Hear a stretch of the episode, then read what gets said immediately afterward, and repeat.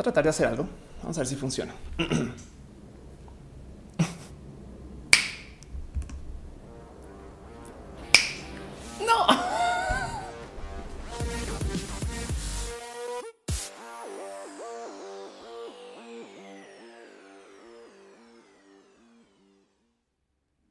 Hello, gente bonita. Emma Valecillos está en el chat.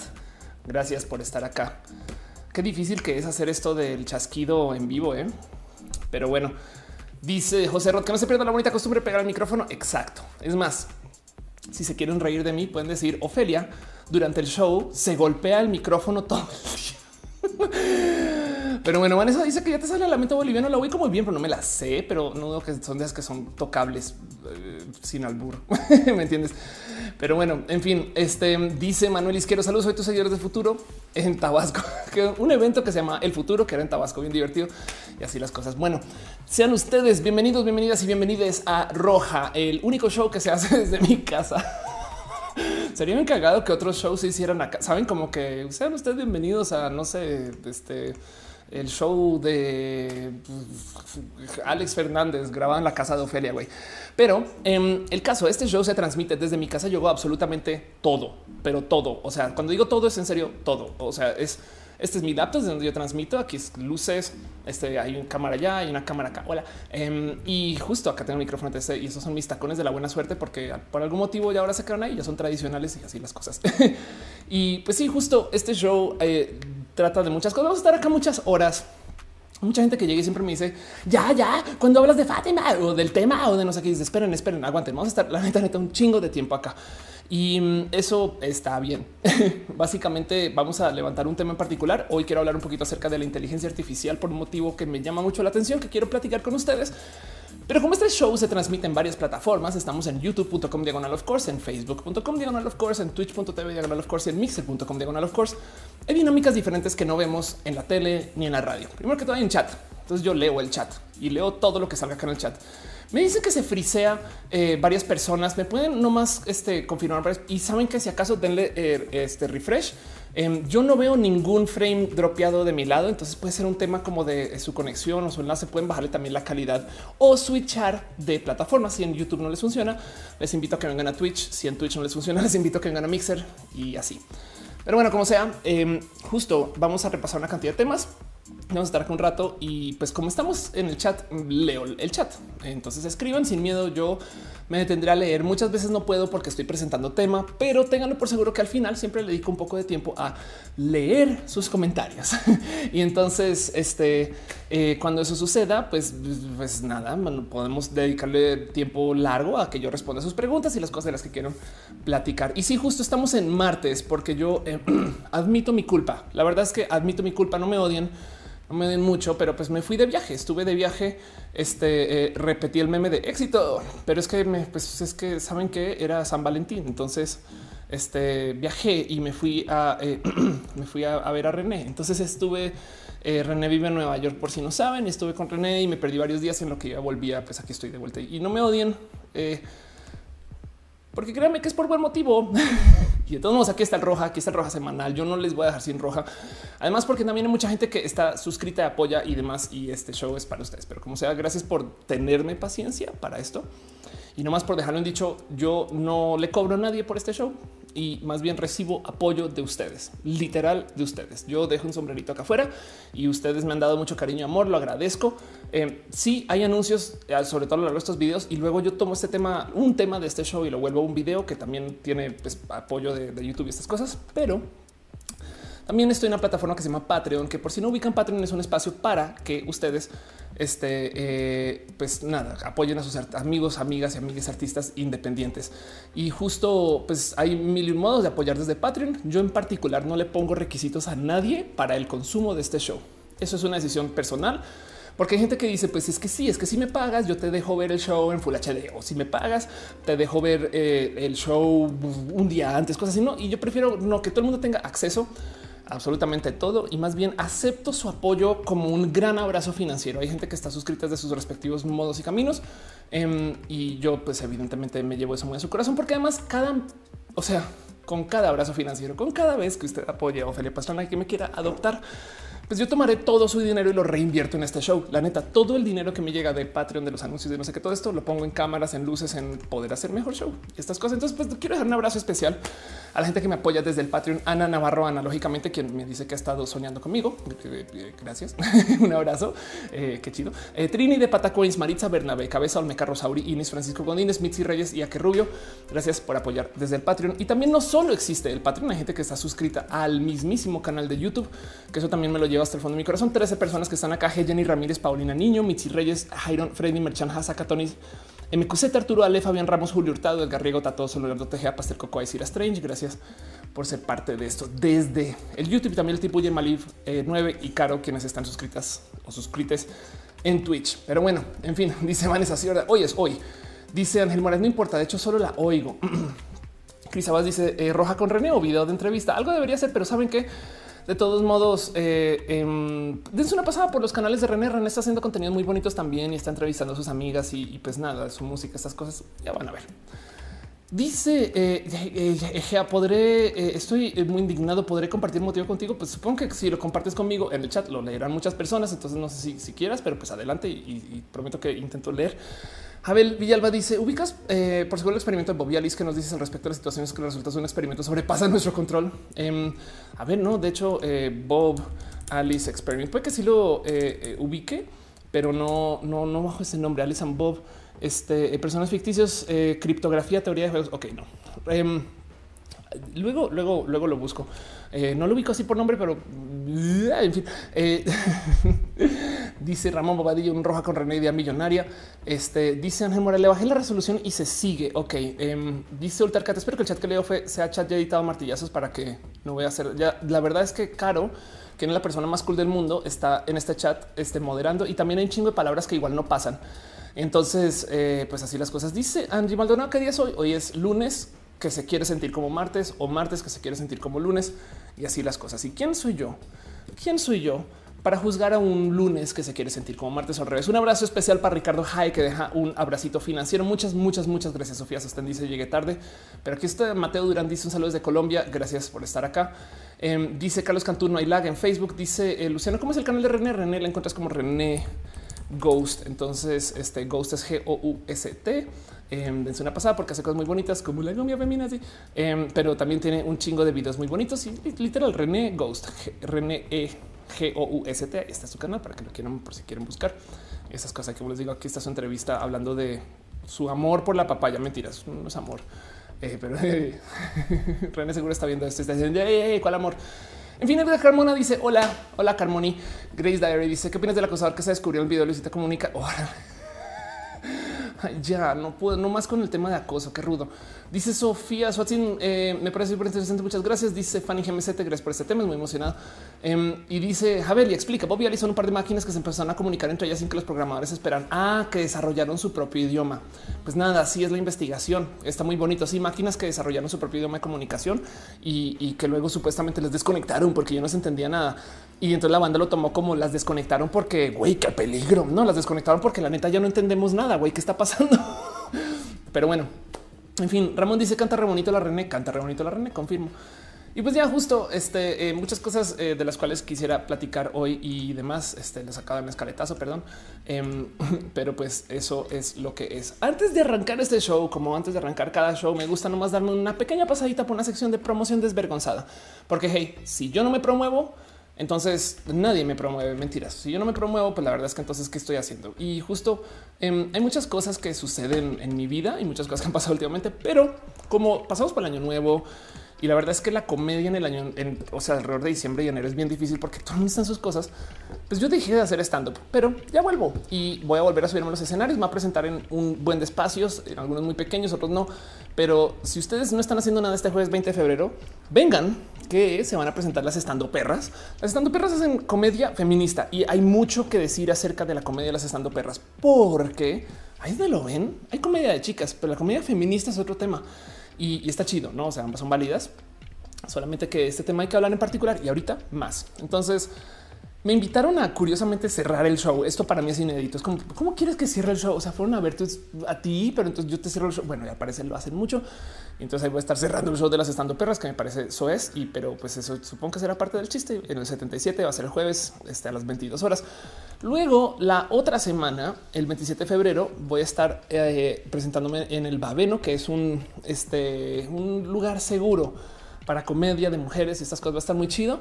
Y voy a estar con otros comediantes también. Va a estar Ana Julia Yeye, bien cool, eh, Alex y Sara también, que son personas bien, bien pinches chidas. Y luego, este, ya acercándose hacia el 8M, el 7 de marzo me va a subir al Comedy Fan Fest. Comedy Fan Fest es un espacio que va a tener a treinta y tantas mujeres y va a ser un, o sea, tres días de solamente comedia de mujeres. Cosas va a ser bien chido y eso va a suceder. Em, y eso nomás hablando acerca de lo que es el futuro de Ofelia. De resto, también cosas que pasaron la semana que pues igual les comparto porque pues, estuvieron preguntando o lo vieron. Me subí al podcast de Mónica Scooby-Doo, Mónica Escobedo, quien me invitó a hablar acerca del tema de gente trans en el deporte. Y entonces ahí está Talavera también, quien es una persona misteriosamente woke eh, eh, y no, y sí, y no al tiempo. Entonces fue muy divertido. Quique, eh, bien parado, comediantes. son tres, son tres comediantes bien chidos y platicamos un poquito acerca de la gente trans en el deporte, que es un tema súper, súper, súper deep. Salí, no les voy a mentir, tan llena de rabia, no con ellos, sino en general con el tema que llegué a casa a grabar un video que tengo para diagnosis y lo sacaré mañana o algo así, o pasado mañana esta semana. Este entonces, eh, nada, sepan que eso pasó y de todos modos, si quieren tener el preview del video si quieren platicar de esto, pues vayan a ver el al podcast de Monkey Scooby Doo este, que se llama Telocico. Eh, está bien chido, son gente, chida, gente chida y, la neta, lo bonito de esto es que una cosa es ir a hablar de la diversidad con gente que está muy comprada de la diversidad, otra es ir a hablar de la diversidad con gente que nada, completamente desconectadas. Entonces, como que pues, están como empatando las piezas, pero que están dispuestas a escuchar. Entonces, la neta la pasé bien y no. Pero bueno, eso pasó. Sepan que eso sucedió. No más. Los comparto ustedes un poquito de promoción desvergonzada. También conocí a nadie más y a nadie menos que a Lizo. Esto fue una rarísimísima invitación que me hicieron para un evento de Apple, donde estuve subiendo stories a Instagram del tema y básicamente fue ir a ver a esta persona que es espectacular, que me inspira mucho porque es un artista que pues, es capaz no mamen y, la verdad es que la, no la, conoces muy poquito también, pero que también es activista y tiene un tema que me quedó así como dando revolotijos en el estómago, porque Lison habla de cómo está el tema del body positive, no ubican body positive. Es que es que hay que ser positivistas de nuestro cuerpo, no sé qué lo habla, que está bien. O sea, no está, en contra. Yo tampoco estoy en contra, pero Lizo en algún momento en una entrevista muy bonita dice por qué chingados no se habla del body negative. O sea, ¿por qué chingados no tenemos una discusión acerca de que la gente tiene muy normalizada el odiar a su cuerpo? Es lo normal es odiar al cuerpo y eso también hay que discutirlo. ¿eh? Entonces ese punto me parece re que te re mega turbo válido. Así que pues nada, Ricardo Jade deja un abrazote financiero de 500 pesos. Dice mi marca quiere darte un regalo. Espero puedas revisar el mensaje que te mandamos por privado en Instagram. Prometo que sí. wow, eh, ya me diste un me, me acabas de dar un regalo. ¿Por qué no dices cuál es tu marca ya? Ah, bueno, muchas gracias, muchas gracias. Gracias por de verdad apoyarme. De la neta, la neta me llevo eso hasta el fondo de mi corazón y más ahora que nunca. Pero bueno, en fin. Este, gracias a la gente, gracias a ustedes por estar acá también. Ya, me tocan el corazón, ya voy a llorar. En fin, este también cosas que pasaron esta semana que fueron muy bonitas. Hice un video, eh, mis videos de mini roja los edito una persona súper cool, a Falefe, que le tengo mucho cariño y mucho amor. Pero yo tomé un video en particular y decidí editarlo yo. Y entonces eh, pues salió como cuando yo hago Canvas, que sale diferente porque, porque Canvas yo le tengo un look y entonces lo edité como si fuera un Canvas. Y la neta me encantaría hacer esto de tiempo completo, pero es que la neta, neta, hay mucha chamba y entonces no, no voy a poder hacer esto o sea, cada semana, wow, si, lo lograra sería súper cool. Pero en el caso hice un video donde habla acerca de lo que hablé aquí en roja acerca de Badabun y la caída de Me Too. Y para ese video usé clips de Holly, Holly Super Holly, la youtuber y con eso abrí el video y con eso cerré el video y básicamente fue como parte del motivo por el cual hice el video. Entonces no saben cómo me tocó el corazón que Holly opinó el video. Excelente. Y luego me puso un tweet diciendo no, qué chido, gracias por explicarlo, no sé qué. Entonces primero que todo yo, ay, qué chido, Holly no me va a demandar. Pero del otro lado también qué chido que Holly lo vio y entonces me llegó al corazón y se los quería compartir un poquito de promoción desvergonzada. Si no han visto el video de Badabun, lo más probable es que eh, eh, no hayan estado viendo roja tampoco, no pasa nada. Pero eh, es un video donde explico justo y es de casi casi que el fondo de mi análisis, el qué pasó con Badabun y YouTube y MeToo. Y, y porque si lo piensan, neta, neta, las tres, bueno, perdón, Badabu y MeToo son los productores de contenido en español más grandes del mundo. Entonces que de repente les pase cosas es de wow, un momento, espérate, espérate, espérate. Este, muchas gracias. Espera, espera, no, un momento, Ricardo deja otro abrazo financiero. Ya párale, ya stop Muchas gracias. Dice Arista, diseño en concreto. Este voy a googlearte. Em, y, este vamos a ver si, te topa así de fácil. Y si no, de todos modos, ahorita te busco en Instagram estas cosas em, porque ay, no mames, no, ya, ya, stop. Míralo. Esto es gracias, gracias por ser este parte de esto. Arista diseño concreto. Este espero que esté mostrando la página, pero qué chido. De hecho, tienes cosas chidas. Sí, sí, sí, es, es lo que es. Em, pero bueno, te sigo escribiendo por Instagram. Gracias por apoyar con eso. Dice Fanny, el video de Badabun está bien explicado. Muchas gracias, muchas gracias. Tengo el lujo de que como los estoy editando yo, a veces me cacho que estoy diciendo bobadas y entonces grabo trocitos de audio para cubrir. Eh, la pobre de, la de la eh, Afalefe no. Entonces me la imagino a veces haciendo maromas de güey, este eh, que habrá querido decir Ofelia acá. Y entonces editando así como alrededor de eso. Y, y la neta, mis respetos que logre sacar videos del total. Pero bueno, en fin, este, pero bueno, y la otra cosa que les tengo así como acerca justo de la promoción de desvergüenza es que también estoy haciendo videos para diagnosis. Hice un video acerca de mi cirugía de implantes. Todo el mundo me está opinando acerca de mis pechos. Em, entonces hice un video que de paso fue inmediatamente desmonetizado. Gracias YouTube, pero donde hablo acerca de mi cirugía, este, por qué sucedió, cuándo, cómo, respondo preguntas, respondo acerca de si tengo la famosa enfermedad de implantes de seno que no la tengo. Em, y otras cosas. Entonces ahí se los dejo, se los comparto un poquito de promoción desvergonzada nomás para que sepan que esto sucede y así las cosas. Dice Vanessa Cerda, la, la explicatriz, por algo la explicatriz. Dice Ángel Morales, el meme no se dice así. Este dice Transboy. Hola, ya llegué. Este eh, dice este Alex hizo la paisa y le dice a René. Em, dice Fanny que René me notició. Sí, totalmente de acuerdo. Eh, dice Ramón Bobadilla. Seguro de alguien quejarse del no match del cabello con la ceja. voy a cometer la enojación. ¿Sabes qué? A esta altura, a esta altura, Ramón, voy a decir que a propósito no macheo el cabello con la ceja para conseguir interacciones de los usuarios. Es una estrategia digital. La idea es que la gente comente más. y luego lo presento así como en tipo, no sé, los premios mix con la llave o algo así. Pero bueno, Adrián Vara dice que me quiero editar, videos. Pon un mail oph.oph.lea y, y a lo mejor y hay cositas por ahí que podamos, no sé, platicar o ver estas cosas. Pero bueno, en fin, este hay mucho de lo que me encantaría platicar. Eh, Ricardo Haas dice: Este ahí está el super chat. No, eh, si ese es el sitio, bueno, ya seguiré por aquí para comentar roja. Muchas gracias. Gracias de verdad. La neta, Edgar Carmona dice uno de esos premios conforme a mi que son de conferencias que di en Disney y los amo con todo mi corazón. Obviamente están ahí más por el factor farol de que por el factor conferencia, pero de todos modos, así las cosas. En fin, Vamos a platicar de nuestro primer tema del día de hoy. Este eh, espero que a la gente que haya dicho que se le frisea un poquito, que ya se le haya mejorado.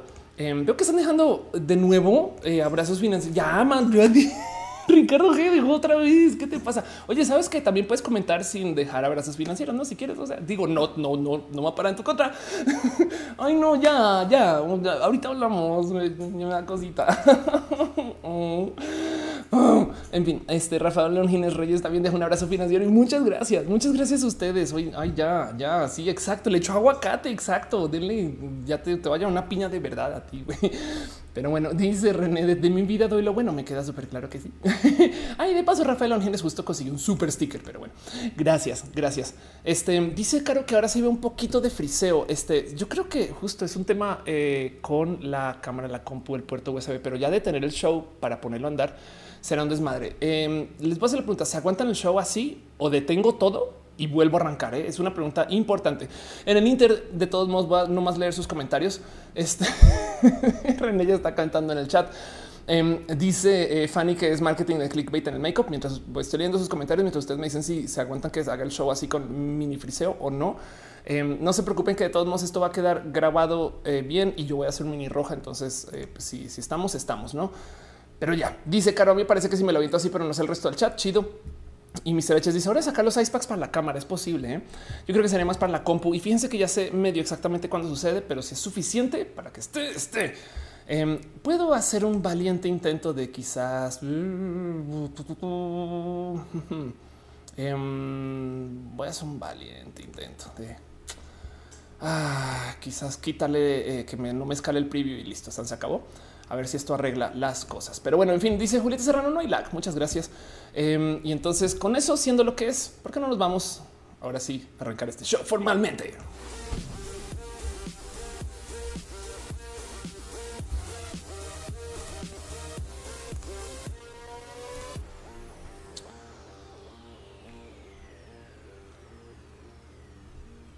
más les vale saber ustedes lo que es el coronavirus. Más les vale. En el caso de que no, básicamente es esta, eh, esta gran enfermedad que se está dando, que eh, mucha gente trae como en, en de pánico total, porque básicamente es una enfermedad viral de la cual se sabe muy poco, de la cual al parecer no hay cura, de la cual hemos hecho de todo para tratar de detener y cuidar y organizar. Entonces, em, el tema es que eh, justo el coronavirus tomó el mundo por sorpresa y hay muchas cosas que se pueden haber detenido si la banda hubiera avisado del coronavirus desde antes. Me explico 10 días, 3 días, 2 días, no como que importan un chingo cuando tienes estar lidiando con ese tipo como de enfermedades, porque justo una cosa es controlar y mantener como en observación a 10 personas, otra cosa es a un millón, no o a mil o a 500. No me explico como que varía un chingo. Evidentemente en China sabían mucho acerca del coronavirus para el momento que se comunicó y la prueba de eso es ese cuento de que hicieron un hospital en 10 días y no sé qué, ¿saben?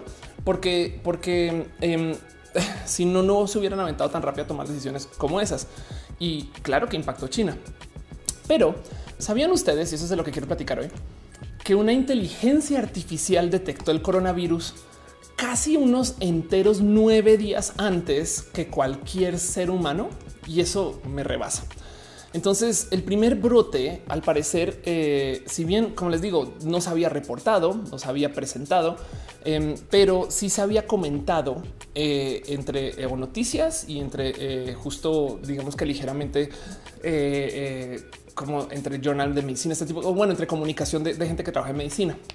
Una empresa que se llama Blue Dot, em, que me saben que no sé dónde está Blue Dot. Vamos a buscar este, no sé si es canadiense, quizás, pero una empresa que se llama Blue Dot. Eh, este vamos a ver si acá dice Toronto, Ontario, que, se dedica a hacer justo análisis de eh, temas de informática alrededor de esto que tiene que ver con las enfermedades virales. La cachó unos buenos nueve días antes. Esos nueve días hubieran sido súper virales si se pudiera haber hecho algo en ese entonces. Desafortunadamente, y esa es la ironía de todo este caso.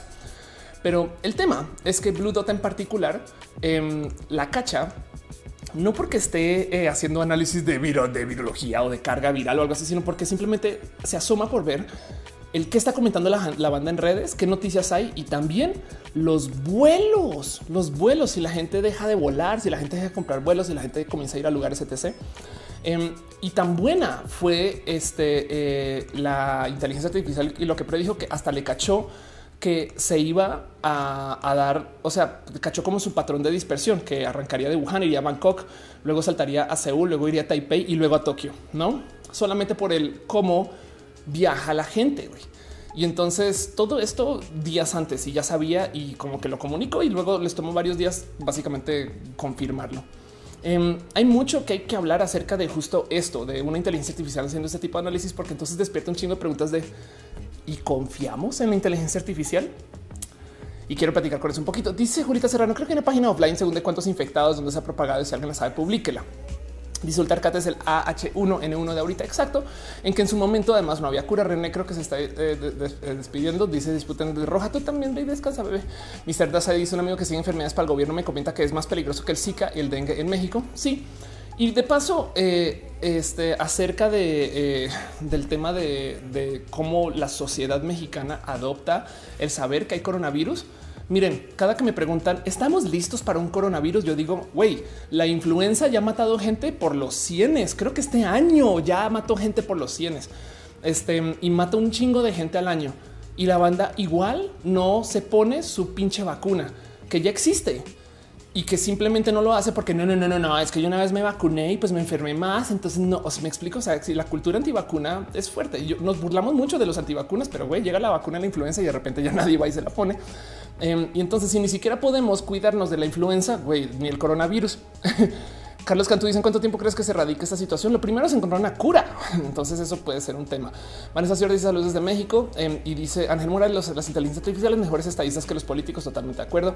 Eh, y Sebastián Moscoso puso un enlace al mapa de este eh, eh, de, transmisión. Dice dibujante que se iba a hablar del caso de Fátima. Por supuesto que sí, pero ahorita. Y entonces, justo hay que hablar mucho acerca de estas inteligencias artificiales y si el podemos confiar o no. La verdad es que Blue Dot tiene una, un récord groseramente bueno en el cuanto se ha demorado o, lo que ha cachado.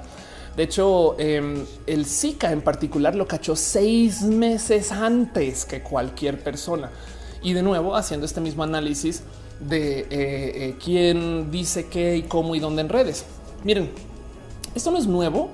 Eh, y de hecho teníamos, tuvimos un caso muy, muy famoso de una empresa haciendo análisis de datos para tratar de predecir justo la pandemia de la influencia en su momento, eh, una cosa que se llama Google Flu Trends, que no sé si lo recuerdan o lo vieron, pero básicamente era Google tomando búsquedas de temas para tratar de analizar si alguien está enfermo o no y más o menos tratar de predecir qué tan fuerte es una infección, este tipo de cosas. Dice Alberto Velasco, el coronavirus provoca neumonía. ¿Cómo te, proteges contra eso? Dice Carlos Cantos sería como la gripe, española. Diego Ferret dice la vacuna de influenza puede ser una reacción similar a la enfermedad, pero, pero viene la complicación más grave, que es una neumonía por influenza. Salvemos vidas, vacunémonos. Totalmente de acuerdo. Em, dice eh, Julieta Serrano, Google tienes información. Carlos Cantos dice, ¿te imaginas que se propaga una nueva enfermedad que sea mucho más peligrosa? Pues imagínate. Y dice este eh, Alberto, la neumonía es un síntoma. Ricardo Cárdenas dice, no llego demasiado tarde, no llegas demasiado tarde. El caso que Google Flu Em, apareció, vean esto, en el 2008. Y yo me acuerdo en su momento que el proyecto era como pues mero estadístico. Me acuerdo de verlo como de, o sea, es como que qué chido, pero pues no sirve para nada, sino más que no más rastrear. Em, y el tema es que para eso el 2015 lo descontinuaron, que es una lástima, em, porque de todos modos, si quieren y si les interesa y si, traen la nerdes con ustedes, pueden ir a Google Flu y descargar, o sea, Google Flu Trends y descargar los datos. Pero pues básicamente se considera que falló. ¿Por qué falló? Porque Google está usando un paradigma del pensamiento de la inteligencia artificial que hoy en día ya no aplica. Y esto es un poquito de lo que quiero platicar hoy también. O sea, de por sí la verdad es que me parece impresionante con inteligencia artificial cache el coronavirus. No es como de wow. ¿Y cómo fue que le hizo? Nomás escuchando las noticias. ¿Qué? Pero del otro lado, em, el cómo y por qué tiene que ver un poquito más con el cómo las computadoras de hoy se les enseña a pensar. A ver, de entrada, el éxito de Blue Dot viene porque han habido muchos, pero muchos caminos de trabajo que han llevado a mejoras en la curación de datos que reciben estas inteligencias artificiales para hacer predicción. Y entonces, em, y ahorita hablamos un poquito justo de cómo la filosofía de ese tipo de, datos que reciben y cómo predicen y estas cosas o cómo se vuelven pitonizas. Em, pero de entrada también el tema de la curación de datos me parece muy importante de observar. Y por consecuencia, hoy en día las inteligencias artificiales tienen una pues capacidad de hacer altísima predicción de eventos y que digamos que en potencia se puede desarrollar hacia predicciones de, temas que no tienen nada que ver con, no sé, cosas que ustedes creían que ni siquiera vale la pena poner a una computadora a pensar. Pero bueno, por ejemplo, digo, casos importantes y bonitos. Eh, una inteligencia artificial de IBM puede predecir el cáncer de mama un año antes de su aparición. No imagínense ustedes ya tener la confianza de decirle a las niñas de hoy que en vez de enseñarles a tocarse y, sentir a ver si tienen, no es como no tranqui, la comput lo va a detectar por ti. Em, y de aquí hay mucho que hablar porque luego también es un y cómo sabe bien la compu de ti. Eh? O sea, es, como qué tan importante es los datos que se les está enviando a la compu y capaz si tú eres una persona que tiene una genética diferente o una divergencia. Entonces hay muchas aristas raras que considerar. Dice eh, yo noté que en Estados Unidos a partir de que detectaron el caso en Egipto han colocado puntos de Purell en los casinos, han puesto más atención. Yo trabajo en el aeropuerto y hasta miedo da. Rick Alvarado dice si la inteligencia artificial hiciera predicciones de fenómenos sociales. En el libro de Asimov se habla de una ciencia que predice problemas sociales matemáticamente. Ah, ya vamos para allá. Eh. Em, y dice Edgardo Valenzuela, cura para la neumonía que provoca el virus, el virus COVID. Si hay, hay de hecho números eh, publicados de las personas que se han recuperado, lo que es una vacuna rara eh, de la neumonía. Ok, chido.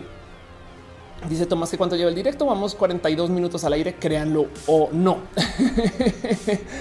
Pero bueno, justo entonces tenemos inteligencias artificiales que pueden predecir el cáncer de mama y de paso la o sea, la digamos que eh, la certeza de la predicción de este cáncer en particular, perdón, de esta máquina o de esta inteligencia artificial acerca del cáncer es tan alta como el de la de un doctor leyendo tus resultados. Entonces eh, es poderosa. También hay inteligencias artificiales ahora, y este, este, de hecho en este caso es Google en particular, que encuentran complicaciones cardiovasculares. Entonces Google podría saber antes que tú justo que mm, este, también tienen un poco de trabajo con este tema de em, eh, retinopatía diabética. Espero haber dicho eso bien en español. Pero el punto es que Google sabe según tus comportamientos en Google y con las herramientas de Google este, y con la información que le des a las herramientas de salud de Google, te puede diagnosticar.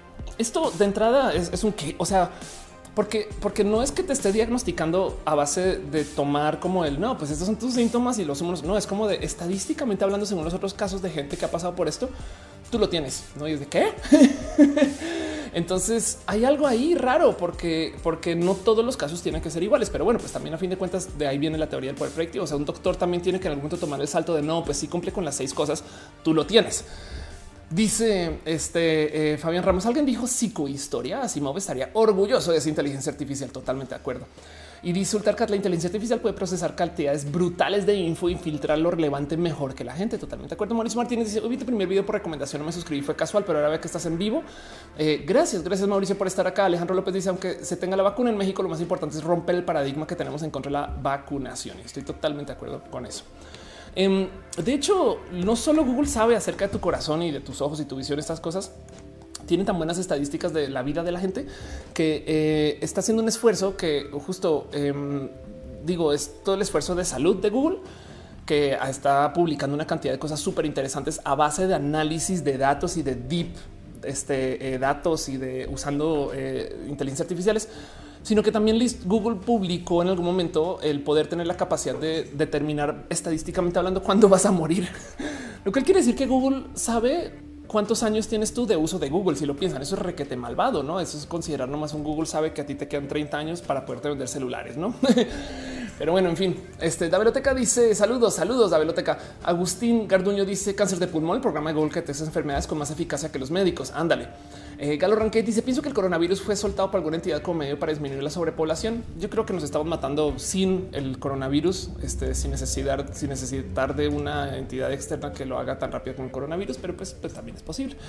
Carlos Cantú dice: Todas las inteligencias artificiales se encuentran al alcance de México. Algunas, algunas, porque México, dentro de todos países USD, comparte sus datos, tiene eh, eh, una cantidad de investigación y publica. Entonces es muy probable que estas inteligencias, así esté en Canadá, esté viendo cosas que pasan en México. No lo dudes. Y también te lo prometo que acá tenemos nuestros propios analistas haciendo cosas internas, pero pues yo creo que no publican tanto, no son tan mediáticas como las extranjeras y no es más. Pero bueno, Mundo Draga dice recién empecé mi transición. Hola. Uriel Montes dice qué chingón eso, pero si esto en algún momento se vuelve la privatización de la salud por parte de las tecnológicas, eso ya pasó y es tristísimo de ver. Em, Mauricio Castellano está compartiendo un link.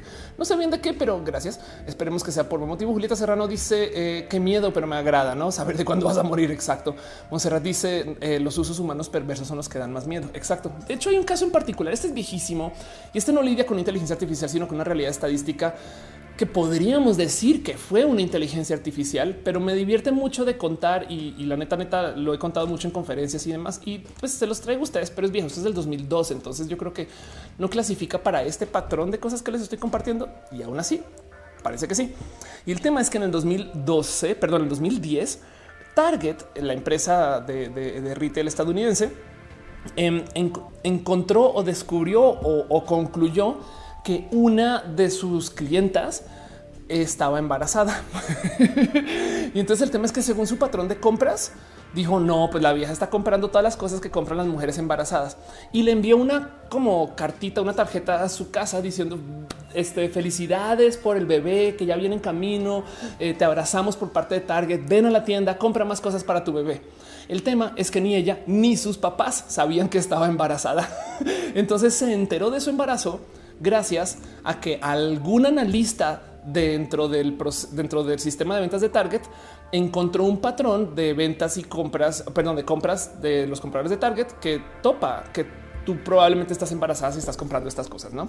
Digo, del otro lado eso suena súper complejo cuando hablamos de una compu, porque también bien que puedes decir, a ver, o sea, si estás comprando este tan, tan, tan, obviamente lo tienes. Me explico. Es como si tú fuiste al súper y compraste, no sé, este pastillas para el dolor de cabeza, este eh, y compraste este soda y compraste un chingo de líquidos y algo súper grasoso, tienes cruda, güey. Sabes, es como que tampoco es tan difícil. Pero en este caso en particular, eh, siento que de todos modos es bonito de ver que estas cosas pasan. Dice Simón Ulises es neta y perverso. Dice alguien en un comentario inmenso. Vamos, aquí está. Hassel HDX dice: Tengo la duda de hasta qué punto será permitida que la inteligencia artificial sea desarrollada y de que esta influye en el desarrollo para la humanidad hasta que eh, algún punto tome conciencia a lo Ultron a los Skynet. Sí, el problema de los desarrollos de las inteligencias artificiales es que cuando ya sean medianamente conscientes, entonces ya se les asigne un valor, digamos, humano o un valor como, como ente, no tiene que ser ente humano. Y entonces en ese momento ya no puedes seguir experimentando. Entiéndase, si desarrollamos inteligencias artificiales tan buenas como las de un gato, entonces ya no, ya, ya que es un ser, ya no puedes seguir experimentando sobre ese ser. Ya no puedes crear gatos para matarlos, para volverlos en leones, quienes luego los vas a crear para matar, para volverlos en Thundercats. Hace sentido eso, pero bueno.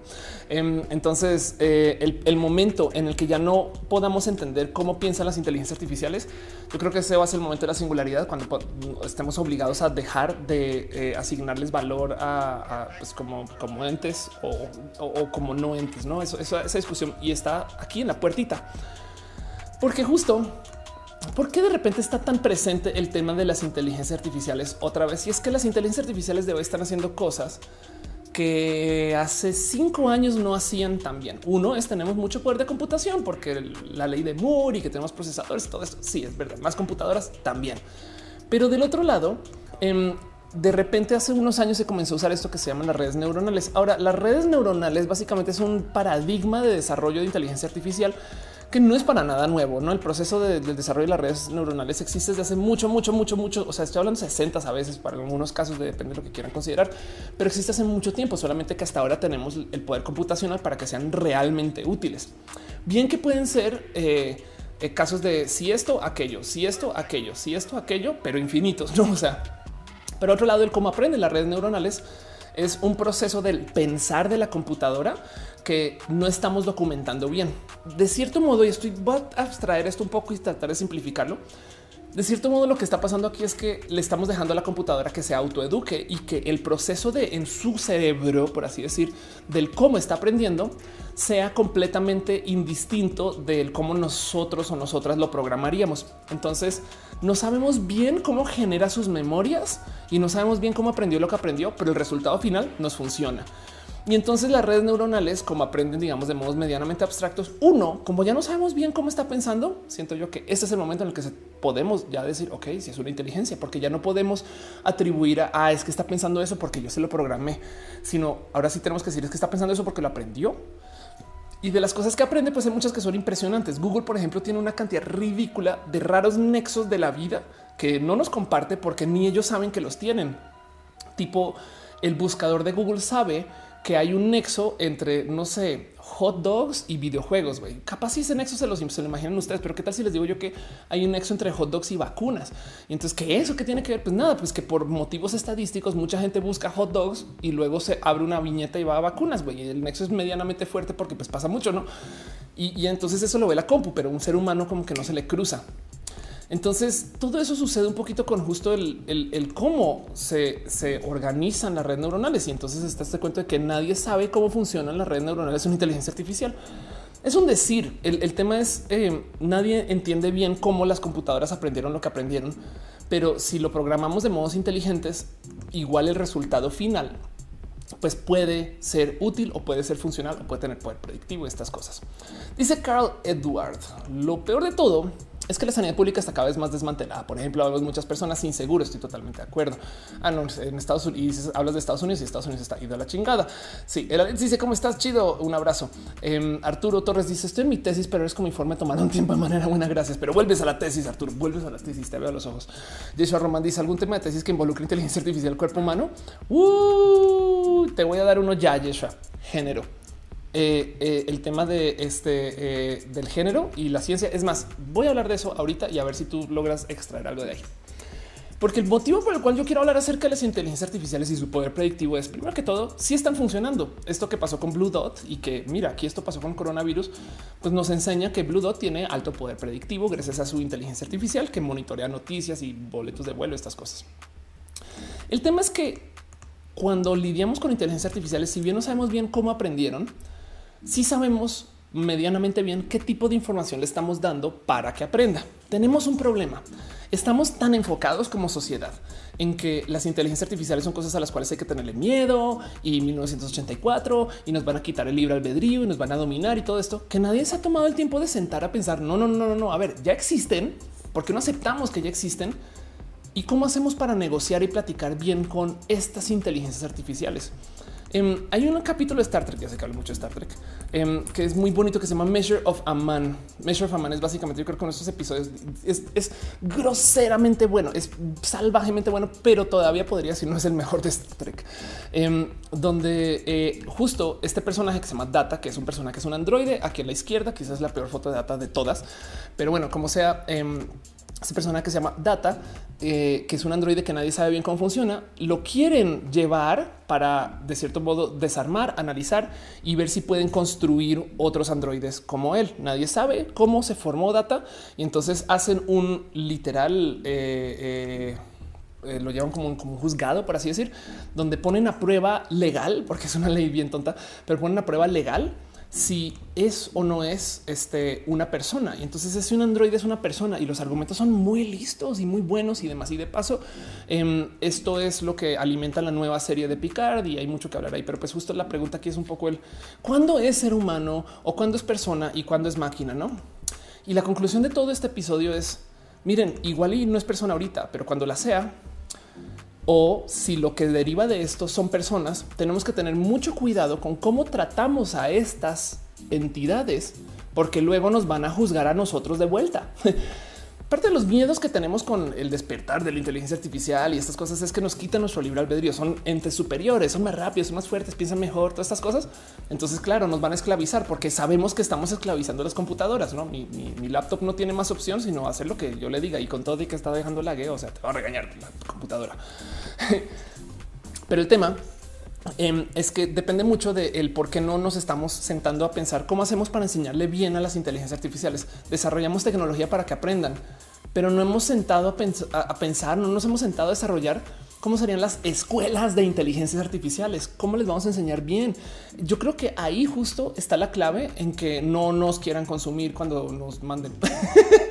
Estoy haciendo chiste, pero me entienden. Ahí justo está la, gran parte de lo que hace falta, tener estándares de qué se le puede enseñar a una inteligencia artificial y qué no. Y lo digo porque, por ejemplo, Microsoft hace unos años ya em, hizo una inteligencia artificial, una, una computadora que tuiteara, que aprendiera de Twitter y entonces aprendió a ser racista. y entonces hablaba, este, eh, hablaba de cosas, güey, eh, rudas y, levantó tweets, se puso a, insultar gente. Y o sea, una podría argumentar que aprendió muy bien de Twitter, no? También la neta. Pero pues como sea, parte del motivo es si tú le enseñas a una persona a ser malvada, va a ser malvada. ¿Hace sentido? Lo mismo con las computadoras. Dice em, Armando Damas. Dice Armando en el hombre de Bicentenario se toca ese tema totalmente de acuerdo. Q dice cuando es malo es máquina, cuando es bueno es posible humano, pero ambas son máquinas totalmente acuerdo en muchos casos. Em, y dice que todavía no hay hard AI, lo que tenemos es soft AI. Tienes toda la razón. Sí, y de paso para todo este video y de lo que estoy hablando acá quiero decir inteligencia artificial en comillas, porque pues todavía hay muchas cosas que son en el puestas muy en el ámbito de las noticias y no en el ámbito de la realidad, pero este, de todos modos, eh, esto es algo que, que, vale la pena tener presente. Y lo digo porque hay una de las cosas que me ha saltado mucho de la ciencia actual y, esto de nuevo piensa en la tesis. Este y es que, eh, pues digo, quien está buscando temas de tesis y es que hay mucha ciencia que vamos a tener que rehacer. Hay muchas cosas que pensamos que son nuestras y realmente son más bien inferencias y son este, prejuicios y son cosas de la persona del humano.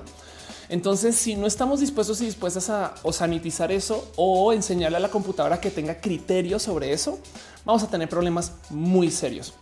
Em, hay casos donde se le enseña a computadoras a distinguir gente, pero entonces si tienen la piel de otro color ya no saben bien qué hacer y eso es porque nadie se ha sentado a pensar, ah, es que también hay gente de piel de otro color, no mames, no, me explico.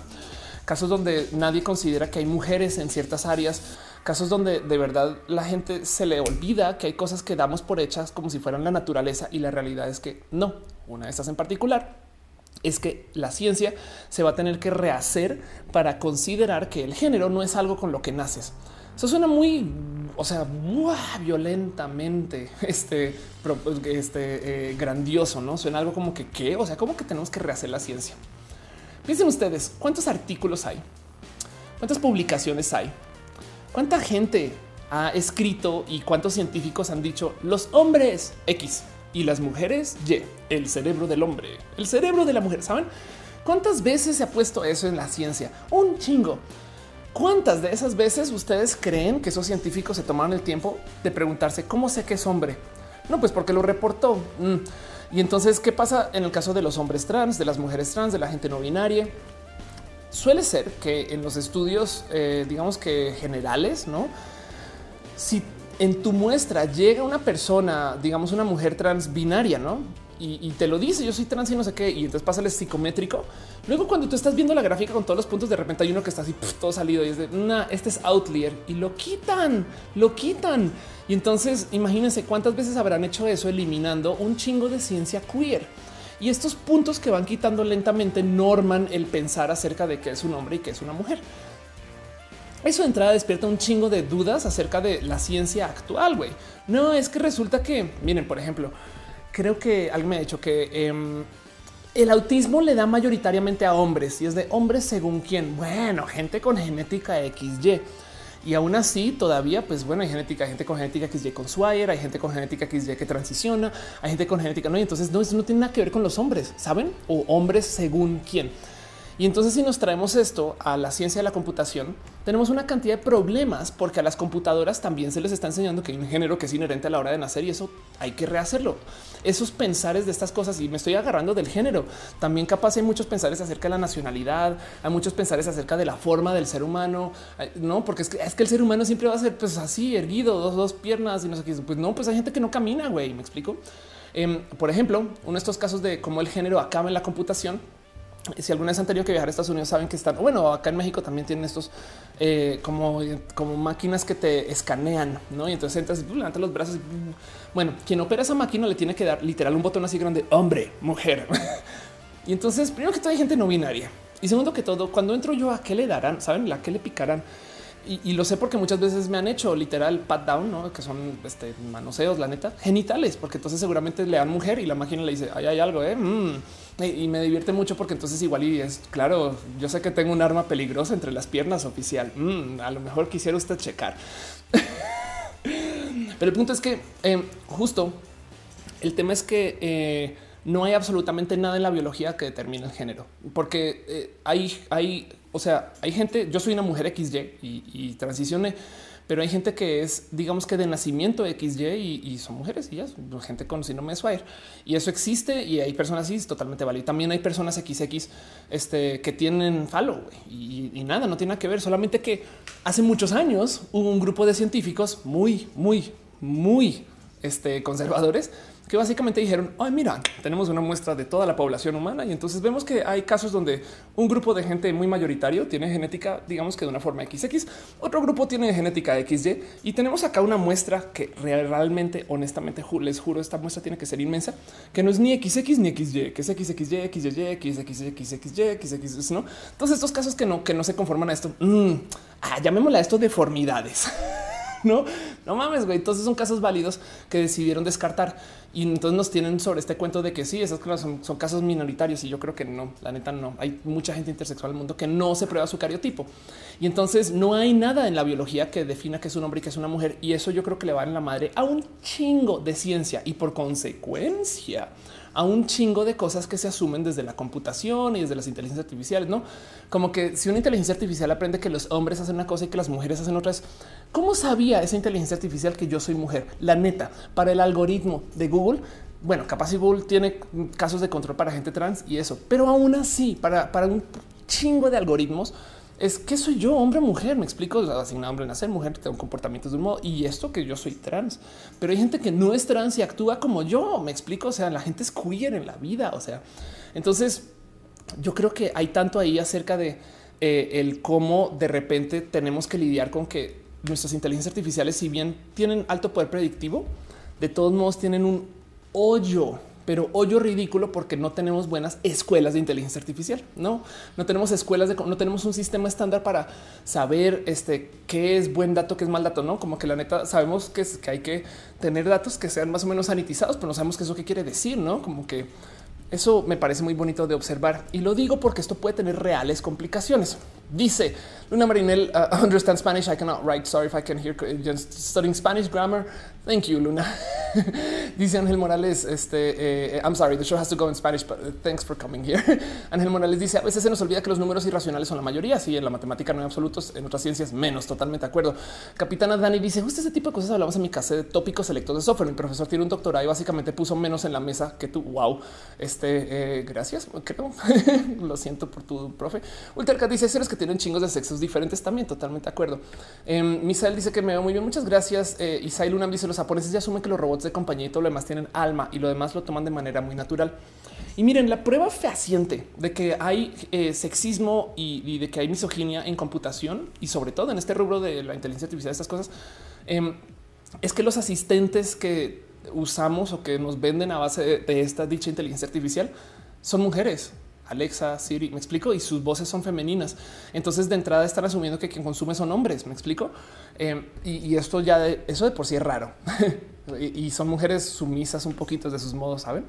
O sea, hacemos cosas y dice cree que somos especiales, por eso creemos que una inteligencia va a ser especial. Anda, Monserrat Morata dice los padres siempre temen ser juzgados por los hijos porque saben de qué pie cojean y saben cuáles son sus fallas. Wow, los humanos somos padres de las máquinas, tenemos, tememos ser tratados igual. Ándale. Wow. Uriel Montes dice en términos evolutivos no conviene que las especies sean tan genéticamente terminadas, o sea, existe la variación, totalmente de acuerdo. Alejandra dice que si llega tarde no te preocupes, todavía hay mucho show. Ángel Morales dice Tinder no me dejó registrarme hace años porque me ponía hombre y decía que las fotos que subieran de una mujer, ándale, ves ahí, justo ahí es donde está. Y es que aquí estamos hablando de casos medianamente, medianamente fáciles de solucionar. Las cosas se ponen mucho más serias si tomamos en cuenta que hay gente que está usando inteligencia artificiales para hacer cosas que pueden tener real impacto sobre la vida de la gente. Y cuando digo la vida es impacto vitalicio, o sea, son cosas que, que de verdad le pueden cambiar la vida. Y es que, miren, nos escandalizamos. Nada, es que en China tienen un sistema de puntos sociales. Entonces, si te comportas mal, te bajan puntos. Afortunadamente, por fuera de China no hacemos eso.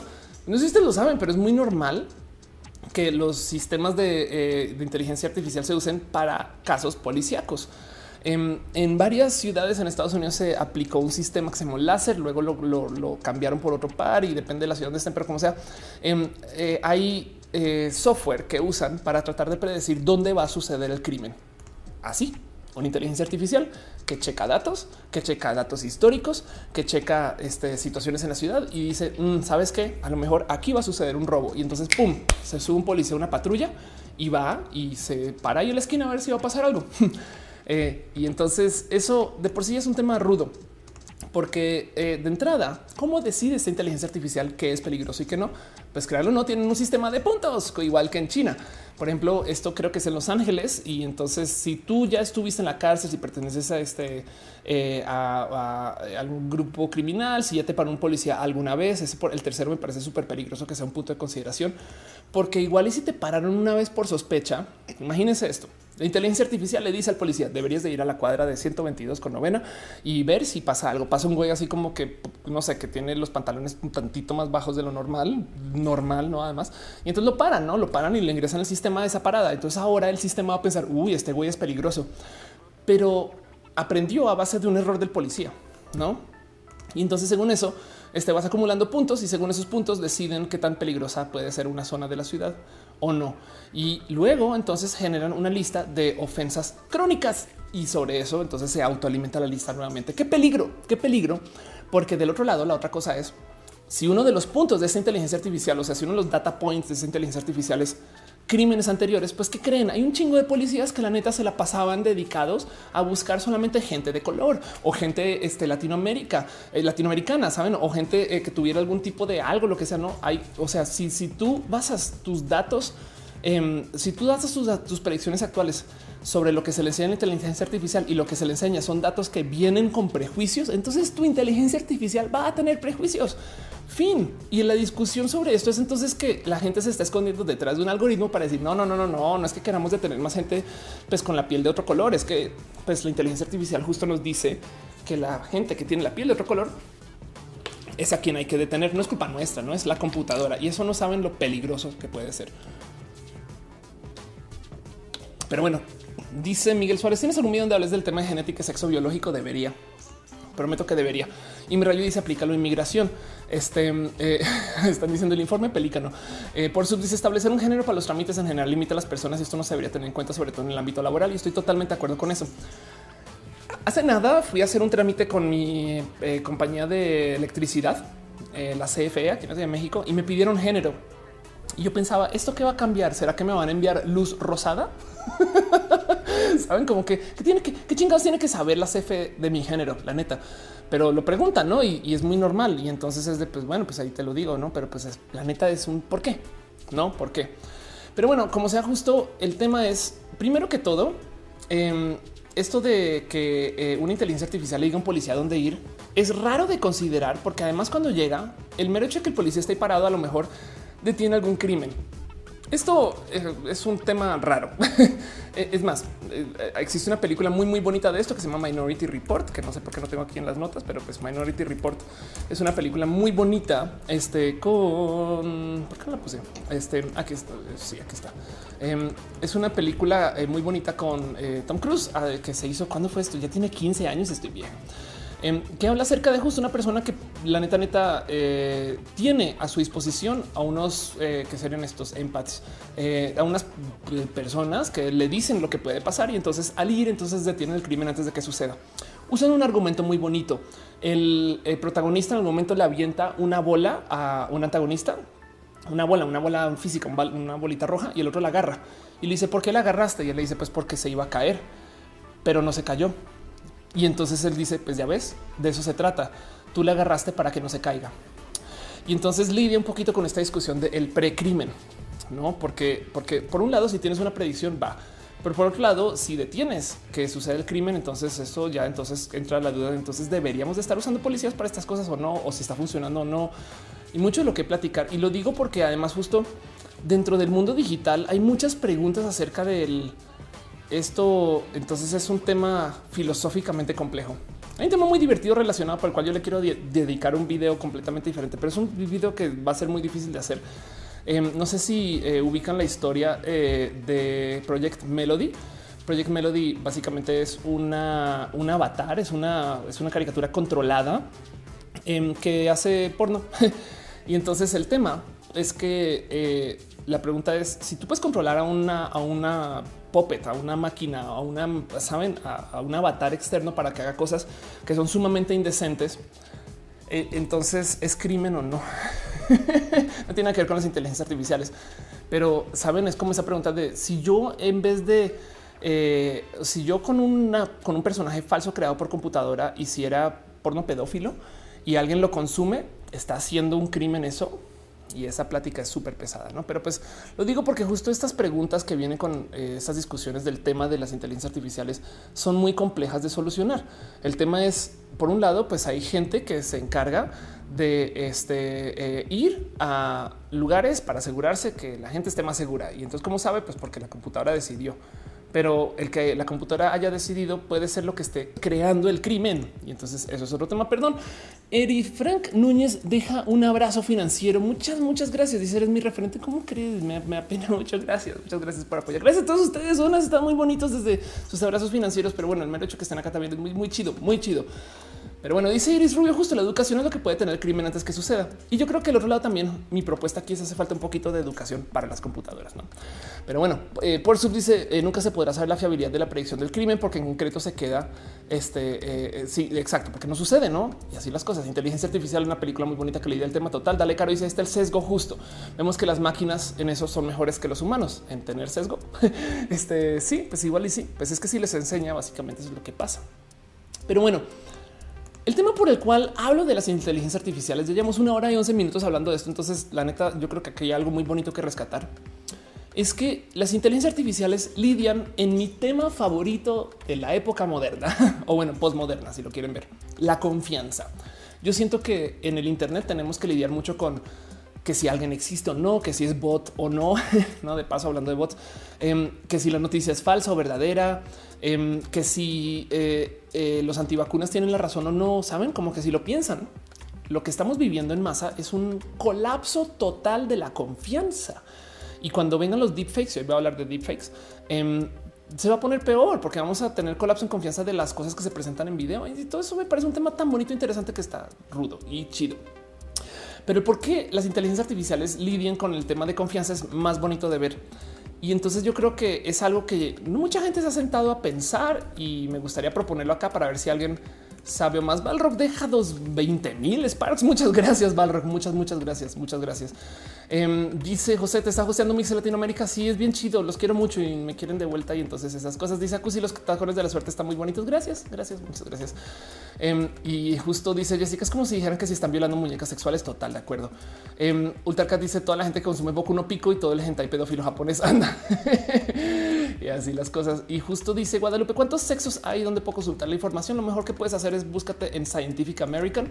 Ya ni siquiera se habla de sexos. En la época se alcanzó a contar una variación de más de 78 cosas que podrían ser consideradas como sexos, em, pero ya básicamente dice que es un espectro. Y entonces eh, sexo, género, eh, la verdad es que eh, es un tema bastante veces más complejo, pero yo creo que podría aclarar con eso un poquito. En fin, en fin, el caso dice Ultarca, yo soy muy ansioso y no confío en nadie. Dice Luna Marinelli, ¿es verdad lo que la NASA dice? Pues este es una buena pregunta, ¿no? Ahora te voy a decir algo muy especial acerca de la NASA. Como es una entidad pública, tienen la obligación de publicar todo el contenido que generan y libre de derechos. Entonces, si hay una entidad que es transparente, es la NASA. Pero bueno, en fin, eh, Monserrat dice heredan prejuicios, heredarán nuestros pedos sociales. El colmo cuando decían el color de la piel, la a crear. Sí, de hecho, por ejemplo, eh, hubo un caso en particular con estos relojes. Soy muy fan de Apple, lo saben. De hecho, me patrocino también. Pues full disclosure. Em, pero eh, estos relojes tienen un sensor atrás, no que miden tu pulso y estas cosas. no sé si esto viene de estos relojes series 3 o de los relojes de antes también lo hacían.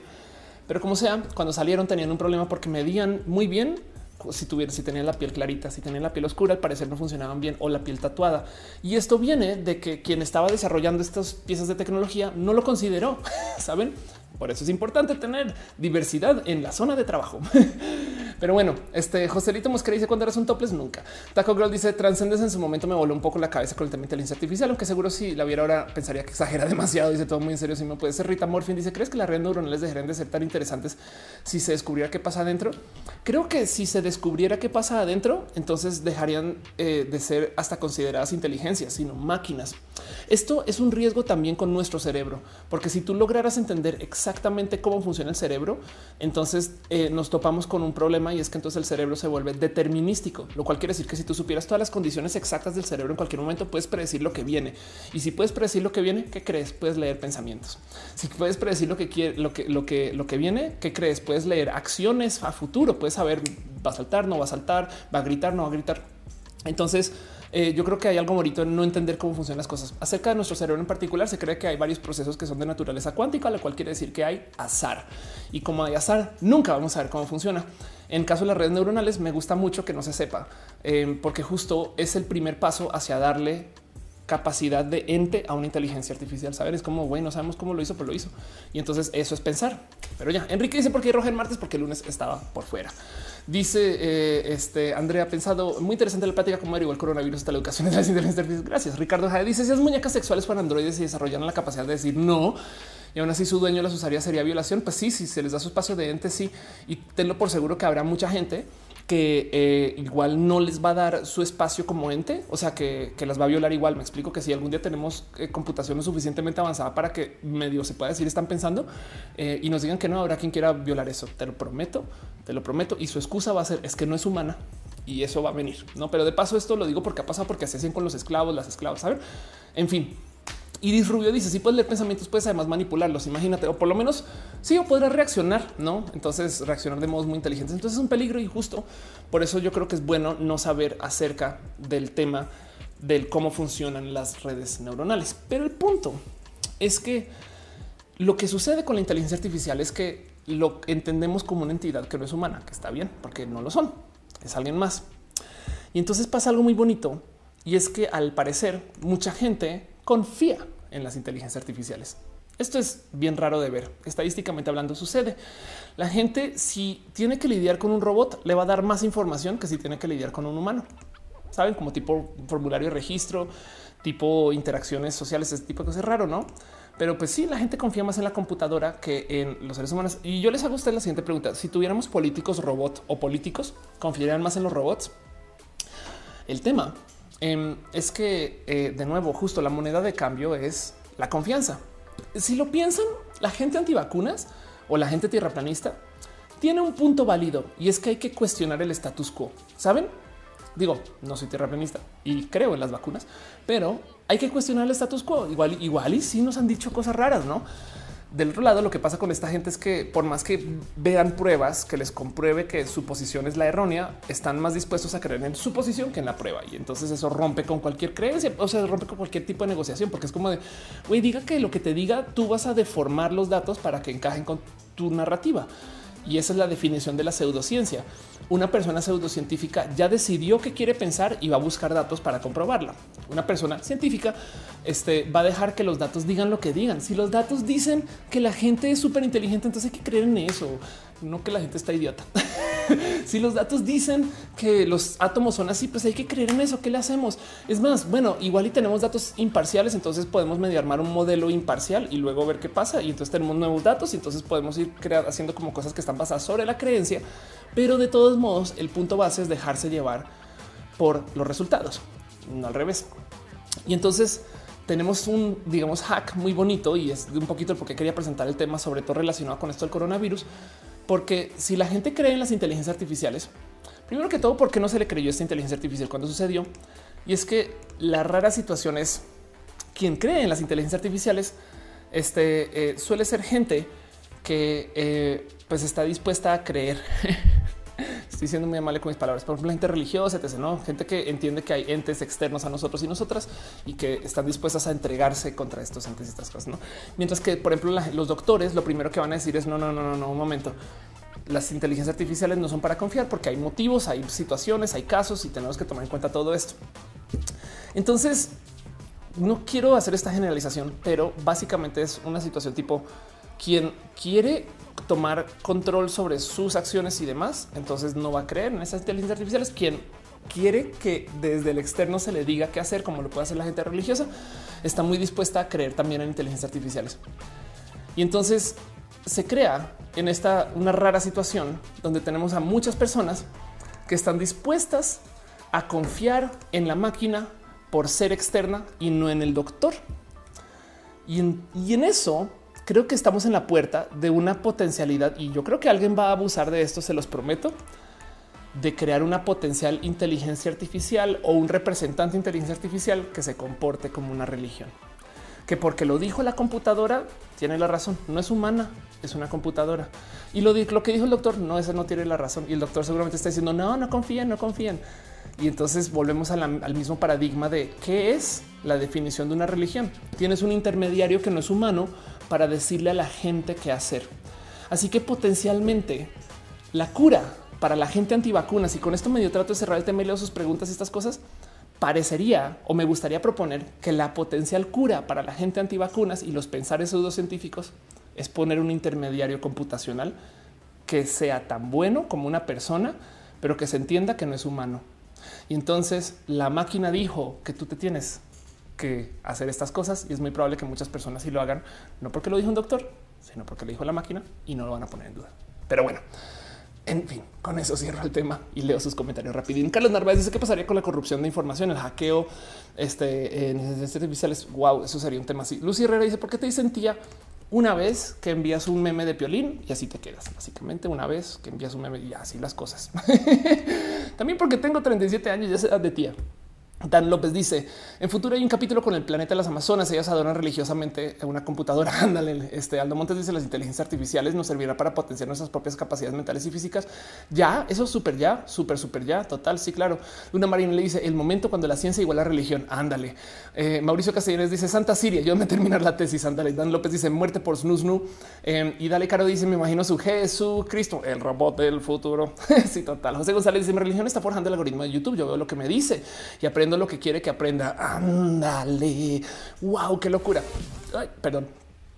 Que YouTube, este, eh, puse la cortinilla temprano, qué, qué tontita soy. Qué locura, que YouTube este, decida lo que quieras leer y ver. Wow, no he pensado en eso. Monserrato dice, un maestro de filosofía solía decirme en prepa que la ciencia es idealismo puro. Lo mismo que una base religiosa, voluntad de creer en datos o una seguridad, pero es voluntad de creer. Sí, hay una diferencia, Monse. Y es que en el proceso científico, eh, la ciencia está dispuesta. Ojo, hay mucha, o sea, hay repelús, hay distancia, hay gente que no lo hace, hay gente que no se avienta estas cosas y que le cuesta un chingo, pero técnicamente, según el manual de la operación de la ciencia, lo que sea que signifique eso, em, este, la ciencia está dispuesta a reescribirse. Si hoy en día descubrimos que la gravedad realmente sucede porque hay una batalla de titanes este tipo Marvel y entonces cada vez que chocan la gravedad cambia y se ajusta por tantas eh, piezas milimétricas que medio podemos medir y no. Pues entonces tenemos que rehacer toda la ciencia para tomar en cuenta esto. toda la ciencia que tenga que ver con la gravedad la tenemos que rehacer. El punto de la ciencia es que no vas buscando el comprobar, sino más bien buscas todos los mil motivos por los cuales nunca se va a poder comprobar. Me explico. O sea, la ciencia no puede comprobar nada. Eh, las, teorías nunca son finales, siempre aparecerá algo que le cambie más y siempre tienes que hacer pruebas constantes. Eh, y es muy bonito de ver porque hay gente que está haciendo pruebas de cosas que se comprobaron hace mucho tiempo, pero que damos por hecho desde el dogma. En eso estoy totalmente de acuerdo con que sí, no sabemos que se comporta así, pero vamos a creer que se comporta así para poder construir, porque si no nos podemos quedar probando esto de por vida, ¿no? Y aún, así, de todos modos, el tema y lo que me parece bonito de la ciencia es que Igual si de repente en una de estas pruebas te das cuenta de un detalle que no había visto nadie, todo lo que se hizo desde ahí lo tienes que volver a hacer. Pero bueno, en fin, este Luna Martínez le dice la ciencia es todo aquello que es comprobable por el método científico y se ha replicado. Ándale, este dice dibujante hasta para que estén autónomos deberías llamarles emuladores cognitivos. Wow. Dices ahí, Luna, ¿qué pasaría si una computadora te asignara el género? ¿Crees que, tus, que sus signos cognitivos estarían rechazar la información? Pues sí, pasaría lo mismo que, eh, que pues, ¿Cómo decidiría una computadora qué es el género? Depende de cómo aprendió, no? Y lo más probable es que se le enseñe el sesgo que tienen los doctores del tema de género. Entonces, pues eso. Carl Edward dice: Recuerdo que cuando me dio una infección en el oído en el verano pasado, ya me salían anuncios respecto al dolor de oídos como una semana antes. Wow, qué locura. Fulana Natal dice: No hablando de la robot Sofía en su cuenta de Twitter, en su cuenta de Twitter hay gente que le escribe como si fuera humano y hasta defiende los comentarios negativos. Exacto. Ricardo Jaya dice: Yo confiaría mucho más en la tecnología que en las personas, aunque las personas hacen la tecnología en que podemos confiar o somos seres de fe. Somos seres de fe, desafortunadamente o afortunadamente. Em, pero yo creo que en lo que sí podríamos confiar es en la verificación nuestra capacidad eterna de siempre estar viendo eh, que si esto que se hizo es verdad o no. Y hay muchos motivos por los cuales eso no siempre se da, pero pues bueno, es bien el caso. Y dice Eduardo Vivian, esperar entonces las cruzadas virtuales por la verdad absoluta de los ceros y unos. Y esas cruzadas se llaman la pelea en Twitter por ver quién es bot y quién no. Y ya, la dibujante dice entonces los resultados de la inteligencia artificial podríamos llamarlo ciencia artificial. Puede ser. Del otro lado, la pregunta es hasta cuándo va a seguir siendo este, ciencia, o sea, inteligencia artificial. Me explico en qué momento ya, le decimos solo inteligencia o eh, en que por qué sigue siendo artificial. Valeria Default dice el error humano. Los estudios no pueden ser todo lo que necesita para establecer un espectro que incluya todo lo que implica la sexualidad total, sobre todo porque es que el tema con la sexualidad y con el género es que si algo hemos concluido ahorita es que es autoasignado. Tú lo decides, pero esa cultura es nueva. ¿Por qué es nueva esa cultura? No, ¿por qué en 1200 no sucedía esto? Pues porque de cierto modo tenemos la ciencia y la tecnología para modificar cualquier rasgo, forma o, situación de cuerpo que comunique una eh, de estas cosas que se socializó como ser parte del género. Me explico. Si tú naces con desarrollo mamario, te les puedes quitar porque tenemos cirugías para eso. Y entonces esa cirugía no existía en 1200, ¿no? Y había gente que a fuerzas le obligaron a, por tener ciertas formas de su cuerpo, a vivir de ciertos modos. Y ya. Entonces, de cierto modo, y me gusta decir mucho esto, es si el género fuera una enfermedad congénita, que no lo es, pero si lo fuera, lo curamos. Y ya que lo curamos, entonces puedes elegir el género que quieras. Por consecuencia, hay que rehacer todo lo que sabemos del género porque la gente puede elegir y eso es nuevo. Y eso me parece que es una puerta espectacular a rehacer mucha ciencia. Es güey, si yo fuera un laboratorio, yo estaría ahorita en chinga reescribiendo un chingo de, estudios güey, y bajando un chingo de dinero para investigar. En fin, Luna Marina dice accidentes pasados por sistema automático de aviones, mucho miedo, máquina defina tu vida. No totalmente de acuerdo. Este Agustín Garduño dice una inteligencia artificial debe dejar siempre eh, claro que no es humana. Ya no es solo que los bots puedan confundir a algunas personas, que las inteligencias artificiales son cada vez capaces de producir mejor información. Pues el tema ahí es este mm, si una inteligencia artificial no se le nota que es humana, cuál es la obligación ética de decirnos que lo es. No es, es un tema complejo porque podría ser considerado discriminatorio. Pero sí, exacto. Por ejemplo, muchas veces se habla de este cuento de cómo, bueno, no se habla. Esto es un tema mío, perdón, retiro lo dicho, no, no, no se habla, es un tema mío. eh, todos los cambios de hora, ah, viene el horario de verano, no saben cómo me da un chingo de paranoia de, güey, ¿qué tal que las compus entre ellas decidan cambiar el horario de verano a gusto sin avisarnos? Es que de repente todos en México, güey, estamos súper cansados y muy, muy poquita gente se ha dado cuenta que nos cambiaron la hora a todos y a todas sin darnos cuenta. No es un caso, eso es para una historia de ciencia ficción. Pero la verdad es que si no fuera por ese viejito reloj y el del coche, tú puede que no te des cuenta que todos los relojes de la casa cambiaron la hora. Entonces, siempre he dicho que está cool que lo hagan, pero que me avisen.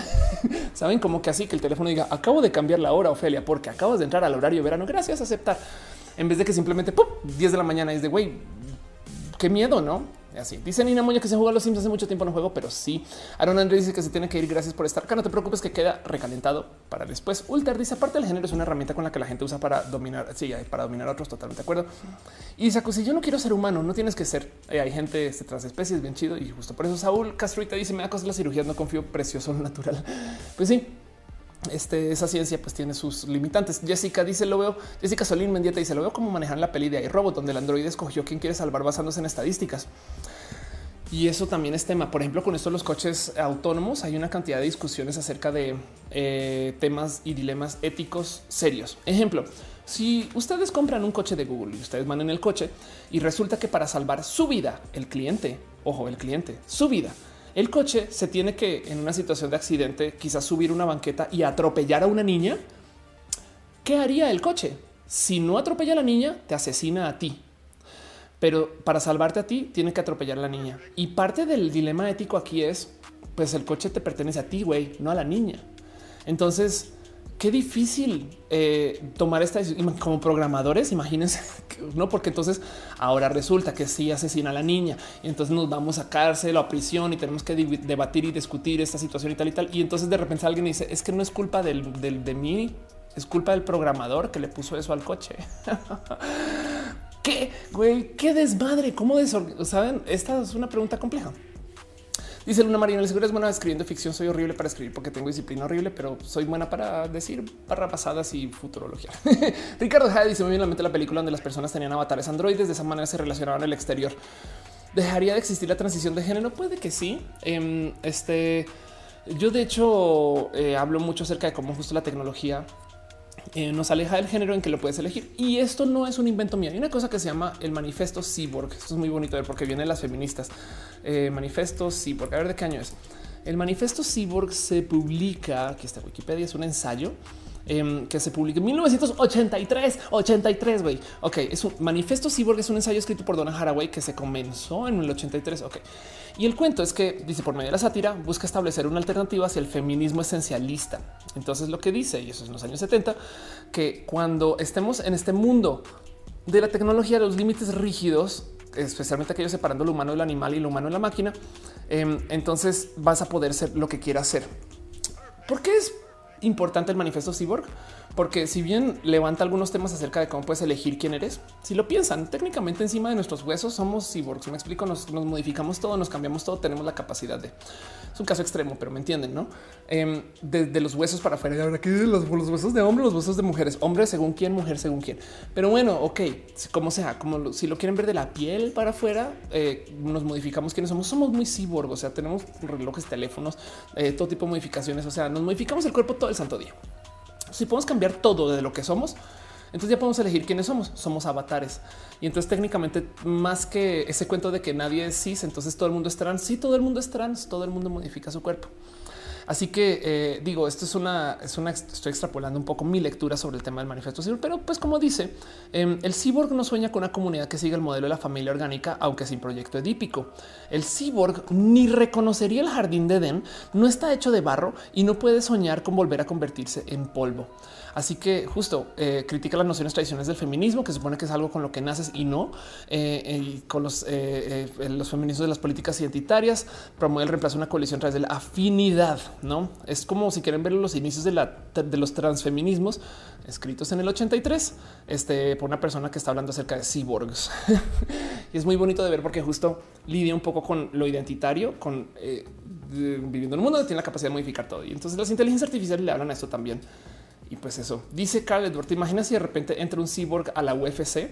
pues te voy a decir algo. ¿Tú crees que la gente que va a la UFC es natural? ¿Tú crees que tanto músculo se da sin chochos? Me explico. Entonces, igual y no son cyborgs, son orcos, no? Este, y yo creo que se debería de permitir un poquito más el doping que eh, observa el que la gente se inyecte hormonas, porque hoy en día son tan comunes que todo el mundo lo está haciendo, lo está usando, todo el mundo está modificando su cuerpo. Y entonces eh, hay mucho que hablar acerca de eso, sobre todo acerca de los deportes trans. Pero el tema es ya tenemos cyborgs y ya tenemos orcos en los deportes y no tenemos presentes. Nos juran, juran que son naturales, no? Pero ya dice mental, no hay interruptores en la naturaleza, todo es gradual, totalmente de acuerdo. Taco Girl dice mientras el carro no decía que la solución es matar a ambos, todo bien, puede ser igual. Y si sabes, pantalla azul mata a todos, no?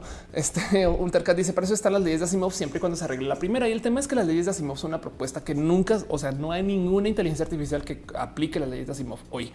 Este, entonces así las cosas.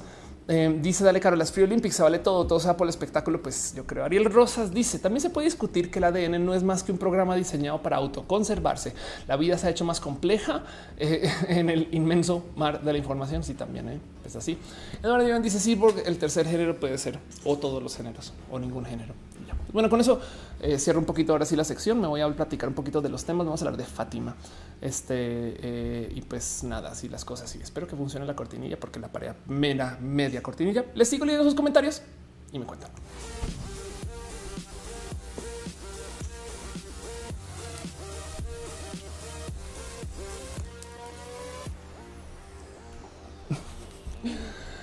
Pero bueno, en fin, este mm, estamos viendo tiempos tristes y, me da un chingo de rabia. Todo voy a levantar el tema este, y tratar de no extralimitarme mucho porque esto se puede volver muy, muy, muy larguito. Pero hablemos de los feminicidios. Ay, de hecho se me olvidó confirmarle a un amigo que iba a ir a hablar de esto, pero ahorita le escribo. Em, creo que uno de los modos más bonitos de abordar este tema pues es esta foto que está tuiteando. No sé si la hizo Andrea, pero pues la está compartiendo Andrea y la verdad es que Parte del motivo por sospecho que la dices porque está Agnes en toda la mitad y entonces pues que aparezca Agnes acá hasta me salta un poquito de qué bonito. Pero pues sí, tenemos una crisis de género que viene desde hace más de un año em, y hemos estado hablando mucho y entonces hay mucha plática y discusión acerca del tema de género. Y pues como dice Andrea, desearía, desearía no conocer estas caritas, pero las conozco porque las mataron sin piedad y luego porque las olvidó el Estado. Las quiero, las extraño, que no las conozca. Vamos a pasar eh, sobre machos, templos, monumentos, lo que sea, con tal de que haga falta presidentes. Y pues sí, ahorita justo el tema está en esta situación de la chiquita Fátima. Hace unos eh, días, no sé si lo dije aquí, pero lo dije al aire, comentaba que como el tema de Karen Espíndola no se ha acabado, no? Porque se acuerdan que es una chica que se perdió y que apareció en un bar y que la banda se enloqueció y se fue de bar, no pinche vieja. Aquí nosotros preocupándonos por las mujeres, pinches mujeres se van de peda siempre, no? Y entonces como que la banda se puso muy furiosa con que haya aparecido, no? Porque así se puso la banda.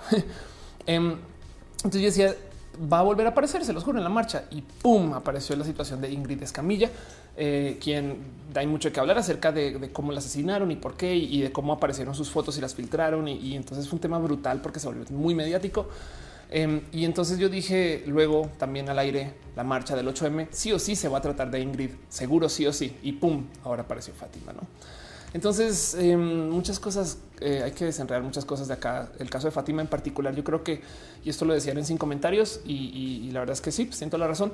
Em, parte del caso de Fátima es que desarma muchas eh, conjeturas y muchas conclusiones de la gente que estaba en contra de los eh, discursos de feminicidio, en contra de las feministas porque ahora sí es innegable. Me explico. O sea, no salió de noche, no subió un taxi, no vestía provocativa, no tenía novio, no conoció a nadie por Internet, no se escapó con nadie, fue a la escuela a jugar y aprender. No. Entonces, ahora cuál es el pretexto? Y esto es verdad, ¿eh?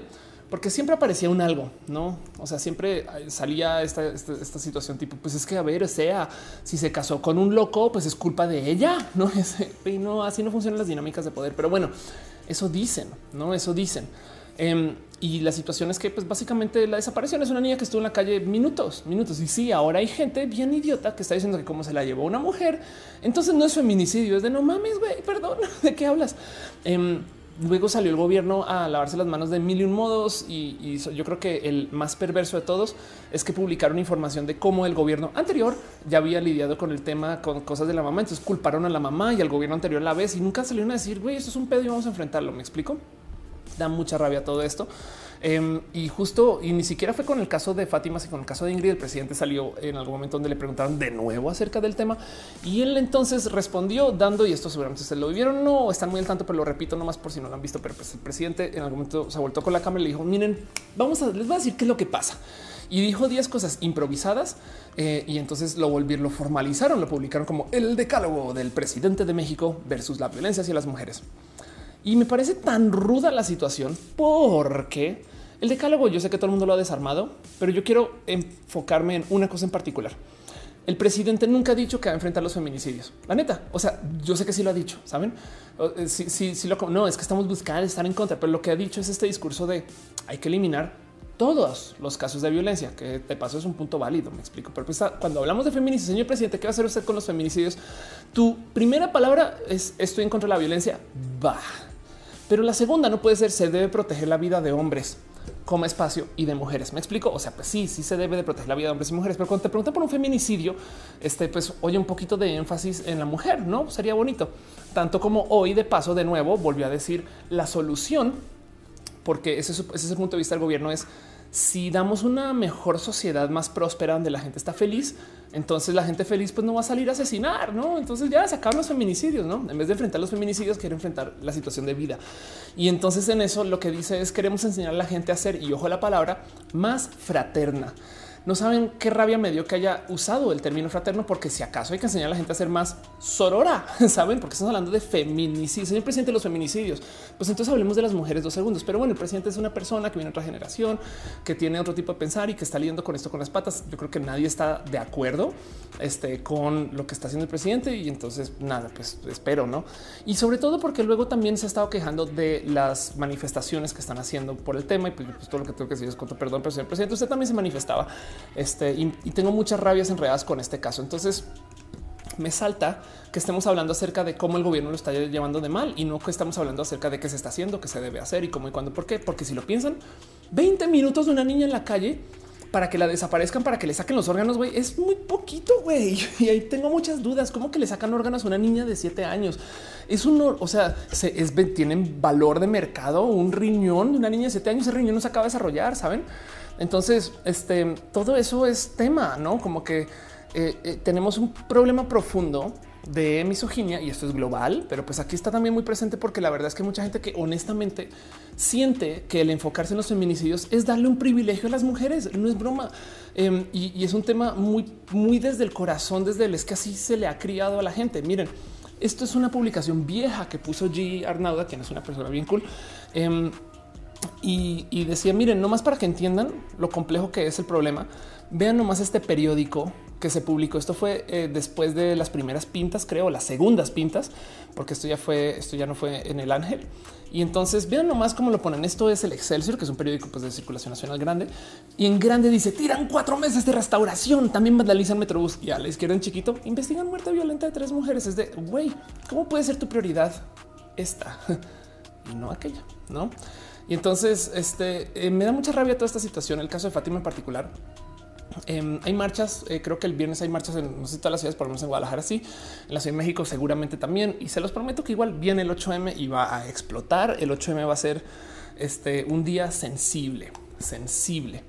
Eh, porque, porque justo, em, miren, cuando, cuando consideramos este cuento del qué está pasando, qué vamos a hacer, etc., Em, pues mucha gente está diciendo tipo de cosas porque tiene un sentimiento muy encontrado. Eh, luego mucha gente discutió en contra de Mau Nieto, quien estuvo publicando una cantidad ridícula de chistes este, este, muy misóginos y pues es comediante. Entonces yo tengo dos pensares raros acerca del mandar silenciar comediantes. Me sorprende más que sus chistes misóginos tengan audiencia. Yo creo que hay que hablar algo, pero de todos modos, pues también pues, está, hablando de Mau Nieto y nos está hablando de Fátima, ¿no? Así que este, eh, yo creo que esto va a ser tema por mucho tiempo porque justo el caso de los feminicidios, pues miren, para los que dicen, pero también me asesinan hombres, solo consideran que quien asesina a hombres son otros hombres. Me explico. Entonces, el caso de los feminicidios es, si quieren verlo, una muestra de que tenemos a una horda ridículamente grande de vatos violentos y hay que enfrentarla.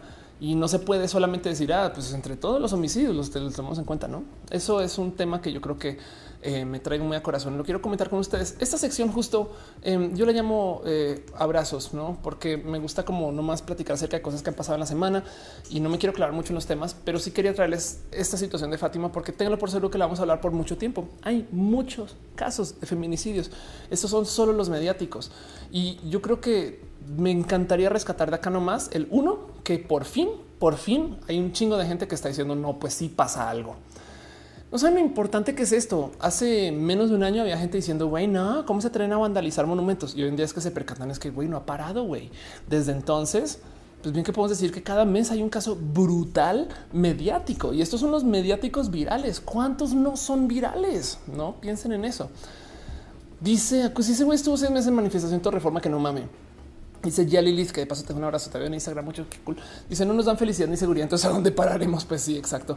Dice Mentalto debe ser un agravante del feminicidio. Resulta que no es así. Carl Edward dice en estudios históricos sociológicos puedes ver cómo a lo largo de los 80 90 en el establecimiento del actual sistema económico y político desembocó nuestra actual situación. Nick Belumbra dice mi bisabuelo, mi bisabuelo supongo que te autocorrigió. Dice sacó a mi abuela de la escuela por un chisme de que ella estaba quedando con alguien para casarse escapándose de la casa cuando estaba en primaria hay gente así, tengan la memoria. Y pues sí, totalmente de acuerdo. Este y dice Acusi, dice que los delincuentes merecen respeto. Ricardo dice existe la estadística de cuatro niños desaparecidos al día. Este y eh, dibujanta dice los católicos dice que los niños son los provocadores y totalmente de acuerdo. De hecho, una de esas cosas horribles que eh, también se viralizó hace unas semanas fue algún líder religioso que dijo: Hey, los este, eh, los, los casos de pedofilia no, no son matar gente, no es aborto. Y es de no mames, güey. Juan Suárez dice hace poco te conocí, me encanta tu contenido. Gracias. Muchas gracias a Luz de Colombia. Un abrazo. Parce. Monserrat eh, dice eh, eh, si vieras lo que ha visto mi pingüinilla en el trabajo, lo siento. Y antes el tema de feminicidio debería tratarse sin género, pues hombres y mujeres matan mujeres y Fátima la secuestra una mujer. Pues en este caso en particular, justo el tema del feminicidio es que el feminicidio es el asesinar a alguien por ser de respecto a género, sabes? Em, o ser femenino, o me explico. Em, es que una cosa es asesinar a alguien por un robo, no te quito la vida. Otra cosa es asesinar a alguien porque es mujer, no? Y entonces queda aquí la duda. Pues bueno, y de todos modos, este tipo de cosas, como sea que lo quieras catalogar, eh, los feminicidios llevan un castigo diferente, se investigan diferente, se documentan diferente y están ahí porque, eh, pues es que ya que más, pues es que es que es que el otro lado es un güey, es que siguen dándole y siguen dándole y siguen dándoles de pues ya, güey, por, por lo menos dejemos en claro que sí hay un problema, ¿no? Y así las cosas. Dice Transboy Next Door, ¿tú participas en las marchas del 8M? En los años pasados no, por eh, miedo TERF, pero sí he estado muy presente desde lo mediático y yo decidí hace muchos años que mi activismo es mediático. Como que yo siento que yo incido mucho en esto de la publicación y entonces voy mucho a medios, hablo del tema y espero poder apoyar desde acá. Afortunadamente mucha gente me ha confirmado que sí funciona, ¿no? Que me ha dicho, güey, es que te vi y entonces el tema atrás está más presente, es que te vi, me enteré de aquello y gracias, porque no se siente vacío el que eh, no esté tan presente desde el cuerpo, pero sí desde lo informativo y eso es mi activismo. Em, y, pues este año igual y igual y sí me muevo, pero pues no tengo que hacer la paz un poquito con el tema este TERF, pero pues ahí podría estar. Juan Suárez dice hace poco en Colombia se presentó un caso de un aborto por parte de una mujer. Ahorita vamos a hablar de eso, Juan, no te preocupes. Este, si una mujer que tenía siete meses de gestación y abortó y entonces este, ahorita hablo largo de eso, pero estoy muy a favor de ella. Filomeno dice, ¿ya viste la alarmante cantidad de demandas contra los Boy Scouts? ¿Están dados en bancarrota? Sí. De hecho, el tema de la gente Boy Scout es que la empresa o la organización Boy Scout en Estados Unidos toda su vida ha sido misógina, transfóbica, y homofóbica y entonces les explotó en la cara, ¿no? Que te digo? Son una entidad conservadora y nos criaron pensando que no, pues ya que sabemos, en fin. Dice una motación en Jalisco otro feminicidio, el pato se suicidó después de asesinar a su pareja, ándale. Y dice dibujante, la verdad es que el caso de Fátima es un infanticidio, o sea, sin género, la mataron por ser infante, no por ser femenina. Em, sí, la pregunta, sí, pues claro, te entiendo. Pero como sea, todos modos levanta el caso de que sí tenemos que hablar de los feminicidios, ¿me explico? Em, y entonces, ah, más bien es que la situación acá es son minutos, me explico, minutos que se deja una niña en la calle y, se desaparece. Y eso también, o sea, es horrible de ver que la respuesta al gobierno sea que son los medios que están queriendo golpear y sabes, es como de no tengan las manos, por favor, por lo menos acepten que hay un problema y ya. Me quiero aclarar más con este tema, pero solamente quiero decirles que me parece horrible que estamos hablando de este tema triste.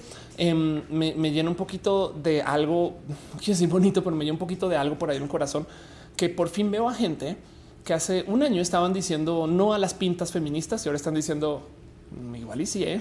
Entonces creo que pues por lo menos para lo que sirva, este, la banda está un poquito más convencida de que esto ya es un tema y eso eso le doy la bienvenida. Ojalá y este, eh, ojalá y del 8M en adelante pues, se tome más acción, no? Pero bueno, en fin, voy a cerrar este tema y voy a seguir adelante con todo lo demás. Em, y, nomás eh, les dejo a ustedes si sienten algo triste con esto. Este seguimos acá entre nosotros y la idea es que esto mejore. Saben, como que no, no solo nos quedemos con el mundo es terrible ahorita, que sí lo está, pero pues también por eso es que hay que trabajar por estas cosas y, pues por eso estamos en países en vías de desarrollo, porque esas cosas se trabajan. Pero bueno, en fin. Eh, dice Maya, lo de Fátima es feminicidio y no infanticidio porque hubo abuso sexual de por medio. Ándale. Eh, dice Esther Gasca, yo sigo pensando, eh, es como linchan los maestros por dejar sola a Fátima fuera de la escuela. Pues es que hay muchos culpables, la neta. Eh, eh, en fin, pero sí, o sea, es como que yo le decía a alguien, güey, es que esto nos pasa por vivir en la Detroit de Robocop, no donde ya son criminales extremos. Sailuna dice que en el Estado de México llevamos años con alerta de género. Eso no ha ayudado en nada. El problema es el Estado de Derecho y no la categoría del crimen. El problema es el marxismo cultural. Sebastián Moscoso dice: A mí sí me indigna que la pena por matar un hombre sea menor. En ambos casos debería ser pena máxima. Este eh, sí es un tema de, de, estadísticas, sabes si lo piensas. Es que de nuevo, el caso es que, eh, eh, en fin, bueno, sí, pues como sea, castigos. Em, y, hay algo que hablar también acerca del sistema penal mexicano. Em, digo, en este caso son homicidios, entonces o, feminicidios, y entonces, pues eso es un tema que va aparte. Pero, por ejemplo, alguien me decía que creo que el tiempo promedio de la gente en cárcel en México es de 14 años, de toda la gente que pasa por la cárcel. Eh, lo cual quiere decir que no existe esa cosa como el que se pudran en la cárcel. Eso nunca sucede, no? Y entonces ahí también una plática que tener, pero no es para hoy, porque hoy este sí siento que sí hay que eliminar a esta gente del sistema como sea y, hay gente muy agresiva. Pero bueno, eso es otro tema. Carla Eduardo dice la Carla de Tijuana siempre decía que las personas que mataban estaban metidas en algo. Durante su periodo mataron a casi 10 mil. Pues bueno, le incluía, supongo. Este y ya, y dice este eh, Sebastián, entiendo que la investigación se maneja diferente. Maya dice lo de Fátima es feminicidio, ya te había leído, perdón. Y así las cosas. En fin, bueno, vamos a irnos con nuestro otro abrazo. Cosas que han pasado esta semana que yo quiero platicar con ustedes. Ya vi que ahora sí tengo tantito lag, ya me vi en la cámara, ya me vi en el testigo con lag. me odian. Espero que se vea medianamente bien, porque si no me voy a enloquecer después y soy capaz de bajar este video, editarlo, arreglarlo y volver a subir eh, para que se vea bien. Pero bueno, como sea, eh, les quiero platicar un poquito acerca de tres empresas mexicanas em, que están haciendo coches eléctricos. Por si no lo sabían, hay tres propuestas de coches eléctricos en México. Una en particular que ya quebró, entonces solo quedan dos. Em, pero hay eh, dos eh, eh, empresas que están haciendo venta directa de coches eléctricos. Una en particular que por si no sabían, que se llama el Sacua. El Sacua de hecho se lleva vendiendo desde hace rato em, o como un bueno, hace rato un año, no? No es un coche barato, tiene una cantidad de limitantes. Me parece que es un coche bonito es desde dos puestos, eh, pero pues es un coche de 569 mil pesos mexicanos. Em, y si mal no recuerdo más, tengo estos datos por acá. El Sakua eh, maneja mm, con 8 horas de carga, tiene 160 kilómetros de rango, pero puedes andar máximo 85 kilómetros por hora. Entonces, sí es un coche que tiene limitantes, pero sigue siendo un coche mexicano eléctrico y existe, está a la venta y es chido. Buscan sus videos si les interesa y pues eso está. Ahora en la noticia. Em, la noticia es que Usacell o Yusacell, Ofelia despierta. Yusa, la marca que antes eh, eh, era dueña de Yusacell antes de que se le vendiera AT&T. Eh, Yusa entra al mercado automotriz para lanzar autos eléctricos mexicanos. Va a lanzar cuatro modelos de coche em, con varias gamas y, forma, y formas de, de, hacerlos, etc. Pero son coches, o sea, digo, uno de estos es un cambio casi casi, ¿no? y justo pues son hechos acá en México con sus respectivos motivos de uso, quién sabe qué tipo de ventas tiene. Me huele a que vendieron tantos camiones y luego dijeron pues sacamos los coches de paso, pero me estoy inventando toda esa historia, la neta. Y van a existir. Em, no sé si lo saben, pero esta no solo eh, es la única empresa que está haciendo esos tipos de coches, coches utilitarios. Bimbo créanlo o no, también tiene producción de coches eléctricos. Ahora estos sí no los venden. Básicamente dijeron vamos a hacer los nuestros propios y a la chingada. Eh, y entonces, pues esto es. Ahora estos coches yo creo que se dan porque tenemos tecnología del desarrollo de coches eléctricos China o tenemos tecnología de coches eléctricos, pues, la neta dentro de todo igual y sí hay mucha tecnología mexicana Em, y rompe un poco con esto de paso que se habla mucho cuando se trata del desarrollo de productos mexicanos, que son los famosos tratados de Bucareli, que son estos acuerdos muy 1920 de que se supone que México nunca va a ser un país que desarrolle, sino va a ser un país que ejecute. Entiéndase, va a ser un país de maquila y no un país de producción de nuevas ideas. Y entonces cuando vemos estas cosas, pues se nota que no hay tratado de Bucareli porque esto rompe con aquello. Em, de paso, el TMEC, el nuevo acuerdo que reemplaza el NAFTA, también se quiere enfocar mucho en que México no sea un país que compita sobre precios bajos de producción, sino que México es un país que compita sobre innovación en la producción. Entonces potenciamos a más de estas cosas. Pero les quiero justo compartir esta noticia. Es un abrazo. Nomás sepan que esto está pasando. Yusa em, este, va a tener cuatro modelos, quizá cuánto valgan, no este, y en qué momento se consigan pero sepan que eso esté pasando, no? Eh, como dice la noticia, Grupo U son los proveedores más importantes para la industria de construcción, que de paso no sé si sabían, Grupo U en algún momento hacía helicópteros mexicanos, anunció su llegada al mercado automotriz mediante la presentación de, ah, son tres, perdón, tres vehículos eléctricos y un híbrido. Ok, por eso, ok, entonces iban a ser todos fabricados en México. Y eso yo creo que parece bonito. Como sea, de todos modos, capaz y le da el inicio a una industria que y, y, ojalá compita. Evidentemente, también el tema es hay competencia estadounidense con la generación de coches estadounidense que tiene lo que quieran en ventajas de, fabricación y nadie va a poder competir contra Elon Musk cuando comience a hacer cosas aún más en masa. Dice Alfonso que hardware usas para streaming. Estoy usando este, una eh, eh, Republic of Gamers eh, Cephirus Este y nada, dos capturadores de video, dos cámaras, luces y un micro. Senático dice que estamos hablando de coches eléctricos. Daniel Felipe dice que parcera. Saludos desde México. Gracias por sus videos. Gracias. Taco dice no sé muchos de autos, aún, aún, menos de autos eléctricos. Todos tienen la misma entrada o tienes que comprar un adaptador. Eso es un tema. No, la verdad es que no hay estándares. Em, pero por ejemplo, en la Ciudad de México hay estaciones para cargar tus coches eléctricos y tienen varias, varios puertos y formas lo cual siempre me ha dejado con la duda de em, si tú no puedes ir a estos puertos para cargar coches eléctricos con una laptop o dos y, minar Bitcoin con energía de la ciudad. Idea de negocios. Pero bueno, dice Valeria Lira, yo creo que no es un tema de instituciones o de leyes, es un problema de sociedades podridas. En cada hogar hay potenciales asesinos y feminicidas porque vivimos en un machismo normalizado, nadie educa en el amor propio, en la empatía, en la solidaridad y encima normalizamos la violencia. Está muy cabrón, no lo va a arreglar nadie, no se puede. Yo digo que no quisiera decir que no se puede sino que es difícil, sabes? Como o sea, no, podemos rendirnos. Scarlett Cat dice ahora seguir el grito y arderá en lo que tengan que arder, ya que las otras manifestaciones las han ignorado. Yo creo que no tanto. Scarlett, fíjate que la primera manifestación, la de la, la que pintaron el ángel, consiguió la alerta de género en la Ciudad de México. Del otro lado no ha hecho nada, pero consiguieron eso y ya. Dice ven tanto que fuentes agarras para informarte. Tanto pasa los links. Más bien, si quieres, te invito a que después del show, si me dices, oye, ¿cuál es la nota de esto? Em, te paso el link. Eh, tengo mis escaletas acá y, le dedico casi que a veces toda la semana o el día a buscar notas de, de todo. Pero bueno, eso es el segundo abrazo, cosas que le tengo que eh, compartir ustedes o platicar y que quisiera que supieran que eso está ahí. Fulana de tal dice fabricados en México, pero esta tecnología no fue desarrollada en México o sí. No me quedó claro. Lo más probable es que no, que sean implementadores de tecnología ajena, pero quién quita que si existe algo que se hizo acá.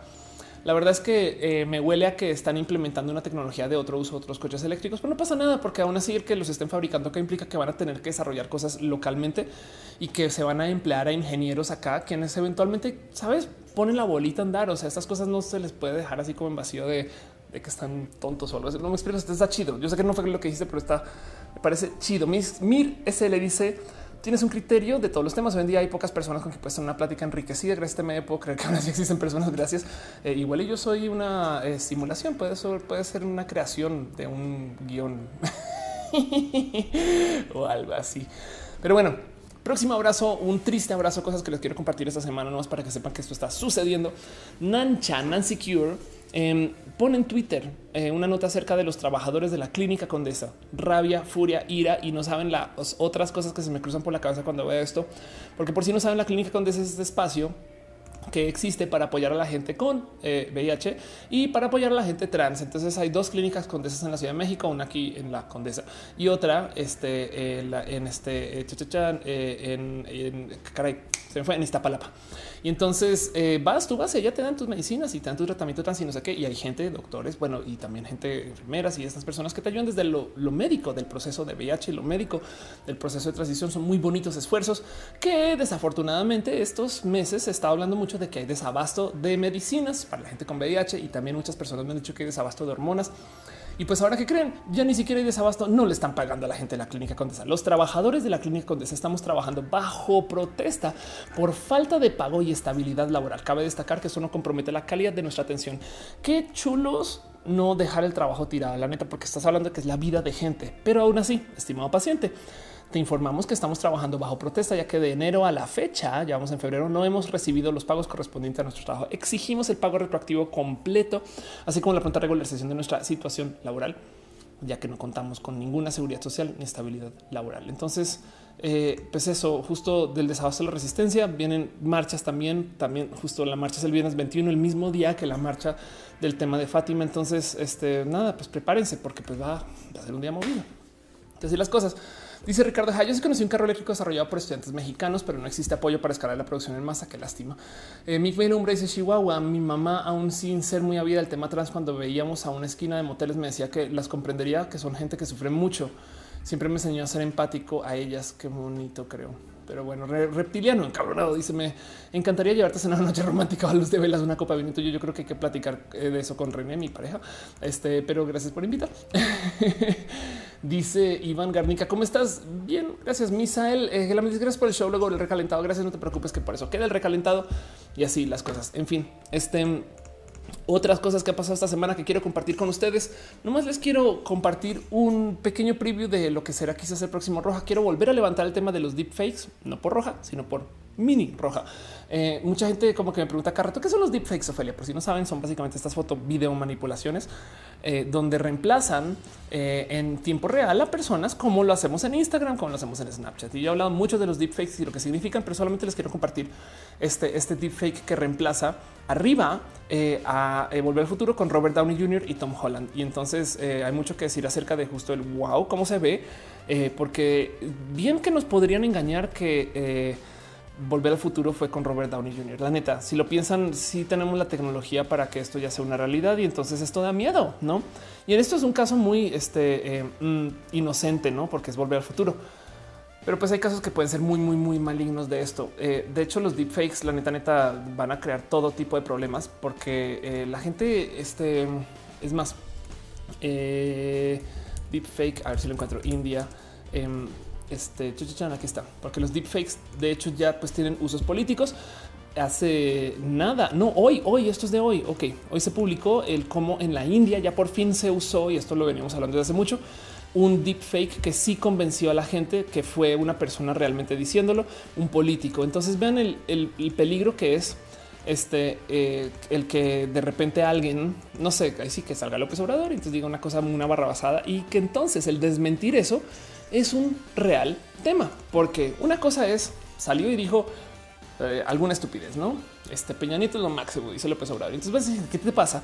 O, Felipe Calderón, pero no. Entonces, ¿qué te pasa? Y entonces el mero salir a decir, no, no, no, eso no fui yo, va a hacer que algunas personas digan, ah, lo está desmintiendo porque sí es verdad. Lo cual deja nomás ahí el verdadero peligro de las deepfakes. Y es que la gente tiene problemas de confianza. Entonces, lo quería dejar acá nomás como teaser eh, y, recordarles que esto es una realidad, que no podemos confiar en absolutamente nada en video porque tenemos la tecnología para pinches reemplazar este, eh, este a Tom Holland en volver al futuro. Me explico. Y entonces eso nada da, miedo y a la vez me parece espectacular. No también del otro lado digo, güey, qué cool la tecnología para poder hacer eso. Saben? Paulina Ruiz dice que emoción, estoy en directo contigo. gracias por estar acá. Dice Carla Eduard, dicen que habrá una manifestación feminista en Tijuana, van a cerrar la línea. Ahora sí la gente va al menos poner atención un par de minutos, ojalá. William Smith dice: Te encontré pura casualidad viendo videos sobre el coronavirus. Qué potencial tienes. Gracias, gracias, gracias por estar acá y gracias por apoyar. Este live stream es justo para eso. Fulana de tal dice: Desafortunadamente, el tema es súper común con todas las instituciones médicas del país. Qué lástima. Em, y dice ya Rodríguez: Hola, buenas noches. Voy llegando. el Morales López Obrador igual ya dice barrabasadas. Ophelia, no te preocupes. Pero bueno, en fin, este sí, imagínense que imagínense un deepfake con López Obrador declarando al ganador de la rifa. Saben, sea quien sea, no Carlos González y Carlos González en Tijuana. Ah, qué pedo. Y entonces ahora como dices que no. En fin, mental, tú dices ese robot se ve, se ve de reatas. Gracias. Pues bueno, sigo con los abrazos, cosas que pasaron esta semana, pequeños repasos de cosas en las noticias o menciones o cosas así que digo, ustedes tienen que saber de esto y se los quiero compartir. Son abrazos porque quiero pasar rápido por los temas. No me quiero hablar mucho con, e-, con ellos, pero quiero que sepan qué sucedió. Y entonces les quiero compartir una historia que me pasa, me más y nadie menos que Sire C. A quien le tengo mucho, mucho, mucho, mucho cariño porque es una persona binaria que usa esos eh, pronombres de IDEM y entonces está bien pinche cool. Hace mucho eh, no me topo con alguien que hable así de sí mismo. Pero bueno, em, y justo me comparte eh, esta nota de la de que también tuiteó eh, eh, Ricardo Baruch, quien dice la presidenta municipal de Playa del Carmen, abiertamente lesbiana, le propuso matrimonio a su pareja con quien lleva 14 años. Digo, si ustedes siguen la política internacional, sabrán que en Colombia esto pasó también con la nueva alcaldesa y entonces ya podemos hablar acerca de comunidad. Pues otra lesbiana que se casa que está en política. ¿Qué? Sentemos cabeza de esto. ¿Cuántas lesbianas hay en política ahora? Miren, hace menos tres años yo estaba aquí en esta silla. Bueno, quizás allá al otro lado, etcétera. Ya yo estaba ya sentada diciéndoles a ustedes que era muy triste como en la política no había nadie abiertamente LGBT y de repente ahora estamos, eh, no somos un chingo, pero pues somos un chingo. Entonces me parece muy bonito esto. De por sí es tan espectacular y que sea público y que lo compartan. Este no, y entonces esto pues es un en la in your face a la gente que dice que no saben. Em, pero pues eso es algo que yo creo que vale la pena compartir. Y entonces quiero solo más celebrar los segundos. Ya. Vámonos con nuestro próximo abrazo. Les leo los comentarios o qué opinan ustedes acerca de que la gente en el ámbito político LGBT esté mofeando y faroleando su LGBTidad. No para mí, evidentemente, evidentemente me parece espectacular, pero no sé ustedes qué piensan de eso. Miki me dice qué tal tú estás, San Valentín, el mejor de todos porque fue con René. Liz Green dice eh, que dije López Obrador el tiempo que en mi mente se da una lluvia de ideas sobre lo que se podía hacer con la imagen del viejo ese. Ándale, Paulina Ruiz dice los deepfakes y la posverdad se parecen exactamente. Fulana Natal dice de por sí ya en Internet todo se de poner en tela de duda. Ahora sí ya valió y estoy totalmente de acuerdo. Y entonces eh, dice eh. Por otro lado, podrías poner gente en todos lados para crear tu contenido, aunque no seas tú o sea clonas. Sí, la verdad es que acuérdense que para toda tecnología hay usos malignos y benignos. Y yo, por corazón y convicción, me prefiero enfocar en los contenidos buenos y en las cosas buenas, porque si nos enfocamos en los negativos, vamos a sufrir, ¿no? Y entonces yo sé que hay negativos, pero, pero también hay cosas chidas. Daniel Felipe dice, ¿cómo es que la clínica con es clínica santuario? Eh, no sé bien de qué hablas, pero pues la neta, neta, pues sí, sí, sí me parece que es un santuario. Es un lugar que no debería desaparecer. Yo, yo la clínica condesa, las cosas buenas que han pasado en el mundo gracias a la existencia de la clínica condesa. Vámonos con el próximo abrazo. Esto es un tweet que puse acerca de eh, un chaval que tiene un brazo prostético. Nació con mm, un brazo, nació pues sin mano, ¿no? Entonces tiene, tiene un brazo prostético.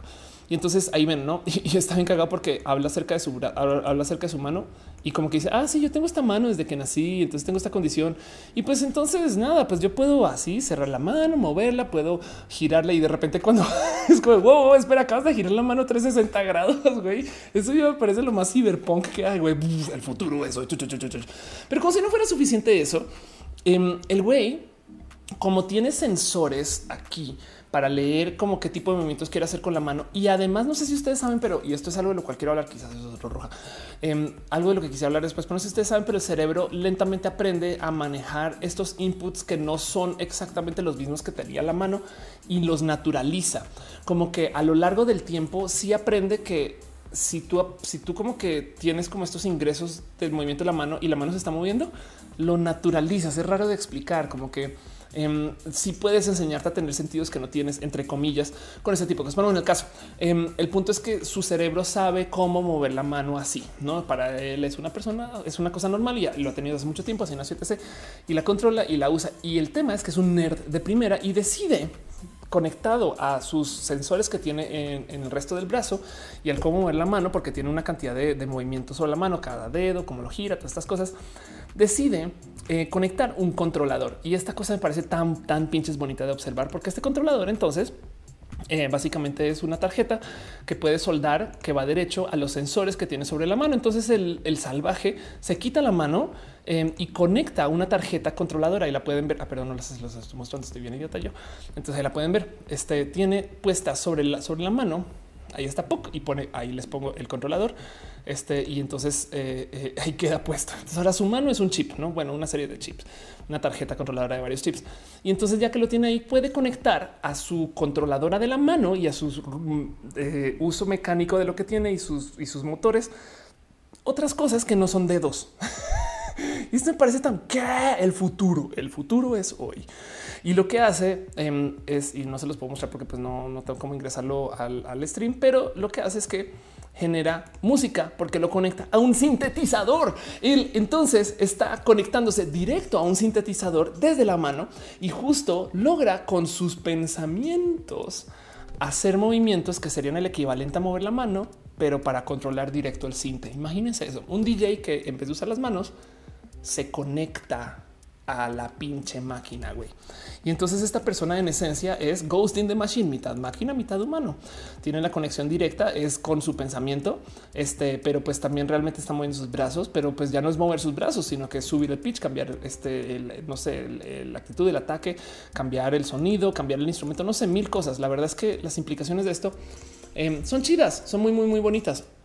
Y entonces esto yo creo que es bien, bien espectacular de observar y se los quería compartir a calidad de abrazo porque me encanta nerdear con este tema, porque les juro que el día de mañana y, si es que no ahorita, es que yo, yo esto lo creo desde ya, pero pues tenemos que desarmar esta leyenda de que porque alguien no tiene un brazo es menos. Me explico. Es ay, pobrecito, está en silla de ruedas. No mames, no tiene piernas, güey. Las podría reemplazar con algo muy cyborg, saben? Y así las cosas. Dice Paulina Ruiz Transtecno. Dice de psicólogo Ulises Reines, ese sujeto está viviendo mis sueños. El músico con la prótesis de mano, ándale. Eh, dice Ángel Morales, adaptabilidad, mecanismo evolutivo. Fulana tal dice, desgraciadamente una vez más se dan las, armas de políticos para divinos. No debería inmortal género en la política si nos propuesta asegurarse que se cumplan. Si es natural, dice, siempre has hablado que tu padre te apoya mucho cuando hiciste su transición, pero nunca has mencionado a tu madre conforme a eso. Eso es verdad, ¿eh? pero mi madre me ha apoyado. Eso es una realidad. Jerry Lee dice, supongo que políticos LGBT no necesariamente significaría la política LGBT. Eso es verdad, ¿no? Y dice, Paulina ese vato consolador integrado. un poco sí, ¿eh? un poco, un poco sí.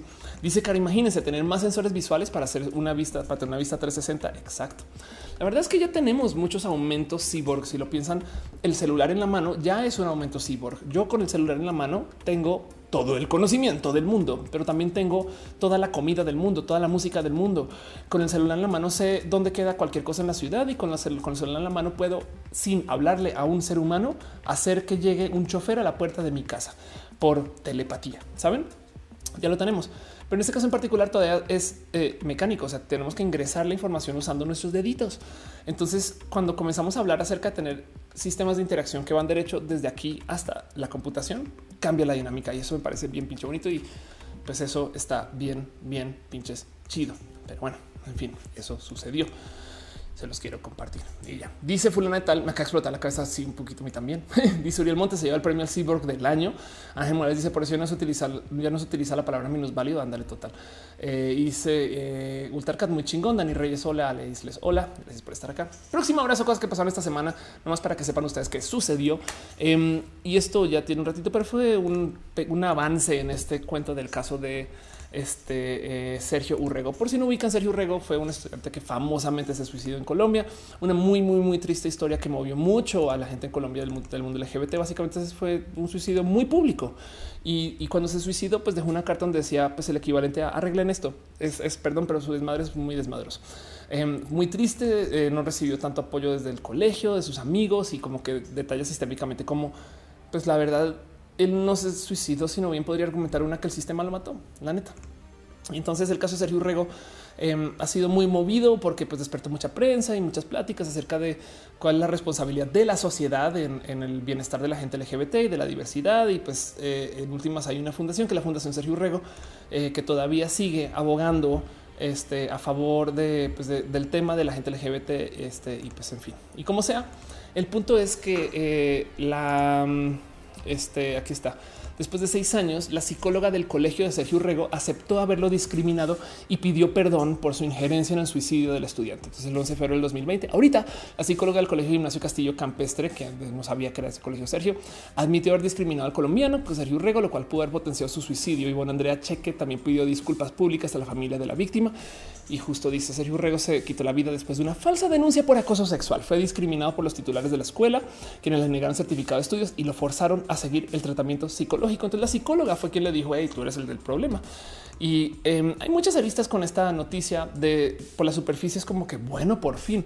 De paso, eh, la psicóloga ya está cumpliendo eh, eh, prisión, fue condenada a que está 35 meses de prisión, recibió y cheque y finalmente se hizo responsable, lo cual dejó en duda si no es que se está haciendo responsable para tratar de reducir su condena. Pero pues como se ha sucedido y pues miren que esto sea noticia, pues qué bueno, qué bueno, porque justo perdón, pero la psicóloga del colegio tiene mucho peso en esto eh, y hay que hablar de esto. Y lo digo porque pues yo sé, y en este chat viene muchas veces el psicólogo Luis Reina, que le tengo mucho cariño y mucho amor porque es una persona muy cool y vayan a su canal de YouTube y vean lo que es una persona hablando bien de los temas de la diversidad desde la psicología, que es muy chido de ver. Pero pues también existen estas personas que la neta, tienen mucho poder y entonces justo pues saben es como de que no entienden y me gusta mucho que por lo menos se platique. Lili Mosi dice López quiere implementar el lobby gay el comunismo en México tenemos que unirnos a no, pues yo soy parte del lobby gay, estás donde no es.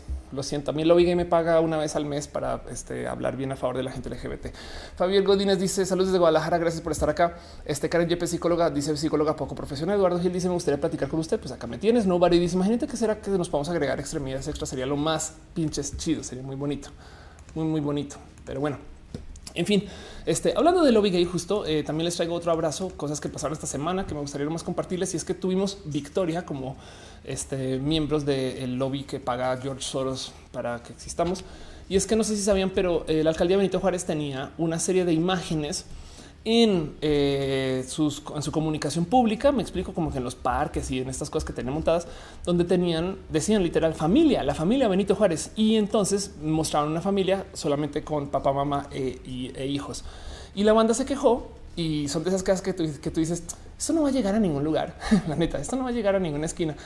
Pero así miras y resulta que sí, güey. Qué cool, qué chido. La gente bonita, la Benito Juárez de la alcaldía, decidieron cambiar todas sus señas y, espacios donde aparecieran familias para decir que hay familias diversas. Y en estos avisos hay familias homoparentales, hay abuelos, hay este, familias de todos, bueno, de muchos esquemas de diversidad, uno, dos, tres, cuatro, cinco, seis, siete. O sea, hay muchos modos de mostrar que es una familia y entonces me parece espectacular. LinkedIn dice que el nombre del psicólogo chido, eh, psicólogo Ulises, a ver, psicólogo. Está ahí en el chat, ¿eh? pero eh, psicólogo Ulises Reina. en su canal de YouTube de paso. Este Facebook, Facebook, LinkedIn. ¿Dónde estás Ulises en YouTube? Aquí está psicólogo Ulises Reina en YouTube. Sepan, sepan de la existencia de Ulises. Este eh, y suscríbanse a su canal. Está haciendo videos bien bonitos acerca justo del tema de la diversidad, cómo superar tu ex y pues de fidelidad, que significa los sueños.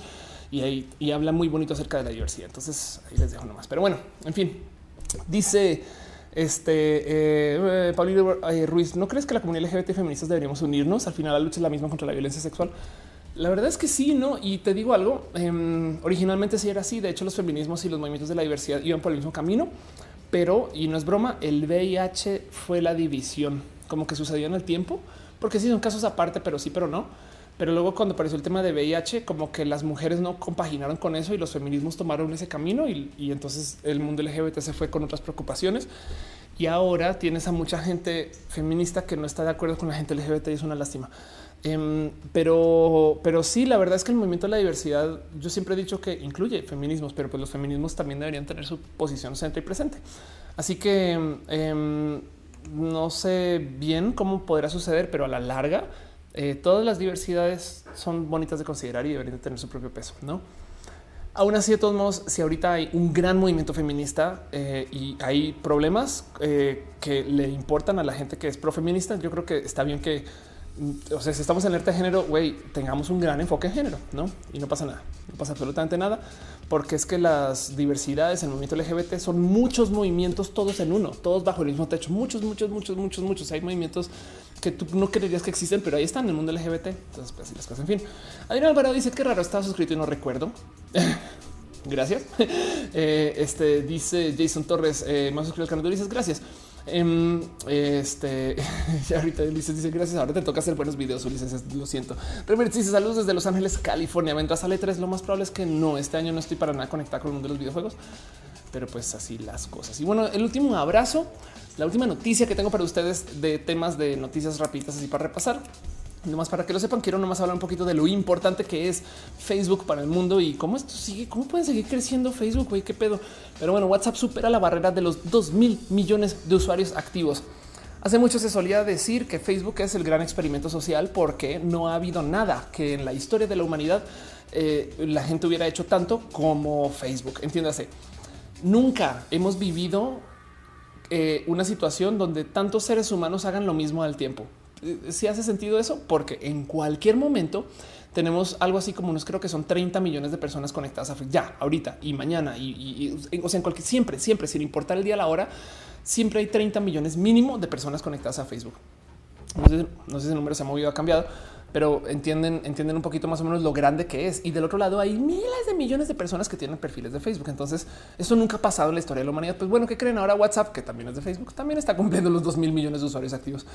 Y entonces esto de entrada deja muchas dudas acerca del poder, acerca de el, qué significa esto pues para la humanidad en general y la capacidad de comunicación y, si se debería romper esta empresa y todo eso. Y se los quiero compartir nomás. Es un tema pequeño, pero no. ¿Sabían ustedes que, por ejemplo, en Estados Unidos hay mucha gente que no usa WhatsApp, no? O Twitter, parece chiste, siempre me rebasa, lo cual quiere decir que entonces hay más espacio de crecimiento. Pero bueno, dice Saúl, gracias por nombre psicólogo. Ya lo busqué, a ver videos. Qué chido. Gracias, Enrique Olvera. Dice Random Thought. Soy fan de tus monumentales tacones tirados en el suelo. gracias. Fíjate que ahora ya son este. Eh, clásico, supongo. No sé, iba, iba, a hacer un show, decidí cambiarme los tacones de último segundo. Siempre, casi siempre hago show en tacones. Es un tema de actitud y los dejé ahí y se volvieron personajes. Entonces ahora pongo unos tacones de la suerte antes de grabar. Pero bueno, en fin, este dice Mir. Yo eh, no creo que sean 14 años en la Ciudad de México pena máxima. Estoy investigando con no, no, no, no, no, no, no. Eh, más que pena máxima, lo que estoy diciendo es en promedio, en promedio. Ok, voy a retomar eso. ¿Qué dije yo? Que, que eh, la gente pasa 14 años en promedio en la cárcel. Me explico. O sea, como que si tomas los que entran cortito, los que entran largo, etc., en promedio eh, la gente está 14 años, eh, lo cual quiere decir que el que se pudra en la cárcel, el, castigar a la gente que se, esto, sabes qué me lo dijo?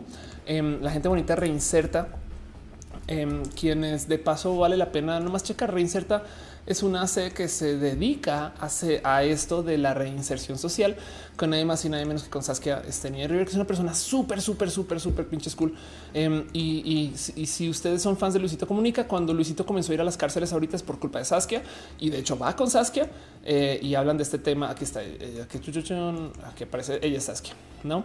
Em, y pues nada, la gente reinserta de por sí, es cool de por sí. Y platicando con ella, ella me decía que de todos modos hay algo que hacer acerca de la cultura del castigo en México, porque la gente es muy punitiva. En los casos de lo que pasa con Fátima, yo estoy totalmente de acuerdo con castigar, no? O sea, no, no, no me tomen mal con esto. Pero lo que veo es que hay casos como de un robo, que se pudre en la cárcel. Es de güey, igual no se va a pudrir porque estadísticamente hablando, la gente está en la cárcel no por mucho tiempo, no y vuelven a salir. Entonces, ¿qué haces con estas personas? Y pues reinserta. Se trata de eso, de reinsertar a esta gente de la sociedad. ¿no? Pues, en fin, así las cosas. Dice Aire Martín, los tacones sustituyeron no es el pensamiento más triste de todos, pero sí me acompañan. Dibujante dice: Bueno, durante la era glaciar estuvimos todos muriendo frío al mismo tiempo. Eso es verdad, pero no por no, no habíamos tantas personas en el mundo todavía. Karen Yepes dice: WhatsApp se a convertir en nuevo teléfono fijo. Ya ni la señal del celular se usa. Pues de cierto modo ya lo es. Este dice eh, que mi, la fea, los metadatos de piolines enviados en WhatsApp superan todos los datos que enviaron al hombre de la luna. Eh, hay eh, una, hay un chiste por ahí que escuché por un comentario decir, güey, el hombre, la primera vez, la primera vez que el hombre fue a la luna tomó y no me acuerdo si fueron algo así como 23 fotos. Hay 23 fotos de la primera vez que el hombre fue a la luna y decía después acaba una chica tomarse más selfies. La verdad es que también es porque es más barato tomarse selfies que fotos de la luna, no? Pero bueno, em, pero sí me da un poquito de risa toda esa situación. En fin, el caso. Em, esos son todos los abrazos que tengo para ustedes hoy eh, y tengo todavía tres secciones más dos cortitas y una medianamente más largas antes de irme a hablar un poquito acerca de preguntas y cosas que pasaron esta semana y estas cosas bonitas y demás, pero pues eh, no más quisiera este, dejarles ustedes el qué piensan de todo esto, qué opinan, dejen comentarios si quieren, si están viendo esto después o si no, les leo el chat de todos modos. Em, y vámonos con una sección rapidita que se llama justo les recomiendo.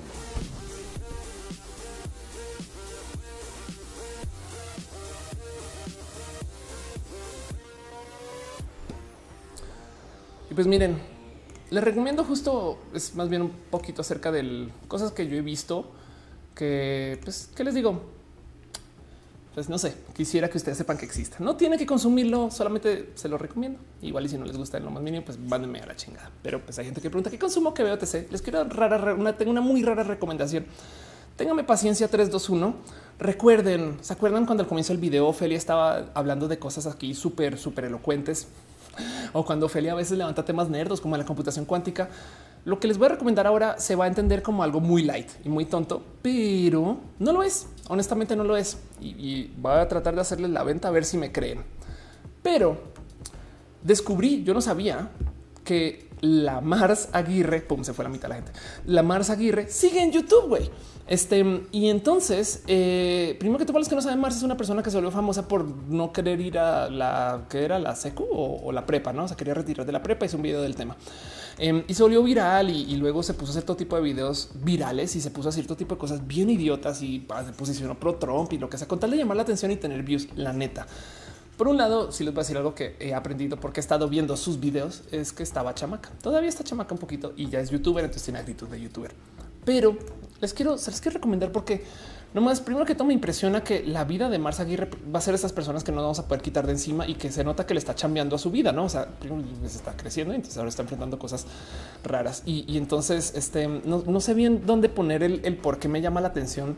Eh, que esto suceda como, como algo positivo, porque ya pinche idiota, así está idiota. Y la neta, no tengo mucho que abogar a favor de la Mars, aparte que he visto tres videos nuevos de ella pero me gusta la historia de una persona mediática que se hace en los medios. Me explico, esto lo hemos contado mil veces. Y entonces, eh, sí, la verdad es que tiene cosas que están bien, bien idiotas acerca de sus, puntos. Pero, por ejemplo, en su último día fui a terapia, quiero cambiar, ¿no? Em, y su contenido es dentro del cómo lo presenta listo. Digo, del otro lado también está muy cagado porque pues, no, le dan paz. ¿no? En los comentarios lo primero que dicen es Millennial descubre lo que es madurar. Después sí, quizás un poquito, pero como sea, se lo recomiendo. Nomás dense una pasada. Si tienen paciencia, em, vean a la nueva Mars si lo quieren ver y juzguen ustedes. No igual dicen, güey, está igual de idiota por meterse con dones todavía. Seguramente lo vuelve a hacer si le dan chance. Pero del otro lado, em, este dice Adrián Alvarado ya tiene lucecitos de fondo de youtuber. Es verdad. ¿eh? Em, y justo el caso es, me gusta mucho la historia de, la Mars porque em, hay cosas que voy a tratar de rescatar de lo que he aprendido de ver a la Mars en estos días. Em, primero que todo, justo su familia tuvo problemas de dinero en algún momento, entonces ella trató de formarse como le diera lugar, se trató de formar en YouTube y le fue bien. abusó del hate marketing, abusó del marketing viral y abusó de hacer barra bajadas con tal de tener views. Lo sé.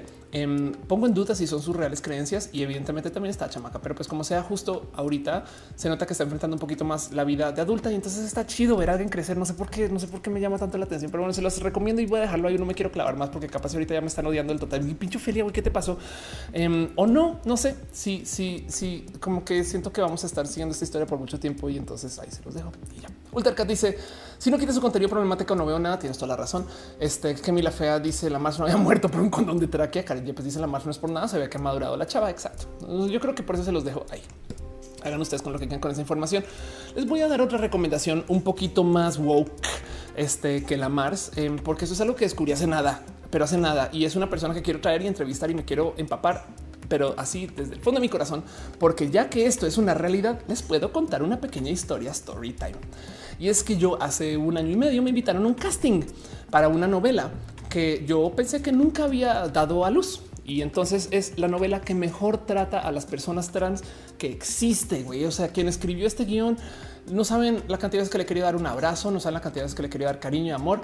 Em, y no saben la cantidad de, de, corazón bonito que tengo atrapado con esto, pero es una historia acerca de una mm, palabra más, palabras menos, una mujer cisgénero que sale de su pueblo, va a la ciudad, a la gran ciudad para buscar éxito, fama y fortuna. Luego eh, no encuentra, bueno, se casa con una persona, se divorcia y entonces vuelve a su pueblo años después con la cola entre las patas, toda triste esta pobre mujer. Y cuando vuelve a su pueblo, descubre que su amigo, su mejor amigo de la infancia, ahora es su mejor amiga porque transicionó. y entonces como transicionó, pues transicionó en el pueblo y gran parte de la novela, o bueno, de lo que yo tenía entendido el guion de cómo entregaron esa vez era la historia se trata acerca de una mujer trans que le enseña a una mujer cis, o sea, una mujer que no es trans, lo que es el ser una persona empoderada. ¿Qué? O sea, me estás diciendo que el papel trans no es del sufrir. No, es una persona trans que le está diciendo, a ver, hermana, yo fui capaz de superar este pueblo y soy trans y tú no te me vas a hundir. Y entonces, what? Qué bonito. Pues bueno, lo digo porque justo este nomás quiero que sentemos cabeza y les quiero la recomendación. Sí, Aristemo ya lo ubican seguramente. No Aristemo es básicamente dos chicos abiertamente gay en una serie que se hizo en las estrellas y van a tener su propio spin-off. Juliantina, dos chicas abiertamente lesbianas. Pues que ahora tenemos a Odaya, que es un personaje abiertamente trans, eh, que pues además es un personaje central abiertamente trans que está en una serie en Televisa. Y entonces hay muchas cosas que decir acerca de Odaya, porque lo primero que me dijeron cuando puse esta foto es que eh, oye, y si hubieran contratado una persona trans y yo, no, no, no, es que sí es trans, es nadie más y nada menos este que eh, Raquel Martínez. Vamos a ver si eh, que esta se llama Los pecados de Bárbara. Eh, me topé a Raquel Martínez un evento. Es lo máximo. Está bien pinche cool, güey. Em, y como actriz está de no mames, no como que también, claro, su página aquí no está queja de Raquel Martínez, Instagram. A ver si te encuentro así tan fácil para que la podamos ver. Eh, vámonos a Instagram a buscar a Raquel Play follow. Em, Raquel Martínez. Aquí es Raquel Martínez oficial. Raquel Becerra Martínez.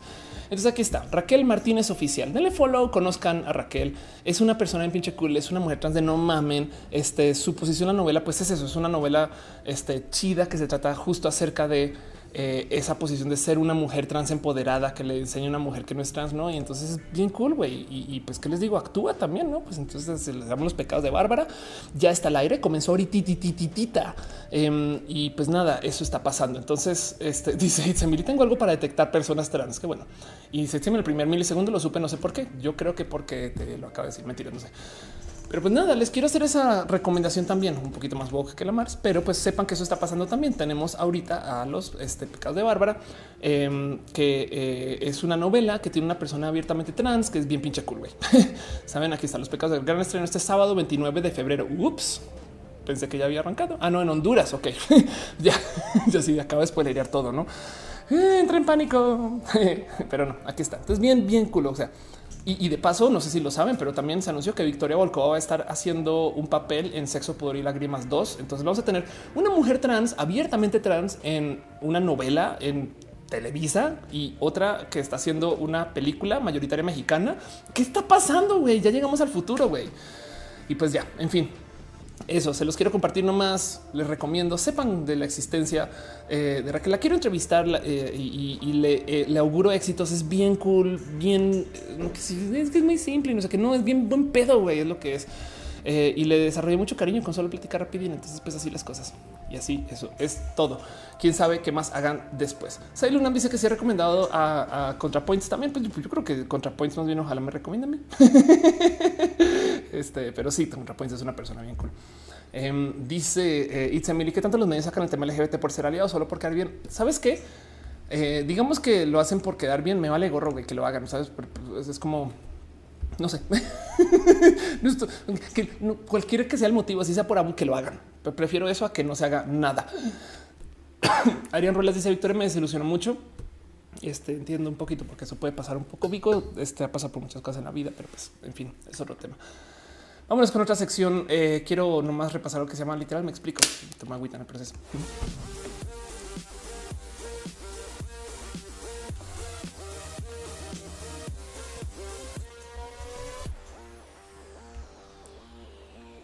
De todos modos, tengo mucho cariño a Vico. ¿eh? Este ha pasado por cosas bonitas también en la vida. Pero bueno, eh, eso es una pequeña sección que se llama Me explico. y básicamente son dos o tres cosas que pasan la semana. La neta, esta sección no debería existir, pero existe, que les digo. Eh, y es porque, pues nada, porque me piden y preguntan y me piden y preguntan y me piden y preguntan. Y pues entonces que hay gente que me dice, Ophelia, ¿qué opinas de esto? ¿O por qué publicas estas cosas? La neta, me mandan DMs diciendo, ¿es neta que si crees en eso? Sí, sí creo en eso. Y el primer me explico es justo eh, ahorita que está tuitando acerca del, del San Valentín. Em, pues una de las cosas que publiqué fue reciclé una infografía, se llamaría una chuleta, le llaman de Pictoline. Y es esta chuleta que por qué te vas a casar con la persona equivocada. Y entonces em, se los quiero nomás compartir porque creo mucho en esto y creo que esto me hace y no. Roma Queen dice yes. Em, y es que mucha gente cree que primero que todo hay güeyes que creen que las mujeres son quien se ajusta para ellos y eso está roto. Entonces no, guardemos eso en un cajón. Pero hay gente que cree que su media naranja es alguien que justo tiene los gustos que son compatibles con él o ella, no su pareja o sus parejas también. Pues hay poliamor. Eh, y entonces traen ese tema de que con quien se encuentran es perfecta para mí porque entonces me complementa y luego resulta que no siempre. Y hay muchas cosas que desarmar acerca del amor romántico. Yo creo que la primera y la más importante es entender que la gente no tiene por qué ser el 100% de ti y tú no tienes por qué ser el 100% de alguien, ¿sabes? Como que igual y tu pareja a lo mejor la pasan muy bien contigo y todo y son compinches y, y son equipo, pero eh, para, no sé, este, bailar igual y baila con alguien más, ¿saben? Es una analogía, pero me entienden, ¿no? Em, igual y hace algo con alguien más y esa persona le llena para eso y eso no te debería amenazar a ti. Y entonces justo Pictoline este, tiene esta, eh, eh, esta chuleta, esta, esta infografía que la guardo mucho y la tuiteo mucho también, donde habla de cómo no existe el match perfecto. Mucha gente pregunta por, por qué la pones, acaso no te llevas bien con tus parejas y es de no, yo creo mucho que mi situación amorosa eh, se da más bien desde el que yo, sobre todo ahorita, estoy muy dispuesta a buscar el negociar, no? Pero como dice, nos enamoramos de la idealización de otra persona porque vas a pensar que dura para siempre, pero luego te das cuenta que buscas otra cosa y las cosas terminan por no funcionar. Ese darnos cuenta de otra cosa también a veces que cambias tú. Igual y a lo largo de la relación tú descubres cosas de ti que dices, güey, ya no soy la persona que eras un año, que es muy normal.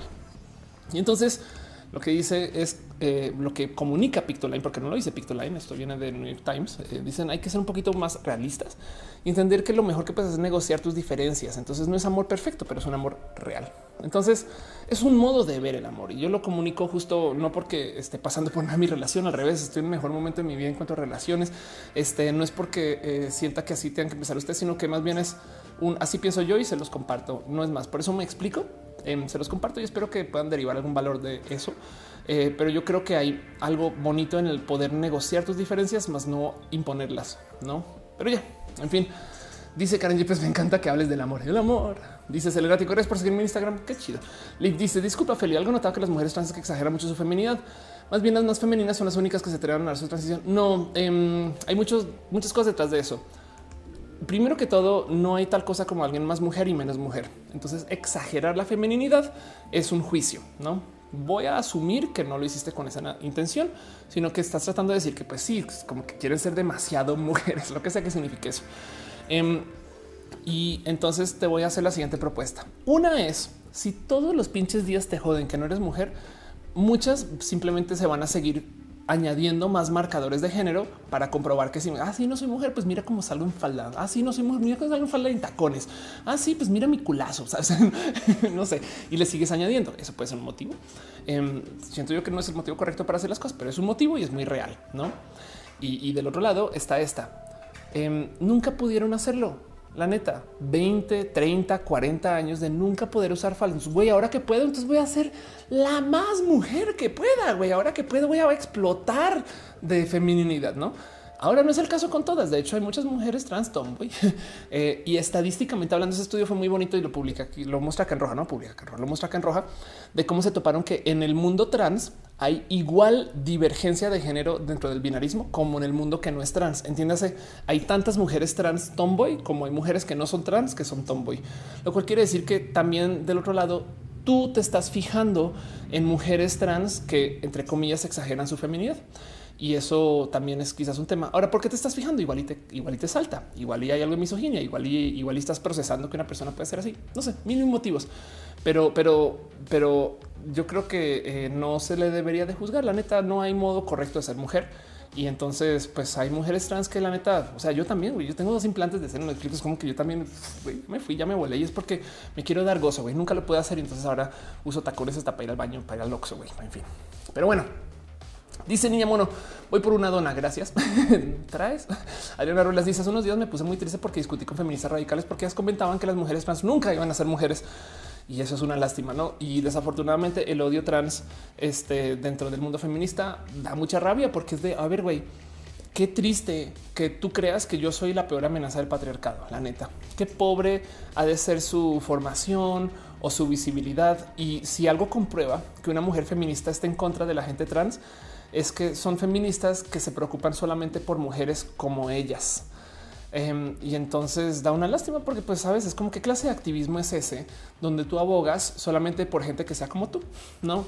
Eh, es como, eh, no sé, eh, em, este abogar por mujeres solamente de un estado, no? Pues no, pues hay mujeres en otros estados que también están pasando por lo mismo. Entonces, en fin, pero si las cosas dice Carolina Ramírez, soy trans. A veces visto tombo y te quitas unos pelmazos de encima. Sí, que de paso también es un tema cis. ¿eh? O sea, sin ser trans también este, eh, este, eh, a ver, también muchas mujeres cis. De hecho, dejan de, mostrar así como escote y no sé qué, porque está de hueva lidiar con vatos y las entiendo un chingo.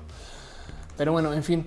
Em, dice Leaf, igual es algo muy importante, es un dato que noto, pues sí, no, no es tan importante, sí, exacto. Es, es, más bien, yo creo que las mujeres trans que tienen esos patrones saltan mucho em, porque tenemos que lidiar un poquito con el por qué no saltan ¿no? en general como sociedad. No la Fea dice como Fernando Tapia que tiene su pareja para tener una familia y su pareja para tener sexo duro. Esa señora está como en 2085. Eso es verdad. Fernanda Tapia está fuera de este mundo. Está bien cool.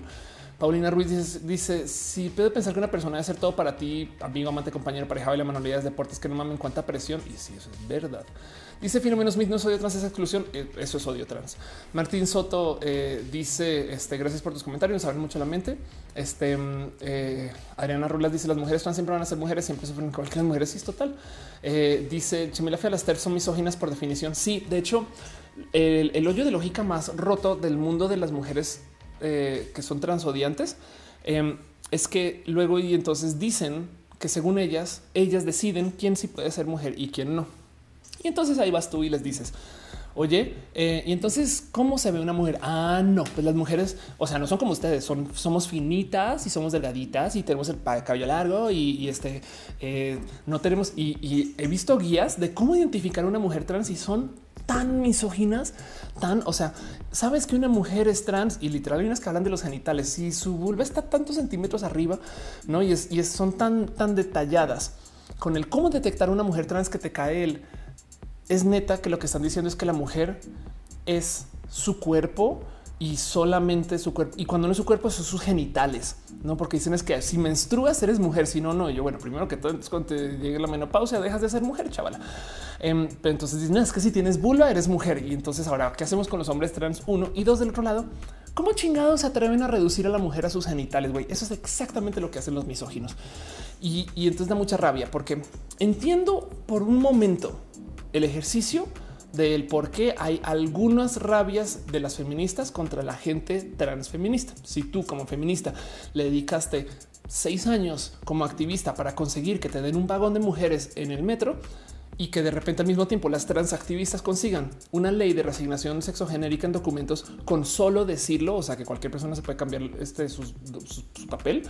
Em, entonces dices, hey, me estás deshaciendo un poquito mi activismo, pero del otro lado, yo creo que subestiman mucho la capacidad o necesidad o el que un güey misógino es que piensan en esto. Ellas piensan que un hombre misógino se va a hacer pasar por mujer para entrar a un vagón de mujeres. Saben, primero que todo es un violador, entonces no necesita de hacerse pasar por mujeres. Los avisos solo para mujeres no detienen mágicamente a los violadores. Sorpresa. Y del otro lado, justo em, si los hombres misóginos, si tú les das tu bolso a un chaval, este que es muy misógino y, y, ay, ¿dónde lo pongo? ¿Qué hago con él? No, es un bolso, es un bolso muy de hombre. O sea, me estoy cargando yo. ¿sabes? Si ni siquiera piensas tener el bolso, menos se van a poder hacer pasar por mujeres para entrar a espacios de mujeres. ¿saben? Entonces, como que tiene sus prioridades muy mal y me da mucha rabia porque del otro lado luego se voltean y abogan por decir es que hay que abolir el género. Güey, normar cómo son las mujeres, que tú pongas las reglas de que una mujer es solamente mujer si mide menos de 1,75.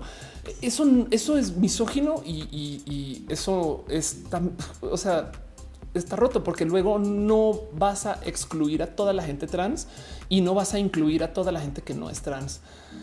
Y eso ha pasado en todos lados. No, si les dije la cantidad de veces que he visto que sacan a mujeres que no son trans de espacios porque piensan que son trans uh, y todo eso es por culpa del trans odio. Pero el tema em, es que eh, justo las mujeres trans eh, transodiantes que son que son feministas buscan este eh, defender espacios que son solamente de la mujer y a la vez están creando el mismo problema porque yo como mujer trans entonces ya no puedo confiar que un lugar que diga espacio seguro para mujeres sea, sea realmente seguro. Es más, me han pedido que me salga de conferencias de feministas y, por consecuencia da mucha rabia que estas personas que juran que están defendiendo a las mujeres realmente lo que están haciendo es que están dejando por allá de lado sin atender casos del patriarcado y están atacando a otras mujeres. Qué raros feminismos esos que son solamente para ciertas mujeres que ellas eligen cómo son. Y entonces ahí es que te sale a luz y compruebas que realmente no están preocupadas por las mujeres, están preocupadas por ellas. Y da mucha rabia porque pues dices, güey, es un movimiento colectivo, ¿sabes? O sea, hey, ¿no? Pero bueno, en fin. Este dice eh, que mi la fea voy a proponer novela, una TERF que descubre que es intersexual. Conozco a varias. Um, Emily dice cómo también es el enemigo de las personas trans. Aleli dice eh, eh, que todo se explica chido. Gracias. Alejandro Sánchez de fue muy famoso. Ya no recuerdo su nombre en un video criticando a una mujer trans. Y mírenla, esta mujer trans se ve más femenina que yo y todo el auditorio se rió. Este y no entendí cuál la risa, no? Exacto, exacto. Es como eh, el odio trans que de paso he descubierto es, algo más latinoamericano. ¿eh? Em, yo no sabía, pero justo no sé, me ha tocado ver que hay movimientos fuera este, de, Latinoamérica donde la presencia TERF es mínima, mínima, mínima. Por último, yo creo además que justo si tus movimientos se tratan acerca de la exclusión, entonces no estás haciendo comunidad. Y es una situación tipo como Em, nadie puede ir al cielo. Mm, me explico. Eh, yo, por ejemplo, a ver, a ver, voy a tratar de aterrizar esto. Las reglas para ir al cielo son tan estrictas que con cualquier bobada la gente ya no va al cielo. Si lo pensamos realmente, yo creo que todos y todas y todos en este chat tenemos algo que ya es pecado, que ya es abuso, ya a lo largo de la vida. y eh, técnicamente decimos con el pecado original, pero bueno, este mm, técnicamente. Y pero el caso es que con cualquier bobada te sacan del cielo. Entonces, si lo piensan realmente, nadie va a ir al cielo porque con cualquier cosa o del otro lado, si lo quieren ver así, el infierno es Delhi, porque ahí, ahí está toda la gente interesante. Em, y es lo mismo. Las reglas para ser una mujer, según las TERF, son tan estrictas que con cualquier cosa te sacan de ahí, que le hablaste a una mujer trans, pum, ya salió, que le saludaste a una mujer trans, ya salió, que tienes el cabello corto, entonces pensamos que eres trans, pum, ya salió. Y, justo por eso es que la ironía de, eh, la tolerancia es que no puedes tolerar la intolerancia, no es una paradoja. Eh, pero pues justo lo que pasa es que al tolerar la intolerancia, lentamente esa intolerancia se va a encargar de eliminar toda la comunidad interna tolerante lentamente con estos detallitos chiquitos o a veces grandes. Y entonces justo por eso, si tu movimiento se trata de la exclusión, lo único que va a suceder es que se va a achicar. Y si lo piensan, cada año hay más gente trans, cada año hay más gente feminismo, feminista, pero a lo largo del patrón global es que cada año hay menos terfas. Y es justo por eso, porque, porque no se puede sostener el movimiento si se trata del odio, de la exclusión y si se trata de ponerle distancia a la gente. Eh, y sobre todo es cruel porque esa gente que le están poniendo distancia son otras mujeres, ¿no? Pero bueno. Justo decía yo en Twitter hace nada y de hecho lo tenía, me explico y me lo salté, pero ya que estamos hablando del tema, em, me hice la rutina de que cada que veo un tema feminista en Twitter, cuando le quiero dar RT, ahorita que güey, hay de todo, hay cosas que digo, sí, güey, le voy a RT esto. Mm, primero voy a la búsqueda, pongo el usuario o bueno, la usuaria, perdón, y luego añado la palabra trans. Y si les dijera como el 90% de la gente chida que está tuiteando de temas trans eh, perdón, el 90% chida que está tuiteando de temas de eh, feminismos chidos que le voy a dar retweet, resulta que son transodiantes o se burlan de la gente trans. Entonces no les puedo dar retweet. Y entonces por consecuencia aquí estoy yo, entre comillas, silenciando a feministas o bueno, no silenciando porque no me toca darle retweet, pero me entienden, saben como que es triste descubrir que estas personas que yo primero digo, wow, qué chida, después digo, ah, no está bien, bien terfa, y bloquear, ¿no? Este, y lo digo porque yo veo a las mujeres terf así uno, necesarias para los feminismos y dos, mal guiadas. Güey, la neta, los feminismos sí necesitan mujeres furiosas. Hay muchas cosas con las que batallar, pero que las mujeres trans sean la amenaza más grande del patriarcado. Yo creo que solamente demuestra lo castigadas que han sido por el patriarcado estas mujeres, que ya ni siquiera pueden lidiar con vatos, saben? Y entonces son mujeres furiosas, pero que tienen una capacidad nula de enfrentamiento contra el patriarcado, pero quieren ser activistas. Y entonces da mucha rabia porque pues del otro lado es como no, si te necesitamos, güey, ven, no, pero pues justo no este, quieren enfocar sus esfuerzos en el odio. Es una lástima, pero ya. En fin, dice Ultracat feminismo es incluyente. Feminismo solo excluye la exclusión. El feminismo no tolera la intolerancia. Gracias por decirlo. Eh, o dice René mucho. el feminismo es interseccional o no lo será. Y ya. Karen Yepes dice feminismo es igualdad, equidad e inclusión. Respeto, dijo Emma Watson. Mario Pérez dice para las mujeres trans son, más buenas para los madrazos. Eso es falso. Este eh, Carl Edward dice has escuchado sobre los grupos transfóbicos de derechos llamados Alianza LGB. Todo eso viene de la Gran Bretaña, el epicentro de la transfobia que se disfraza de activismo. Es una lástima. Tutix dice Orieto dice llegué tarde. Oli Acusi dice ser sex Twitter es pecado porque entonces ya vale, ya valiste. Mil incluso sentir que irás al cielo porque irás muy bueno termina siendo un pecado. Exacto. Em, y pues así, en fin, en fin, Torchic, mujeres transodiantes. Sí, yo miren, de nuevo, siento que hay y me ha tocado. Hay muchas mujeres transodiantes que cuando conocen gente trans le bajan de huevos, perdón la palabra, pero me entienden porque es genitalista. Pero, pero es un tema de, eh, también de exposición, es un tema de pueblenilismo, saben? También es un tema de es que yo no he visto gente trans, entonces no he entendido bien cómo funciona el pedo y me voy con la finta de que son hombres en falda que se quieren hacer pasar por mujeres y así.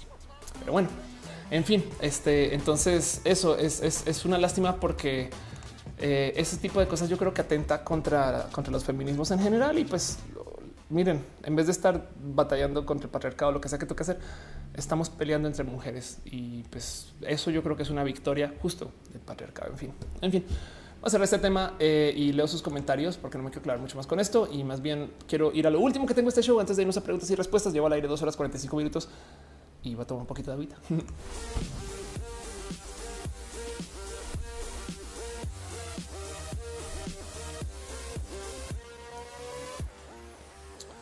Pues bueno, ya nomás para ir cerrando, quiero ir a una última sección que me traigo mucho desde el fondo de mi corazón, que yo llamo nada más y nada menos repaso latinoamericano. y es porque justo pasa muchas cosas en Latinoamérica que vale la pena platicar y discutir para que sepan que no todo el mundo es México o algo así, lo que sea que signifique. Debería comenzar a incluir España en el repaso latinoamericano y decir el repaso este hispanoparlante, quizás no sé. Pero bueno, la primera cosa que tengo para ustedes esta semana es una noticia, los sus comentarios ahorita acerca de algo que está pasando en Colombia que fue caso, pero rudo y también tiene que ver con feminismos. Entonces, pues ahí vamos otra vez. Pero eh, hubo un caso muy, muy, muy viral de una chica que se embarazó a los siete, perdón, se interrumpió su embarazo, o sea, abortó a los siete meses de gestación.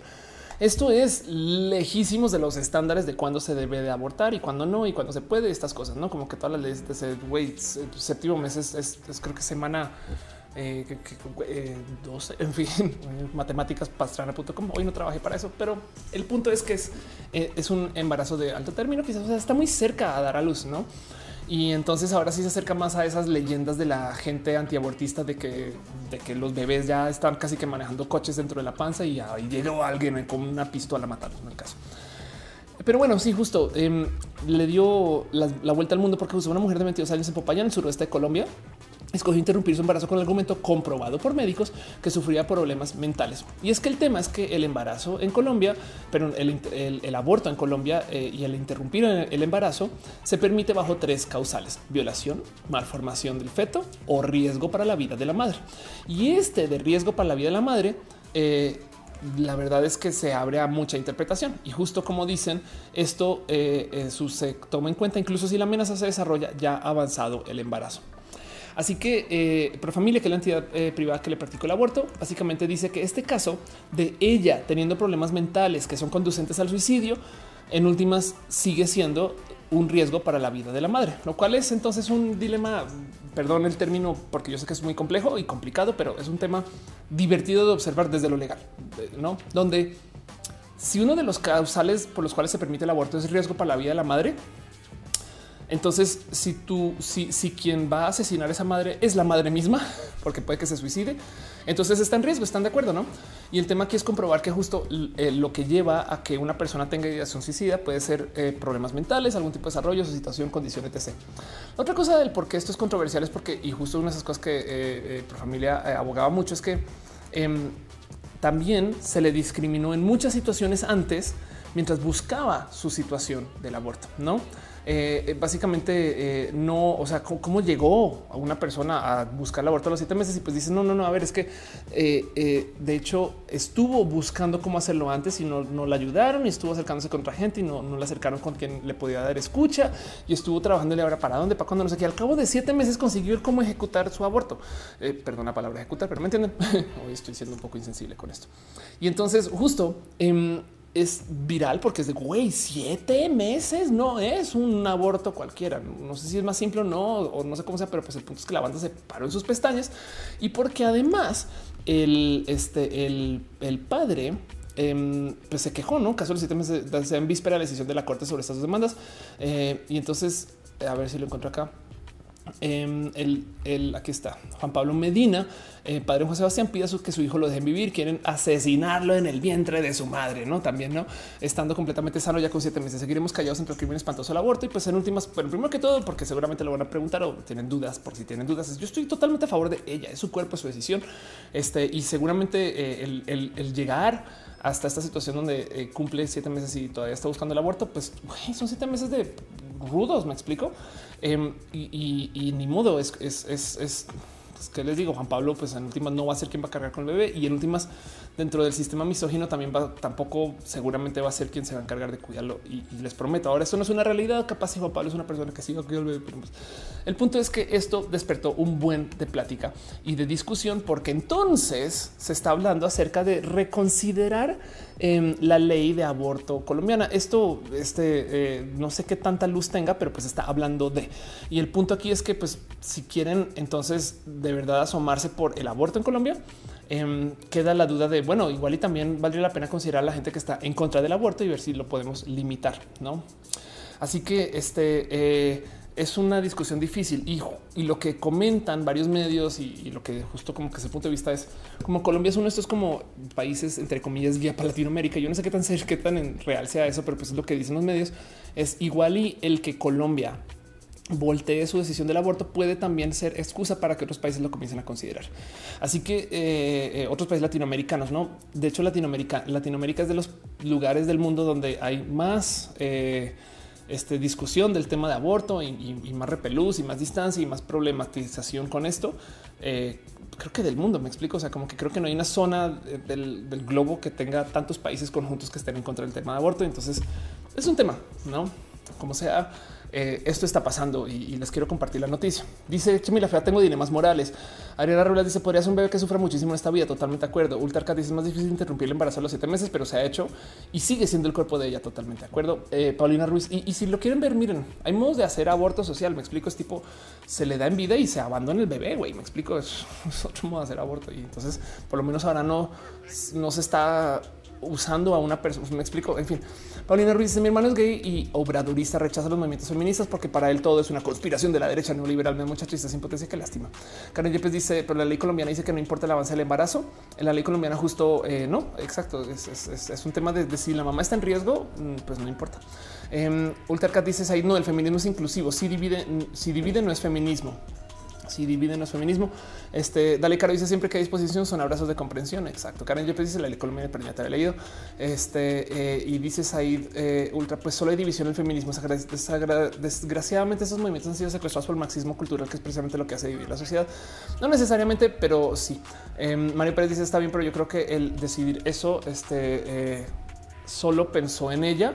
Pues sí, pero es su cuerpo. Entonces, en últimas, eh, si, si, si el padre estuviera dispuesto a llevar al bebé, que de paso técnicamente puede, o sea, podría llevarse, podría embarazarse él con un trasplante de útero, ¿no? Pero bueno, em, es, un tema de lo siento, eh, no, no es el cuerpo del papá, no? Y, ya, fin, se acabó. Eh, eso no debería, no, no debería de ser decisión de, no sé, pues quién va a cargar el bebé, no? En fin. Em, y, de cierto modo, este tipo de cosas en últimas, eh, yo creo que hablan más acerca de mucha más información que no tenemos, no? O sea, si está buscando un aborto, no solo necesariamente tiene que ser por su cuerpo, capaz está pensando, o sea, por el bebé, no? No sé, digo, evidentemente eh, en, este caso es darle una vida horrible a una persona o no dársela y ya, no?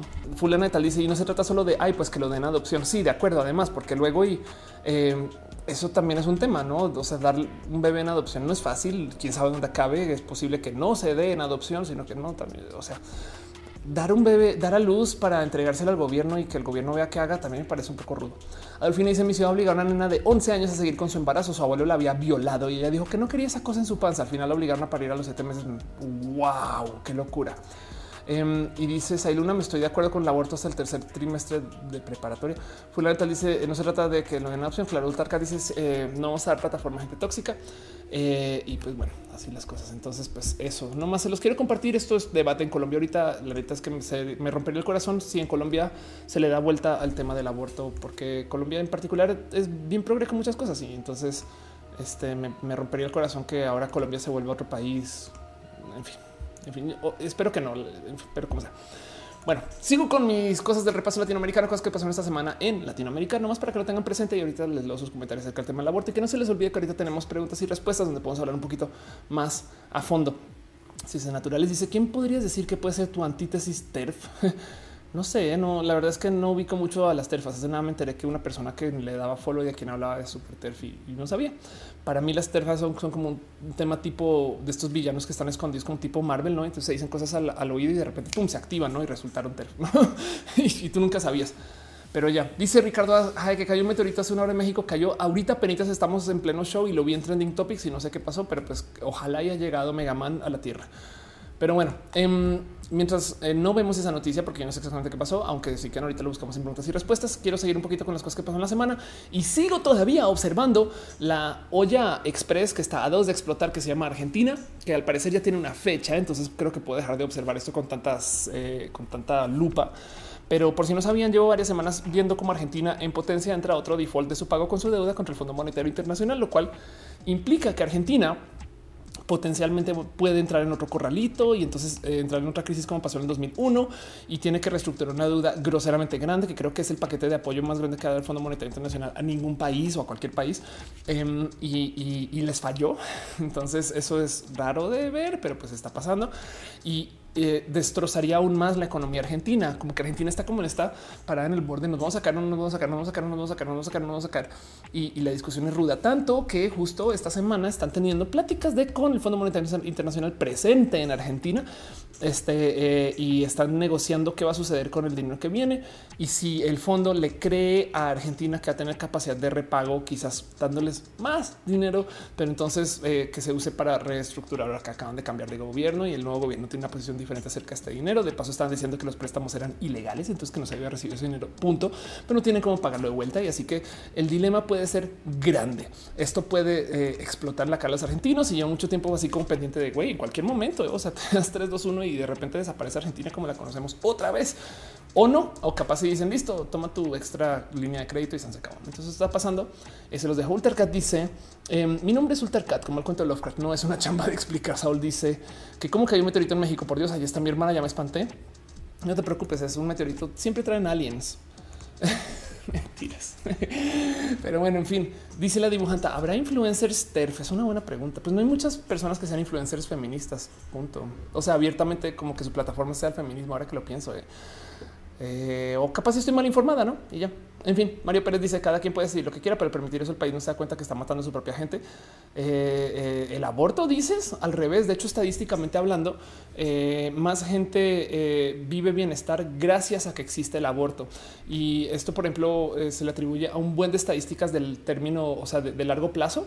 Em, porque topas que si tú puedes decir sobre tu cuerpo y puedes planear la familia, entonces las familias que se quieren tener son familias mucho más deseadas, que se les da mucho mejor, eh, que se da mucha mejor atención y cuidado. Y entonces literal, o sea, estoy hablando del mundo en desarrollo, el mundo desarrollado, en todos los lugares donde se ha permitido el aborto a lo largo de un tramo siguiendo los próximos 10 o 20 años, ha habido reducciones en crímenes, reducciones en este... En, digo, crímenes asociados con estas cosas de índole de, gente viviendo en situación de calle. Entonces, yo sé que ahorita hay un potencial y evidente problema con la inseguridad, sobre todo en México, pero el aborto está avalado por un sinfín de estadísticas que comprueban que sí funciona, no para el tema de es que güey, es que inundar a las ciudades con gente indeseada, la neta, gente que sus mamás no las pueden sostener y que sus papás no les quieren que les abandonan. Eh, es un tema, me explico, y pobres personas también, no es un es un eh, eh, pues qué bueno que tenemos la ciencia y la tecnología para poder controlar un poquito más este tipo de situaciones, ¿no? Y es que todavía no me estoy metiendo con el caso de violaciones, pero bueno, en fin, dice Sebastián Moscoso, Argentina tiene capacidad de pago desde hace mucho tiempo total. Eh, Master dice, me recuerda Robocop 2 o les prestó dinero de Detroit sabiendo que no podían pagar y aún así y luego sobre eso embargar la ciudad. Totalmente de acuerdo. Lanzo dice, no puedes poner el punto final en un debate para darte el lujo de no explicar. les dice, el FMI siempre ha sido ilegal e inmoral Em, y Paulina Ruiz dice cero hijos deseados, hijos felices. Exacto. Vean cómo ya me estoy quedando sin voz.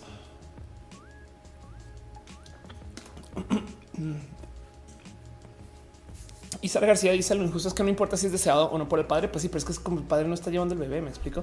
Y además, como socialmente hablando, el padre tampoco va a cuidar al bebé. Es que ese es el tema. Si la cultura fuera que el bebé crece en la panza de la mamá, pero el, luego el papá se queda en casa a cuidarlo, yo creo que la negociación sería muy diferente. La neta, si lo piensan, pero no. Luego es este tema que los papás se van y los dejan ahí. No, entonces, como que es un tema de nada, pues mujer, crea que crezcalo usted. wow, wow. Bueno, en fin, eh, pues ya esto se está volviendo aborto otra vez. Quiero seguir con las ah, cosas que pasaron la semana, hablar una vez más de Venezuela. Venezuela otra vez está en crisis porque al parecer todavía quedaban cosas que se le podían quitar a Venezuela por parte de Estados Unidos. Esto me sorprende mucho.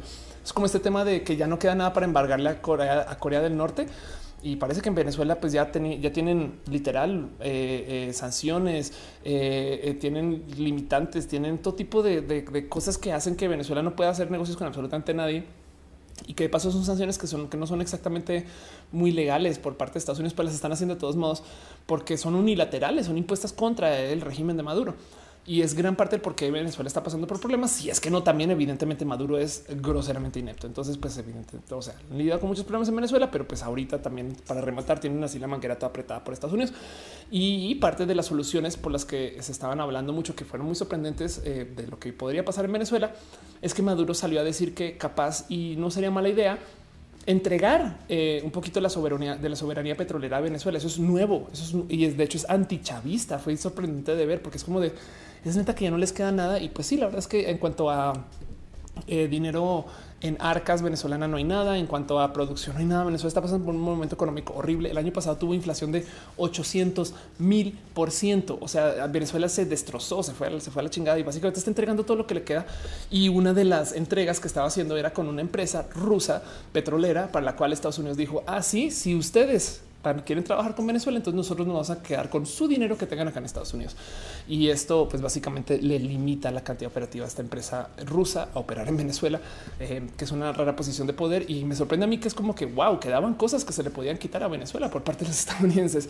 Esto lo digo porque entonces eh, eh, no solo es la noticia para que sepan qué está pasando, sino también para que también tengan presente que igual entonces esto va a crear más tensión en Venezuela. Sobre decir que Guaidó, el otro presidente de Venezuela, eh, eh, o el presidente legítimo, o el presidente constitucional, la verdad, eh, está a favor de esto porque son sanciones que técnicamente están atacando al régimen de Maduro, pero la verdad es que toda la gente venezolana sale afectada cuando no hay ninguna forma de producir nada, ¿no? Entonces, este, ay, qué locura. Creo que ya salieron más de 3 millones de personas de Venezuela, 4 millones, o creo que hay 3 millones en Colombia, y, en fin, es como, es, es nada, un país desangrado, o sea, básicamente, pero pues esto, este, pues es tema. Eh, y pues nada, se los quiero compartir nomás para que sepa que eso está pasando y de cómo pues siguen las tensiones en Venezuela y estas cosas. Y el último tema que tengo para platicar hoy del repaso latinoamericano, no vamos a preguntas y respuestas porque ya sé que ustedes quieren hablar del aborto, del aborto hasta que nos se, nos, caigan este, eh, los labios de tanto mencionarlo y tanto platicar y debatirlo. Este es quiero nomás presentarles esto eh, que se llama el, el, Mila, se va a llamar el Mila quiero nomás clavar un poquito más para ver exactamente qué significa ese. Pero el MILA básicamente es un acuerdo latinoamericano para atar las bolsas de valores colombianas, chilenas y peruanas. ¿Y esto qué, qué, qué, cómo va a ser el mercado e integrado latinoamericano de valores, que me parece espectacular. Mientras más grandes sean estos mercados, pues evidentemente, eh, pues literal, estas cosas generan armonía latinoamericana, ¿saben? Em, implica que vamos a poder tener inversionistas peruanos en Colombia con más facilidad o inversionistas colombianos en Chile con más facilidad. ¿Saben? Me parece tan bonito. Em, y justo eso es una noticia que se viene eh, técnicamente hablando desde el 2011 y que esté sucediendo para mí es re bonito de leer en Mila. Ojalá eh, y pueda toparme con un poquito más de información porque eh, la neta lo vi como nomás noticia y tuve un momento de wow, wow, qué bonito este, que esto suceda. Porque además Latinoamérica históricamente le ha sido negado entre comillas, o se han desintegrado por, por malas formas o malos modos de comunicar, el hacer acuerdos suramericanos de libre comercio, ¿no? Como que Mercosur estas cosas siempre tienen colapsos y además Latinoamérica por sí tampoco ha sido tan estable. Así que el que se estén formando este tipo de acuerdos para mí es desde la gloria hasta la belleza y ojalá y lleve a más desarrollo. Entonces se los dejo ahí nomás como noticia, nomás por recapitular. Tuvimos el Mila eh, este, entre Colombia, Chile y Perú, eh, Argentina eh, y Venezuela. Argentina dos de caer, Venezuela, pues al parecer todavía estrangulado. El debate abortista en Colombia, el cual al parecer va a ser del único que vamos a hablar ahorita en preguntas y respuestas. Luego también hablamos un poquito acerca de Raquel, esta chica trans cool en Televisa, la Mars, em, las terfas San, Valentín y el tema del amor. Hablamos de Facebook, este, la Benito Juárez hablamos del brazo hackeado al Cinte, hablamos del tema de Sergio Urrego, eh, el matrimonio de la política Playa del Carmen, hablamos de los deepfakes. Puedo seguir. Hablamos de la clínica Condesa sin pagar, los coches eléctricos del SACU, hablamos de Fátima y sí, hablamos de la inteligencia artificial. Y entonces fueron un chingo de temas y llevo al aire tres horas, cuatro minutos. con eso, entonces voy a cerrar el último tema de la última sección, pero no me voy a ir. Vamos a hacer preguntas y respuestas de lo que me quieran platicar. Les leo.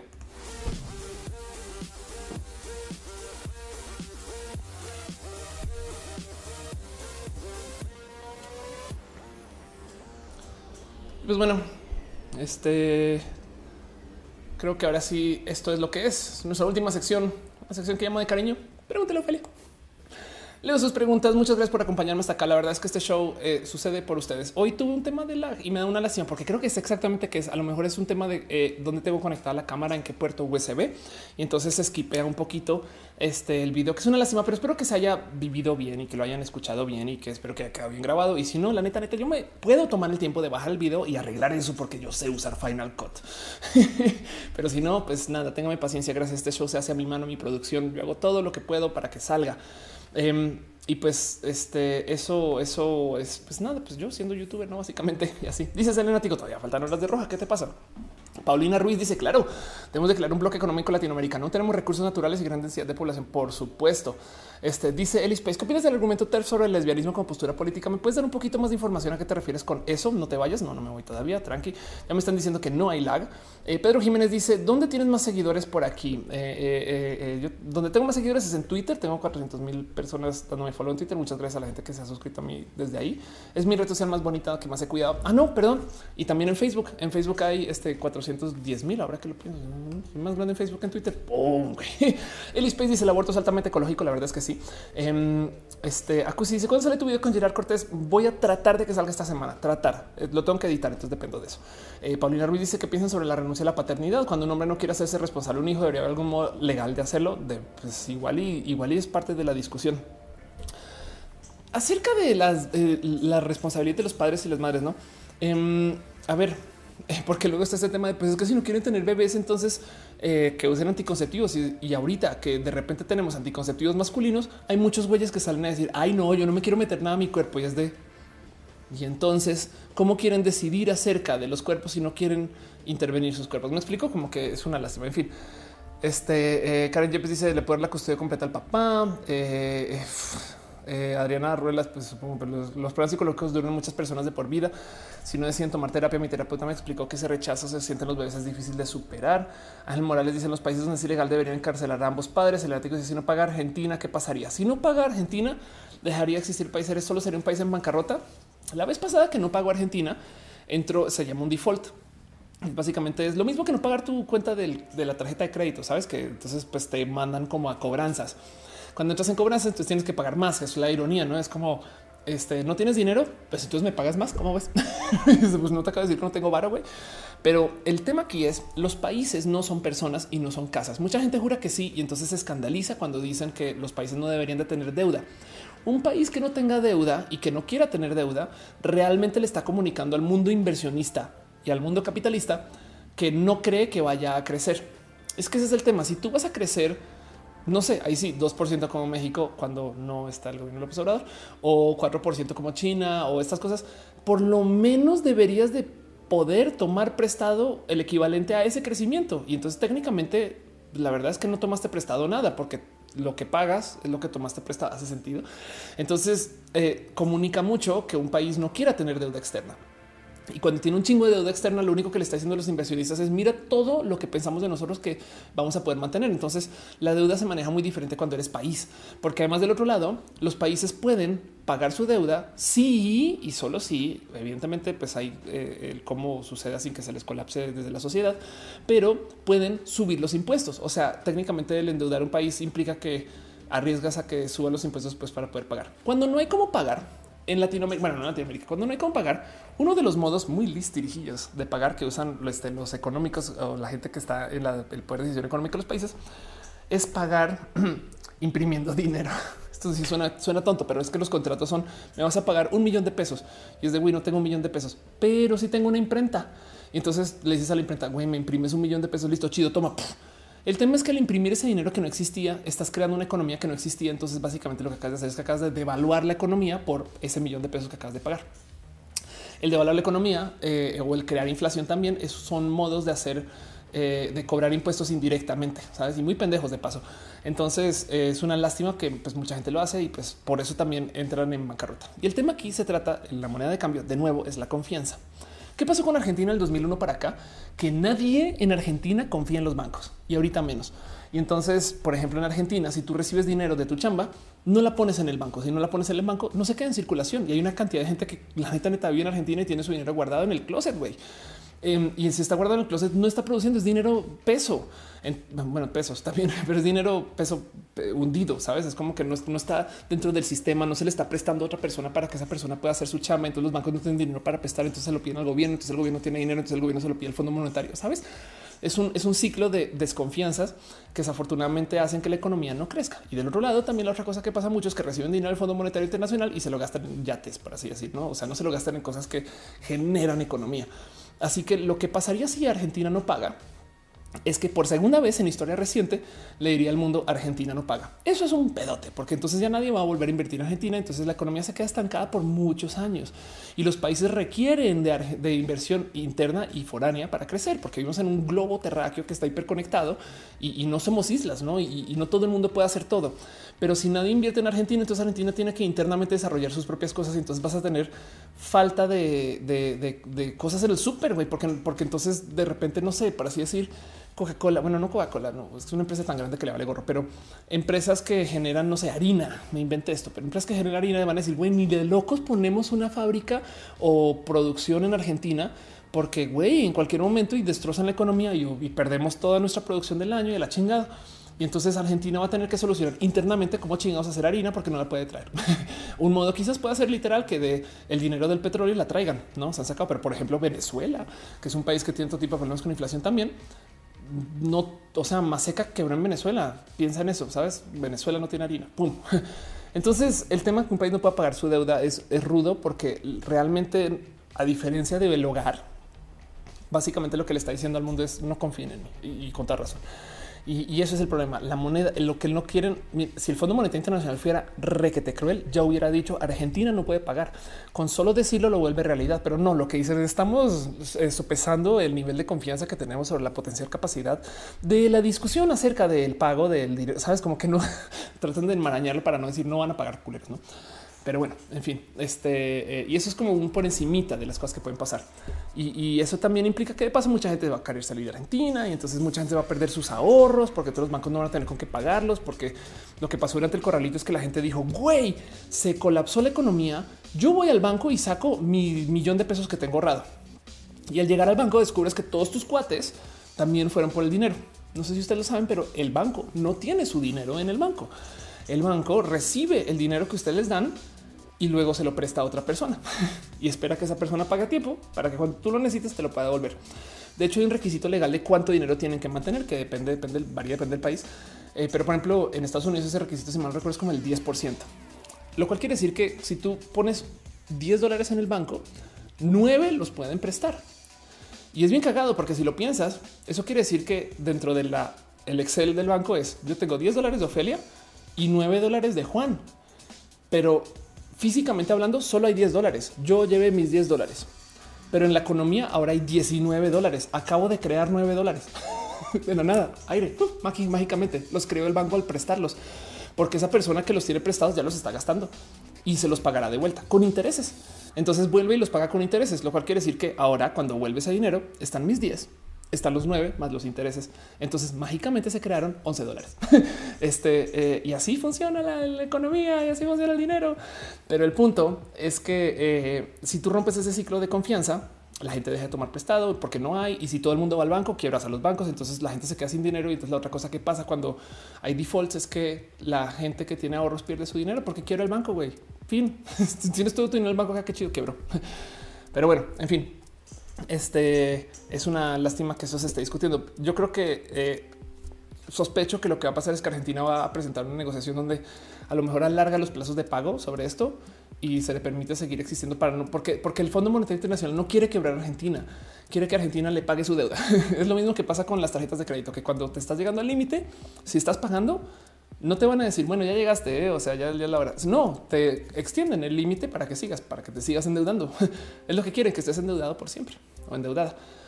En fin, bueno, este eh, leo sus preguntas porque me fui y me clavé mucho con eso. Em, dice este Adriana Ruelas, ¿qué pasará con Venezuela que está vendiendo todo lo que tiene? Dejará que otro país entre a poder. Yo creo que ya medio pasó de cierto modo. Eso es parte de lo que de lo que estamos viendo que está pasando en Venezuela. De lo poquito que hay funcional en Venezuela son cosas extranjeras. Ahora Venezuela tiene todo tipo de cosas raras que están sucediendo. Em, por ejemplo, hay un chingo de industria venezolana que está hecha en Venezuela, pero que es robada. Entiéndase, creo que son los cereales, si mal no estoy, que son marca, eh, será cornflakes o sucaritas. No me explico. O sea, tú lo ves, tú ves la caja y dice, ah, sí, es la marca, pero la empresa en sí que hace esa marca no está en Venezuela. Simplemente la clonaron y entonces están haciendo estas cosas. Hay filiales de empresas internacionales en Venezuela falsas para que la gente piense que están ahí. No es raro. ¿Y, qué va a pasar? Pues em, si sí, la verdad es que lo que en últimas, si tu, si tu país ya quebró, eh, si hay tanta gente viviendo ahí, etc. Eh, una es pues que nos comemos a los ricos, a los tres que quedan los acaban asesinando básicamente porque pues, hay gente que tiene necesidades serias y hay historias muy tristes en Venezuela. Va a morir mucha gente, ya murió mucha gente, va a emigrar mucha gente, este ya emigró mucha gente. Y en últimas, sí, lo que puede acabar sucediendo es que eh, capaz si la infraestructura venezolana queda toda en manos de los chinos y el petróleo venezolano queda en mano de los rusos este, eh, y, el gobierno queda en mano de los gringos.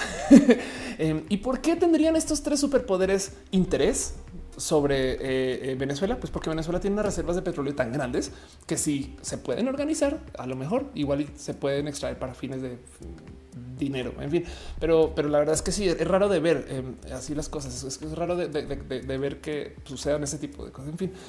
Pero ya em, dice Zaire una chimba que creo que es China. Es el 15% del eh, PIB mundial y si ellos no consumen materias primas y el paro de vuelos causa exceso de oferta. Ah, sí, el coronavirus puede ser un problema justo por eso. Em, dice Itzemili, ¿por qué siento que es una forma de cobrarte a ti mismo por querer ahorrar? Eh, un poquito, eh? ¿eh? Perro dice, pregunta, cuando me formé en asuntos de género, hacemos diferencia entre transfeminismo y feminismos trans. ¿Cómo lo? Wow, transfeminismo y feminismos trans. Em, ¿Cuál es la diferencia? ¿Me explicas tú más bien? No entiendo cuál sería la diferencia. O sea, se me ocurren un par, pero no, sé si son las diferencias. ¿no? Eh, dice Liv, cada país debería ser autosuficiente y con lo sobrante comercializar o intercambiar. No se me hace muy sano que uno esté endeudado toda la vida. Corea, por eso es el país con este mayor este, suicidios. este em, no, de hecho, hace muchos, muchos, muchos ayeres, o sea, como desde los ochentas, creo, eh, ni siquiera desde antes pero bueno, em, hace mucho, mucho, mucho, mucho, mucho tiempo ningún país es autosuficiente. Fin, es un hecho, es una realidad mundial. Eh, eh, tanto que por eso hay acuerdos internacionales masivos, ¿no? Y, está bien, eso está bien, porque somos muchas personas en el mundo. El pensar que tú como país deberías de existir en una isla este, es injusto contra la población, porque entonces estás poniendo a la población a hacer un chingo de cosas mal, ¿sabes? Porque hay, hay, hay especialización, la neta, y, y no pasa nada. Más bien, si abogamos porque todos los países tengan especializaciones y tengamos intercambio, uno, vamos a poder maximizar el uso. O sea, a ver, ahora sí, eh, yo sé que dije que no son familias, no son casas, ¿no? Pero es como si en una oficina tú le pidieras a todos los empleados que sepan hacer todos los trabajos de la, de la empresa, ¿sabes? Em, en este caso es mejor tener división de labores y colaborar, porque de paso, si tenemos conexión económica, hay más paz. La neta, si tú quieres bombardear al país vecino, pero resulta que al hacerlo te quedas sin harina, este, eh, no sé, este, plátanos y petróleo, o bueno, harina, electricidad, litio, no sé, sabes, te quedas sin cosas y ellos también de vuelta no van a ir a guerra. Hay una estadística que era el ideal alrededor de países que tuvieron McDonald's instalados que se violó ahorita por primera vez, por primera vez con la invasión de Crimea, pero dejando esa de lado porque es Rusia cometiendo crímenes internacionales que por algún motivo pasó completamente avalado por la, en fin, se permitió entre comillas, este eh, eh, que es otro tema. Eh, ningún país que tenga un McDonald's ha ido a guerra con otro país que tenga un McDonald's. Entonces, el buscar que tengamos interdependencia económica hasta por la salud y hasta por la paz aboga. Porque hay salud, no sé, pero me entiendes. Bueno, también porque pues en últimas en fin, el intercambio es bueno eh, y se ha comprobado que es muy bueno. Pero bueno, hay gente que está muy en contra de eso y es una posición política. Entonces hay republicanismo y es otro tema. Pero, pero no existe ningún país que sea autosuficiente en todo y menos con lo complejo que es el consumo de hoy. Sabes? No hay, no hay tal cosa. Entonces, pues así. En fin, este eh, pasó un martillazo. Muchas gracias. Gracias, Caro, por siempre estar cuidando este lugar. Este eh, y así las cosas. Dice eh, no he tenido la llegué antes que yo misma. Gracias. Em, María Paula Cardona dice como la geopolítica, la geografía política. Saúl Castrite dice habla del coraje del coronavirus para otro show. Me gusta cómo explica las cosas. Sabes que he pensado hablar mucho del coronavirus, pero como que siento que no hay más que hacer sino informar y no se me ocurre. A mí me gusta que el tema central sea un poquito más de análisis y luego pienso qué nos tiene el coronavirus de enseñar que no hemos aprendido de la influenza, no? Em, de todos modos, igual valdría. Bueno, prometo que me le busco más. Prometo que le busco más. Rosia dice Megaman, bienvenido a la tierra, Megaman. Exacto. Julieta Serrano dice qué pasa con México con mucho migrante venezolano y ahora argentino. Eh, vi hace nada un pequeño estudio que topaba que eh, eh, esta migración, a ver, eh, el, problema es que es gente que llega y, el mero llegar a instalarse y a formarse y, a conectarse con una nueva sociedad puede tener un costo. Sí. Em, México afortunadamente puede absorber este costo en muchos casos, no en todos, no, pero pues México no es un país pobre, no, sobre todo comparándolo contra Latinoamérica. Y, suele ser que, y esto fue el análisis, que estas personas llegan y como ya son personas de la diáspora, entonces eh, realmente eh, no tienen alianza contra el país en el que llegan, pero eh, como si necesitan salir adelante o no, o no existir, me explico, es como o salgo adelante o muero, casi casi. Entonces es gente muy trabajadora. Por consecuencia, es como un ingreso de mano de obra barata. Bueno, también habrán venezolanos que son muy capaces, muy estudiados, muy educados, etc. Pero pues esa gente yo creo que ya migró hace mucho tiempo. La gente que está llegando ahorita, pues son personas que la neta están dispuestos a tomar cualquier trabajo. Y sobre la superficie, es, pues nos quitan nuestros trabajos, tracking our jobs, no como en Estados Unidos. Pero la verdad es que entonces eso libera a, a la gente mexicana a hacer trabajos de entre comillas más alto nivel. No, eso es pura teoría económica que podría ser completamente falsa. La verdad es que em, yo creo que sí, sí hay que lidiar con eh, esta gente que está llegando que tiene muy poco y hay que apoyar a esta gente, pero eso tiene un costo.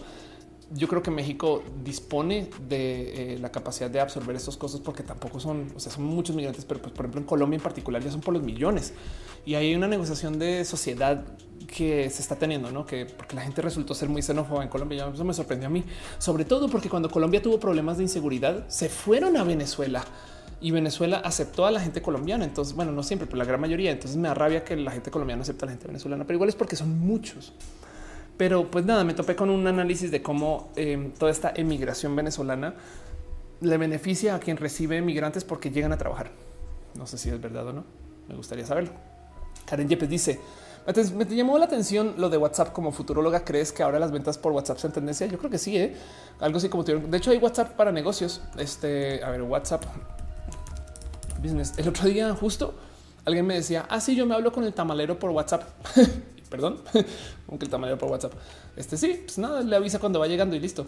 Entonces ya es un hecho. O sea, no te preocupes, ya pasa. Y sí, hay una aplicación de business de WhatsApp que tiene mensajes auto escritos, quick reply, no sé qué. O sea, esto es una realidad. Dices, Liv, pero debería, es que la autosuficiencia no bloquea el intercambio, es como uno tiene maíz y frijoles y ellos en bueno, el tema es que eh, hay países que no pueden ser autosuficientes, punto. Fin, fin, quizás es un, o sea, eh, quizás es, este, sí, entiendo tu punto, que eh, deberíamos de buscar hacer para tener exceso Ahora, del otro lado, si lo piensas, si todos los países tienen exceso y son autosuficientes, entonces no habría intercambio. No, también eso puede ser otro modo de verlo, no? Eh, tú necesitas que tengan deficiencias y necesidades y entonces la cumplan contigo, no? Pero del otro lado tú también. Entonces son parejas que negocian, no? Eh, y porque además justo eh, no sé si los países deberían de ser considerados como entidades hechas para la producción, sabes como que son organizaciones civiles sociales eh, y no son máquinas. Y entonces quizás no, o sea, también es otra.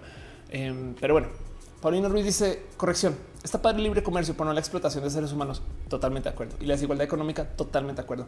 Habiendo tanta comida y dinero porque hay tanta gente miserable. No solo eso, sino la ironía de cómo eh, hay eh, gente, o sea, cómo puede ser México, por ejemplo, un país que tiene tanta obesidad y tanta hambre.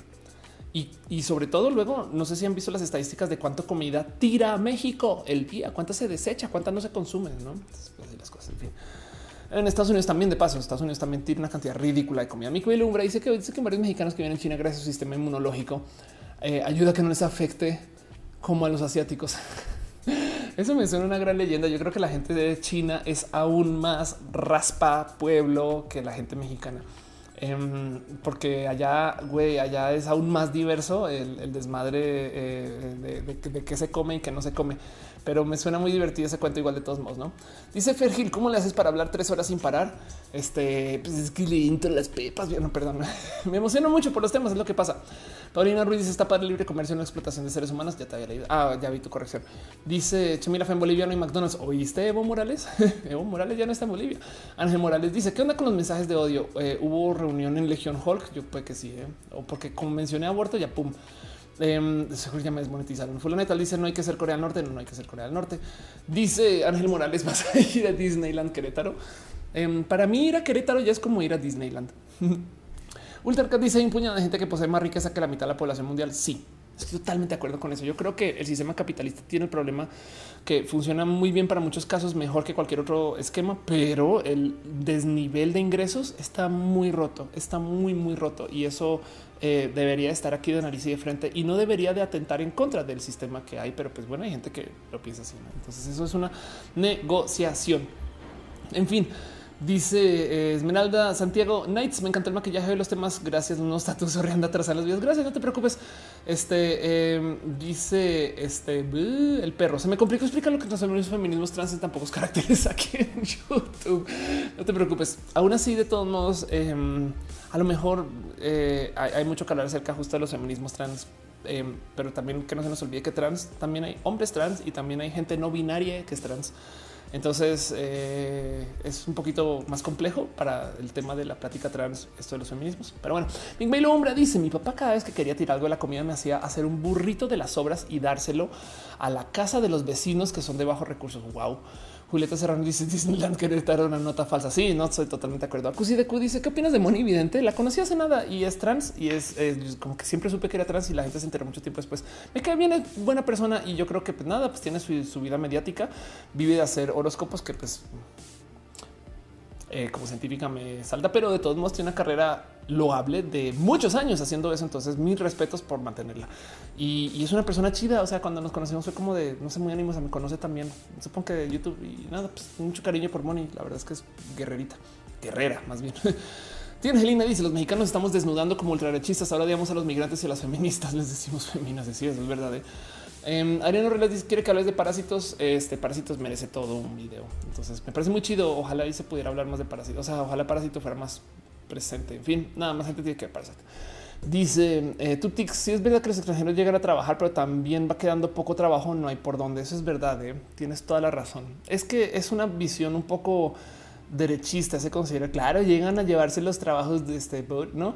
Entonces no, por eso la digo como medio regañadientes, no, no sé bien qué pensar. De todos modos, a ver, está pasando y yo no quiero ver como un negativo la emigración y la emigración. Saben, eso, sucedió, es una situación, es una condición, es un momento.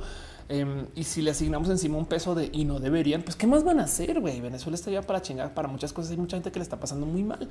Em, es que de nuevo, imagínense que aparte de todo el desmadre, su dinero desaparezca, no? Entonces había alguien que estaba comentando en Reddit cuánto tiempo le, tomaría en bici ir de una ciudad no muy lejana de Caracas a la frontera en Colombia. Yo pensaba, güey, está pensando irse en bici como 200 kilómetros para poder llegar a la frontera. Es de su extremo. Pero bueno, en fin, este, pero puedo usar Reddit. Pero bueno, en fin, eh, pierdo el tiempo y se recomiendo un libro LGBT, por favor, te amo. Este, eh, yo siempre recomiendo un libro que se llama The Whipping Girl por Julia Serrano. Este, este, no sé si es un tema LGBT en particular, pero pues habla de transfeminismos justo. Eh, y yo sé que yo sé que hago recomendaciones muy estándar, pero pues en este caso en particular es porque justo es un punto de arrancar. Pero bueno, si se les ocurre algo más, adelante. Linda noche, Martín. Martín dice que nos tiene que ir. Dice la dibujante, nos debes el roja de la vejez trans. Yo creo que a este paso voy a llegar a ser una vieja trans. Entonces ya hablaremos de la vejez trans. Milton Armico dice: lo mejor que me encanta escucharte. Gracias por estar acá. Las horas se los damos a los perros para que nada se tire. Gracias. Silático dice: ¿Qué pasaría si existiese una democracia no republicana en un país? Este y, en qué nos beneficiaría. El problema de eh, justo los eh, modos alternos de, de este mm, orden social o civil, si lo quieres ver eh, primero que todo es que eh, el mundo tiene un orden medianamente establecido y está cagado pensar que de tantos países que hay, de tantos seres humanos que hay, de tanto tengamos básicamente dos modos y medio de organizar la sociedad. Es como de wow, que no. Eh, como cómo llegamos a esto? Pues bueno, nada, somos una sociedad muy, muy, muy, muy sofisticada que llevamos muchos años en formación, una sociedad global. Me, me explico. Con muchas personas también. ¿no? Entonces, pues ya llegamos acá. Eh, y entonces, justo si tú tienes a alguien que digamos que es no estándar, que está en otro sistema de pensar, trabajar y demás, máximo podría funcionar internamente dentro de su, esquema, pero todavía tiene que tener como si quieres verlo modos de traducción hacia el exterior y entonces de cierto modo está todavía aplicando la regla del exterior, no? Pues, pero bueno, en fin. dice Karen Yepes ¿qué modelo económico seguirá después del capitalismo? Pues ya sabes cómo es este dicho, no? Que se han probado varios, pero que el que tenemos es el mejor de los peores. Ángel Morales dice lo malo de los implantes es que eh, no envejecen ni el pellejo. Sí, sí, es verdad, pero ni modo. ¿no? Liz dice vienen los filósofos griegos. Tú te dice yo le recomiendo a Leo Silvestri en vez de leer un libro chido. Este y dice Leaf, este no subestimes horóscopos. Tengo un video largo hablando de los horóscopos. Este eh, y, pues nada, yo eh, creo mucho en la temporalidad. Estoy completamente de acuerdo con que hay cosas que pasan eh, si naciste en enero que son muy diferentes a las cosas que pasan que si naciste en julio pero no creo que tenga que ver absolutamente nada con el hecho de que una roca estuvo detrás de otra roca cuando naciste, sobre todo porque las fechas están mal, las cambian y entonces eh, o, se cambiaron y se ajustaron y la gente entonces cree en unas fechas y no en otras y entonces queda claro que evidentemente el tema de eh, la posición de los planetas es, eso, es, mera observación. Em, porque justo se creyeron que eh, este em, pues que una significaba la otra, no que, que pues, correlación implica causalidad o viceversa.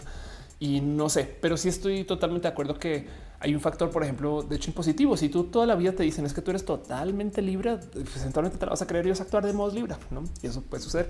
Y del otro lado, si hay cosas que suceden acerca de tu personalidad que se da con la temporalidad del mes en el que naces. Eh, y, nada, eso. Em, porque Usaira dice yo soy Ofiuco. Exacto, el que se haya añadido de repente una nueva constelación que siempre estuvo ahí, siempre estuvo ahí. Eh, habla mucho acerca de justo el cómo lo único que no creo yo que está bien acerca del horóscopo es considerar que tiene que ver y es culpa de la posición de los planetas, porque los planetas que güey. Pero bueno, dice eh, este, pero, eso no niega la existencia de eh, la temporalidad del horóscopo.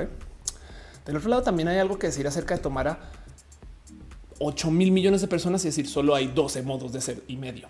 No, eso también es algo raro. Que alguien piense en Ofiuco, por favor. Sara García Valencia dice el problema de la inmigración es que los que explotan les pagan muy poco y por eso las personas del país pierden oportunidad de trabajo. Por eso hay que regular más los sueldos en los migrantes o apoyar a la banda migrante para que no tenga estas necesidades, no? Y entender que son migrantes por motivos. Bill Tondra Neco dice Martín, siempre igual nosotros tratamos de comer bien para que todos mis perritos coman bien y todos santos. Em, y dice fulana tal, la astrología me parece una ciencia interesante, aunque la interpretación de horóscopos de repente es medio alarmista. Hay quien se lo toma demasiado literal. Hay, hay varios experimentos acerca del tema del horóscopo em, que comprueban que además hay algo que hablar acerca de la psicología detrás del por qué creemos el horóscopo. Un caso en particular, un experimento muy famoso donde se le dio el mismo horóscopo a varios grupos, grupos de control, grupos de control, y se les dijo, este está escrito para ti. Em, y entonces luego eh, se les pregunta un y de tu horóscopo eh, qué describe. No, esto me describe, esto me describe, esto me escribe. Y no sé, ninguna persona se dio cuenta que todas las otras personas en, en su grupo, en su salón, por así decir, eh, recibieron el mismo horóscopo, no? Em, y entonces es básicamente ese cuento de miren, yo cambié mi fecha de cumpleaños y entonces yo me identifico de, me he identificado de varios signos zodiacales diferentes en la vida. Y, es muy divertido porque del que te identifiques vas a encontrar cosas que te ajusten. Es, es, bien cagado. Em, a veces le he dicho a la gente es que uno es el horóscopo de Ophelia, otro es el horóscopo de Mauricio. Y hay quien dice sí, sí, sí, no. Entonces el problema es el efecto Forer, que si a ti te dicen 10 cosas factuales acerca de ti, em, de las cuales seis son atinadas y cuatro no, y cuatro no, vamos a descartar esas cuatro con mucha facilidad y creer que las seis, que es más, a veces cuando latino solo a una dices hoy latino a eso, tiene que tener algo de razón. Em, y entonces este eh, es algo más acerca de la psicología, pero de nuevo no estoy negando la existencia de la temporalidad y de cómo muchas cosas cambian depende de los meses en los que nazcas y sobre todo de cómo te socialices y cómo te llevas. Y me parece bonito también el compadrazgo o la sororidad o la unión social que hay detrás de los horóscopos. También es como de ay, güey, no manches, yo soy totalmente Géminis y estás loca. Pero bueno, yo soy totalmente Géminis y entonces me de repente topo con otra persona Géminis y siento que es como parte, ser parte de un club, no desde el aspecto social, desde el aspecto de formación. Me parece bonito el tema del horóscopo. De lo que no me llevo al corazón es este pensar de que porque una piedra estuvo tras de otra piedra, mi novia me cortó. Saben? Pero bueno, Eh, dice eh, este Ultracat, eh, los, los, horóscopos de los gemelos de astrología. Pues, pues, sí, pues es que también de paso, oigan, que de paso yo estudié física astronómica. Eh, o sea, también mi vida de estudiante fue ver estrellas y, planetas. Entonces, también, pues evidentemente es muy fácil desarmar el horóscopo mentalmente cuando, cuando lo primero que ves es que nada tiene nada que ver. Las fechas del horóscopo que se saben no tienen nada que ver con el horóscopo. o sea, si ustedes levantan un, telescopio y ven cuál es la constelación que estaba detrás del sol el día que nacieron, no tiene nada que ver con lo que dice el periódico de cuáles son las fechas. Están muy mal esas fechas. Selecta Item dice que saben de la noche que Porfirio aseguró a los mexas que no sé cuántos billones de pesos de los cuales pasados 100 años deberían entregar a la población. What? No sé absolutamente nada. Qué divertido que estamos hablando de Porfirio. Um, Acusi dice: Yo soy Géminis con una por libro, son los más inteligentes del zodiaco. Anda. Este Simón, Simón Ulises dice que me enteré de tipo el horóscopo que está desfasado. Digo que soy Pisces antes que era Aries. Igual me dicen total Pisces, no? Sí, exacto. Justo si, si, si ustedes están dispuestos a mentir acerca de su horóscopo, hay gente que se los va a validar. Sí, eres totalmente este cáncer, no? bueno, en fin. El Space dice el oculto tiene muy mala fama, pero al final es también muy profundo. Creo que la diferencia entre ciencia y ocultismo es que uno estudia más el mundo interno y el otro estudia lo que se ve. Puede ser. Martín Soto dice que es el efecto Forer. Es un efecto psicológico donde si yo te digo a ti 10 eh, cosas de ti y, te las digo este, factuales como este, tú eres una persona inteligente, eres una persona que le tiene miedo a salir en las mañanas este, sin primero asegurarte que a lo que vas es algo con sentido. Eres una persona que eh, prefiere organizar las cosas en el trabajo y no en la casa, pero solamente porque le gusta controlar las cosas del trabajo, porque pues estás enfrente a otras personas y puedo seguir, no? Este, eh, si, si yo te doy a ti varias como varios enunciados factuales acerca de ti y le atino a uno, vas a creer que soy válida y entonces estadísticamente hablando está bien idiota, no? Porque es de no, a ver, debería ser al revés. Es, no latino, entonces tiene muy bajo poder de predicción lo que está diciendo Feria. Pero eso es lo que pasa con el horóscopo.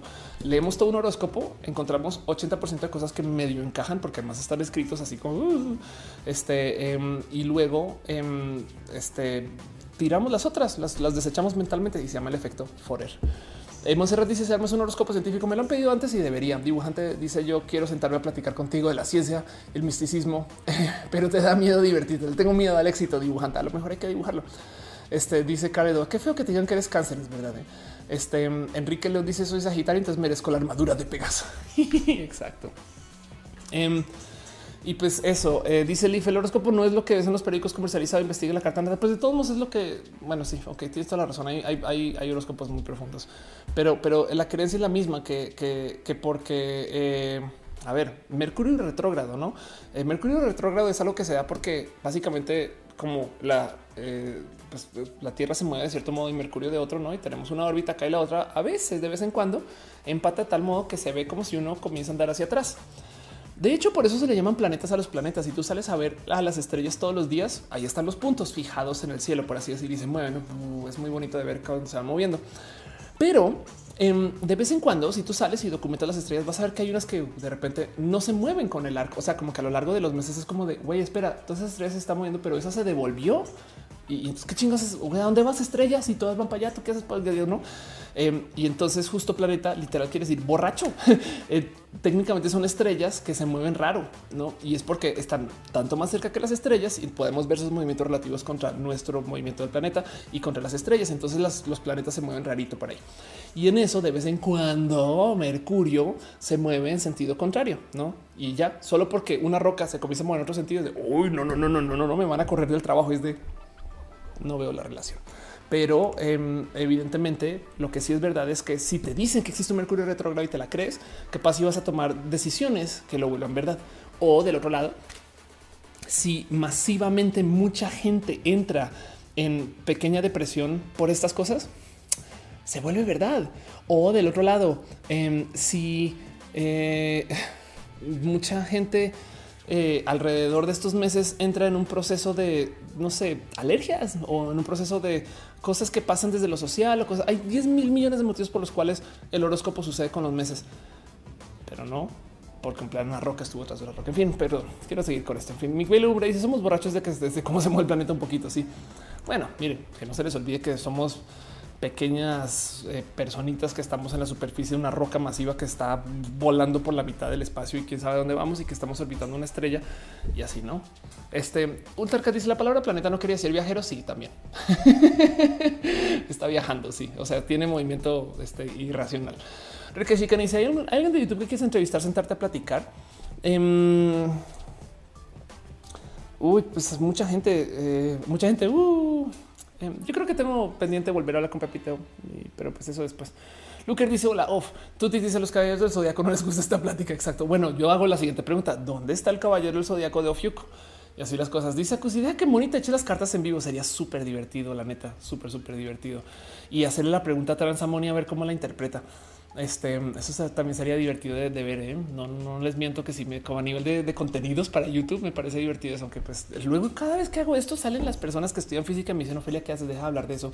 Em, pero bueno, Niña Mona dice tuve la peor semana laboral de mi vida cuando empecé a creérmelo el Mercurio retrogrado y ahora mejor ni lo pelo y me va bien. Exacto. Yo creo que sí existe algo en esto de la programación neurolingüística, el que tú te digas cosas, te las crees. Del otro lado, quien quita que eso es lo que está haciendo el presidente. Estamos felices, no, no estamos felices, señor presidente, pero, pero sí sé que si tú tomas la decisión consciente de procesar cosas desde lo bonito, a veces puedes un poquito suavizarte el impacto, no? Pero no siempre funciona. También hay casos donde las cosas están amarillas. Pero bien, el Space dice: ¿Crees que el movimiento de los planetas puede tener influencia energética que cambie el comportamiento de las personas como la luna cambia las mareas? No, de hecho, em, el impacto gravitacional que tiene la luna sobre este tu cerebro sabes como que porque ese impacto me explico. Eh, o sea, la gravedad de la luna afecta el agua y pero el tema es que la luna lleva girando sobre la Tierra tanto tiempo que ya acumuló momentum. O sea, el agua ya sigue gira y gira y es una masa inmensa de agua imparable que pues ya, pues obviamente ya, ya acumuló tanto momento que se formaron mareas y esto supercede la vida de un ser humano. No obstante, si hay gente que se ha sentado a medir básicamente cuánto te puede afectar la gravedad de la luna con tus procesos mentales, no? Porque pues también pues, el cerebro también depende de la física y se toparon con que te afecta exactamente lo mismo, tanto en radiación como en gravedad, como lo que podría ser, digamos, el efecto de este, tu almohada sobre tu cabeza, que también es un objeto que tiene gravedad. No es tan poquito, está tan lejos y somos tan chiquitos y chiquitas a comparación de estas masotas inmensas o sea, tenemos tan poquita masa que para que nos afecte, este tiene que ser cosas tan, tan chiquitas que no se dan. Entonces, no, la verdad es que no. O sea, por lo menos desde interacciones, desde la física, no. Hay de que tú digas que psicológicamente hablando, ver la luna te hace pensar diferente es muy posible. Este, los ciclos de la luna también pueden también afectar cosas acerca de ti, de los momentos de decisiones. O sea, hay muchos motivos también por los cuales sí puede suceder que la gente se pone lunática, pero que sea un efecto físico que sea la luna moviendo tus neuronas. No, pero bueno, en fin. Este Karen pues dice: Mi teoría es que el siguiente modelo económico es un capitalismo social. Los impuestos no serán suficientes, se lo obligarán a las personas a pensar el bienestar y cuidar a la población. Hay dos cosas de esto de que se habla de lo que va a superceder eh, lo que viene con el sistema capitalismo. Uno, justo eso, capitalismo social es un buen modo.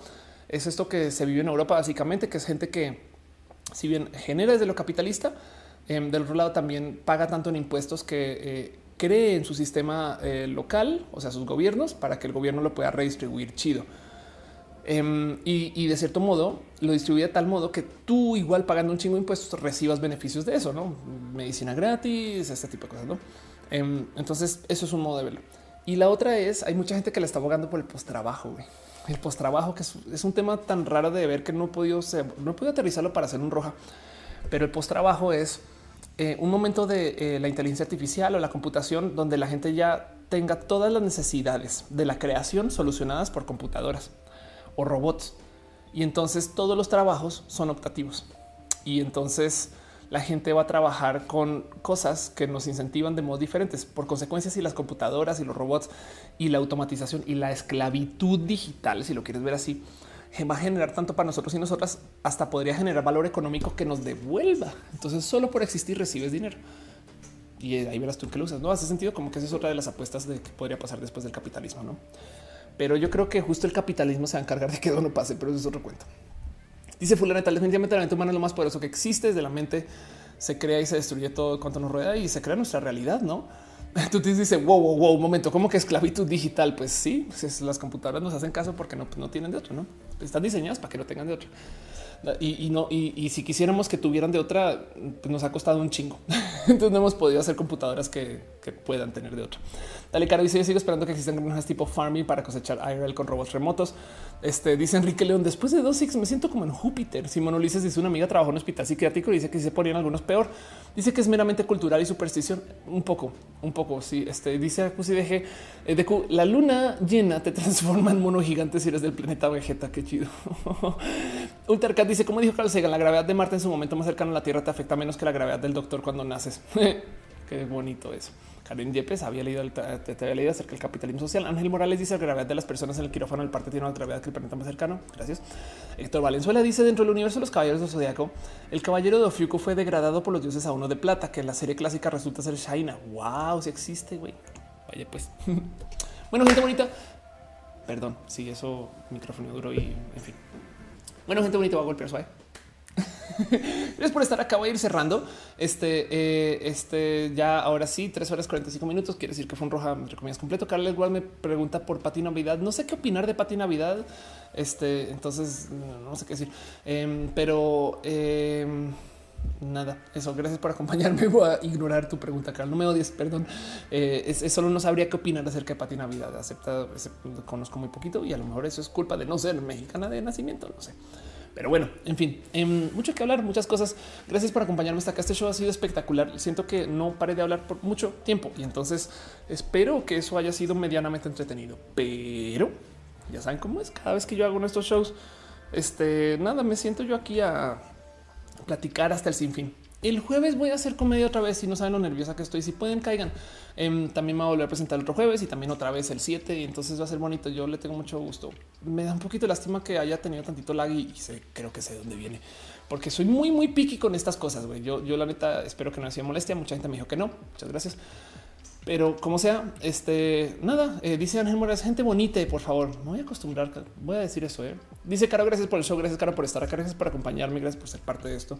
Em, y nada, nos vemos igual la próxima semana donde las cosas se van a seguir poniendo igual de bonitas y como sea, de todos modos, em, gracias por acompañar hasta el final de este show. Ya saben que YouTube le encanta este, saltarse a la wow, ni siquiera aparece a la refresh esta página un poquito.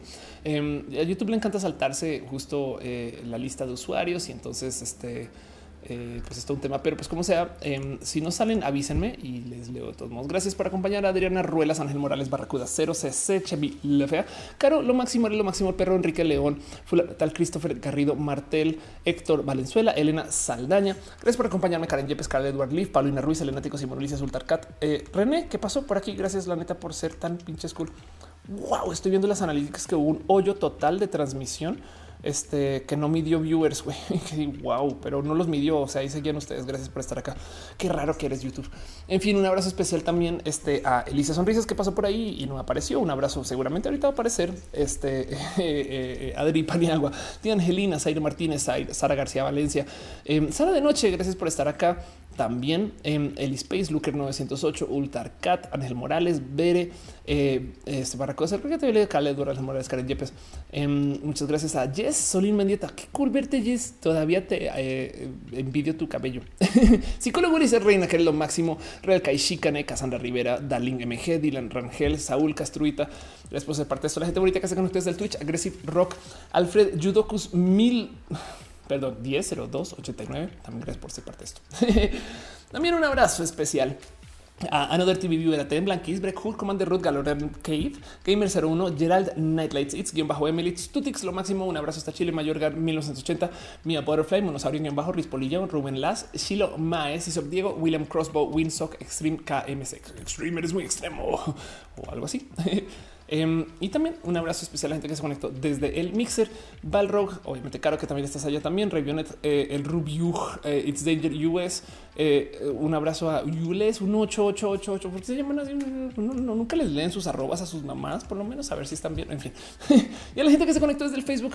Facebook es justo la red social más entretenida de todas y, no, pero pues va a ver si puedo levantar sus nombres. Desafortunadamente, la única que no me dice sus nombres Em, pero un abrazo a Agustín Garduño Sánchez, Iván Garnica, Luis Fernando, eh, Eduardo Gil, Sebastián Moscoso, Cusi de Q, eh, Martín Soto, deje voz. Un abrazo a Iván Treviño, a Sebastián Moscoso, ya te había leído, Alfredo Cruz, Evan C. Núñez, Julita Serrano, Martín Soto, Fer Gil.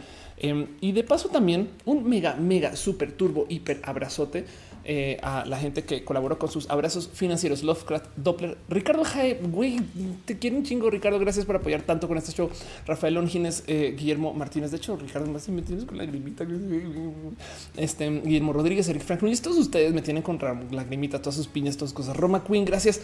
Este nos debemos una dragueada. Eh, Néstor Dylan Rangel, Lilith, Linda, Eli Space, este Amairini Hernández, Karen Yepes, Alexis Arachiga. Eh, Paola Bete, María Goeti González, Uriel Montes. Eh, gracias por ser parte también de este show. Y si sigue por ahí, René Ghost, que pues yo sé que sigues de mi corazón, entonces pues, yo hago lo que hago por René. Pero no, Martín Soto, este, eh, te amo, René. Karen Yepes, Elis Space, Ángel Morales, eh, tía Angelina, ya te había leído Julieta Serrano, Miguelillo Com, Eli Space, este Leaf, gracias por hacer también parte de este show, lo que es este show, Gabriel Mesa, Comic Review con Carlos Roldán. Qué divertido eso. Bill Milton Dice yo, gracias. Sí, tú, gracias por estar acá. Este Amalia García dice fue un placer escucharte. Buenas noches. Y ya saben cómo es este show justo, justo. Eh, nada, sucede gracias a ustedes y la neta, neta es me llena el corazón. Me estoy publicando mucho en YouTube en estos días. Eh, agradecería mucho si me comentan, opinan, si sienten que lo que estoy diciendo son bobadas o no, si les gusta o no. Todo eso, feedback me llega al corazón porque ¿Qué les digo? Le estoy subiendo un poquito la llama a YouTube como no lo había hecho antes. Lanzo, gracias. muchas gracias por el, roja. Gracias. Un abrazo, Lanzo.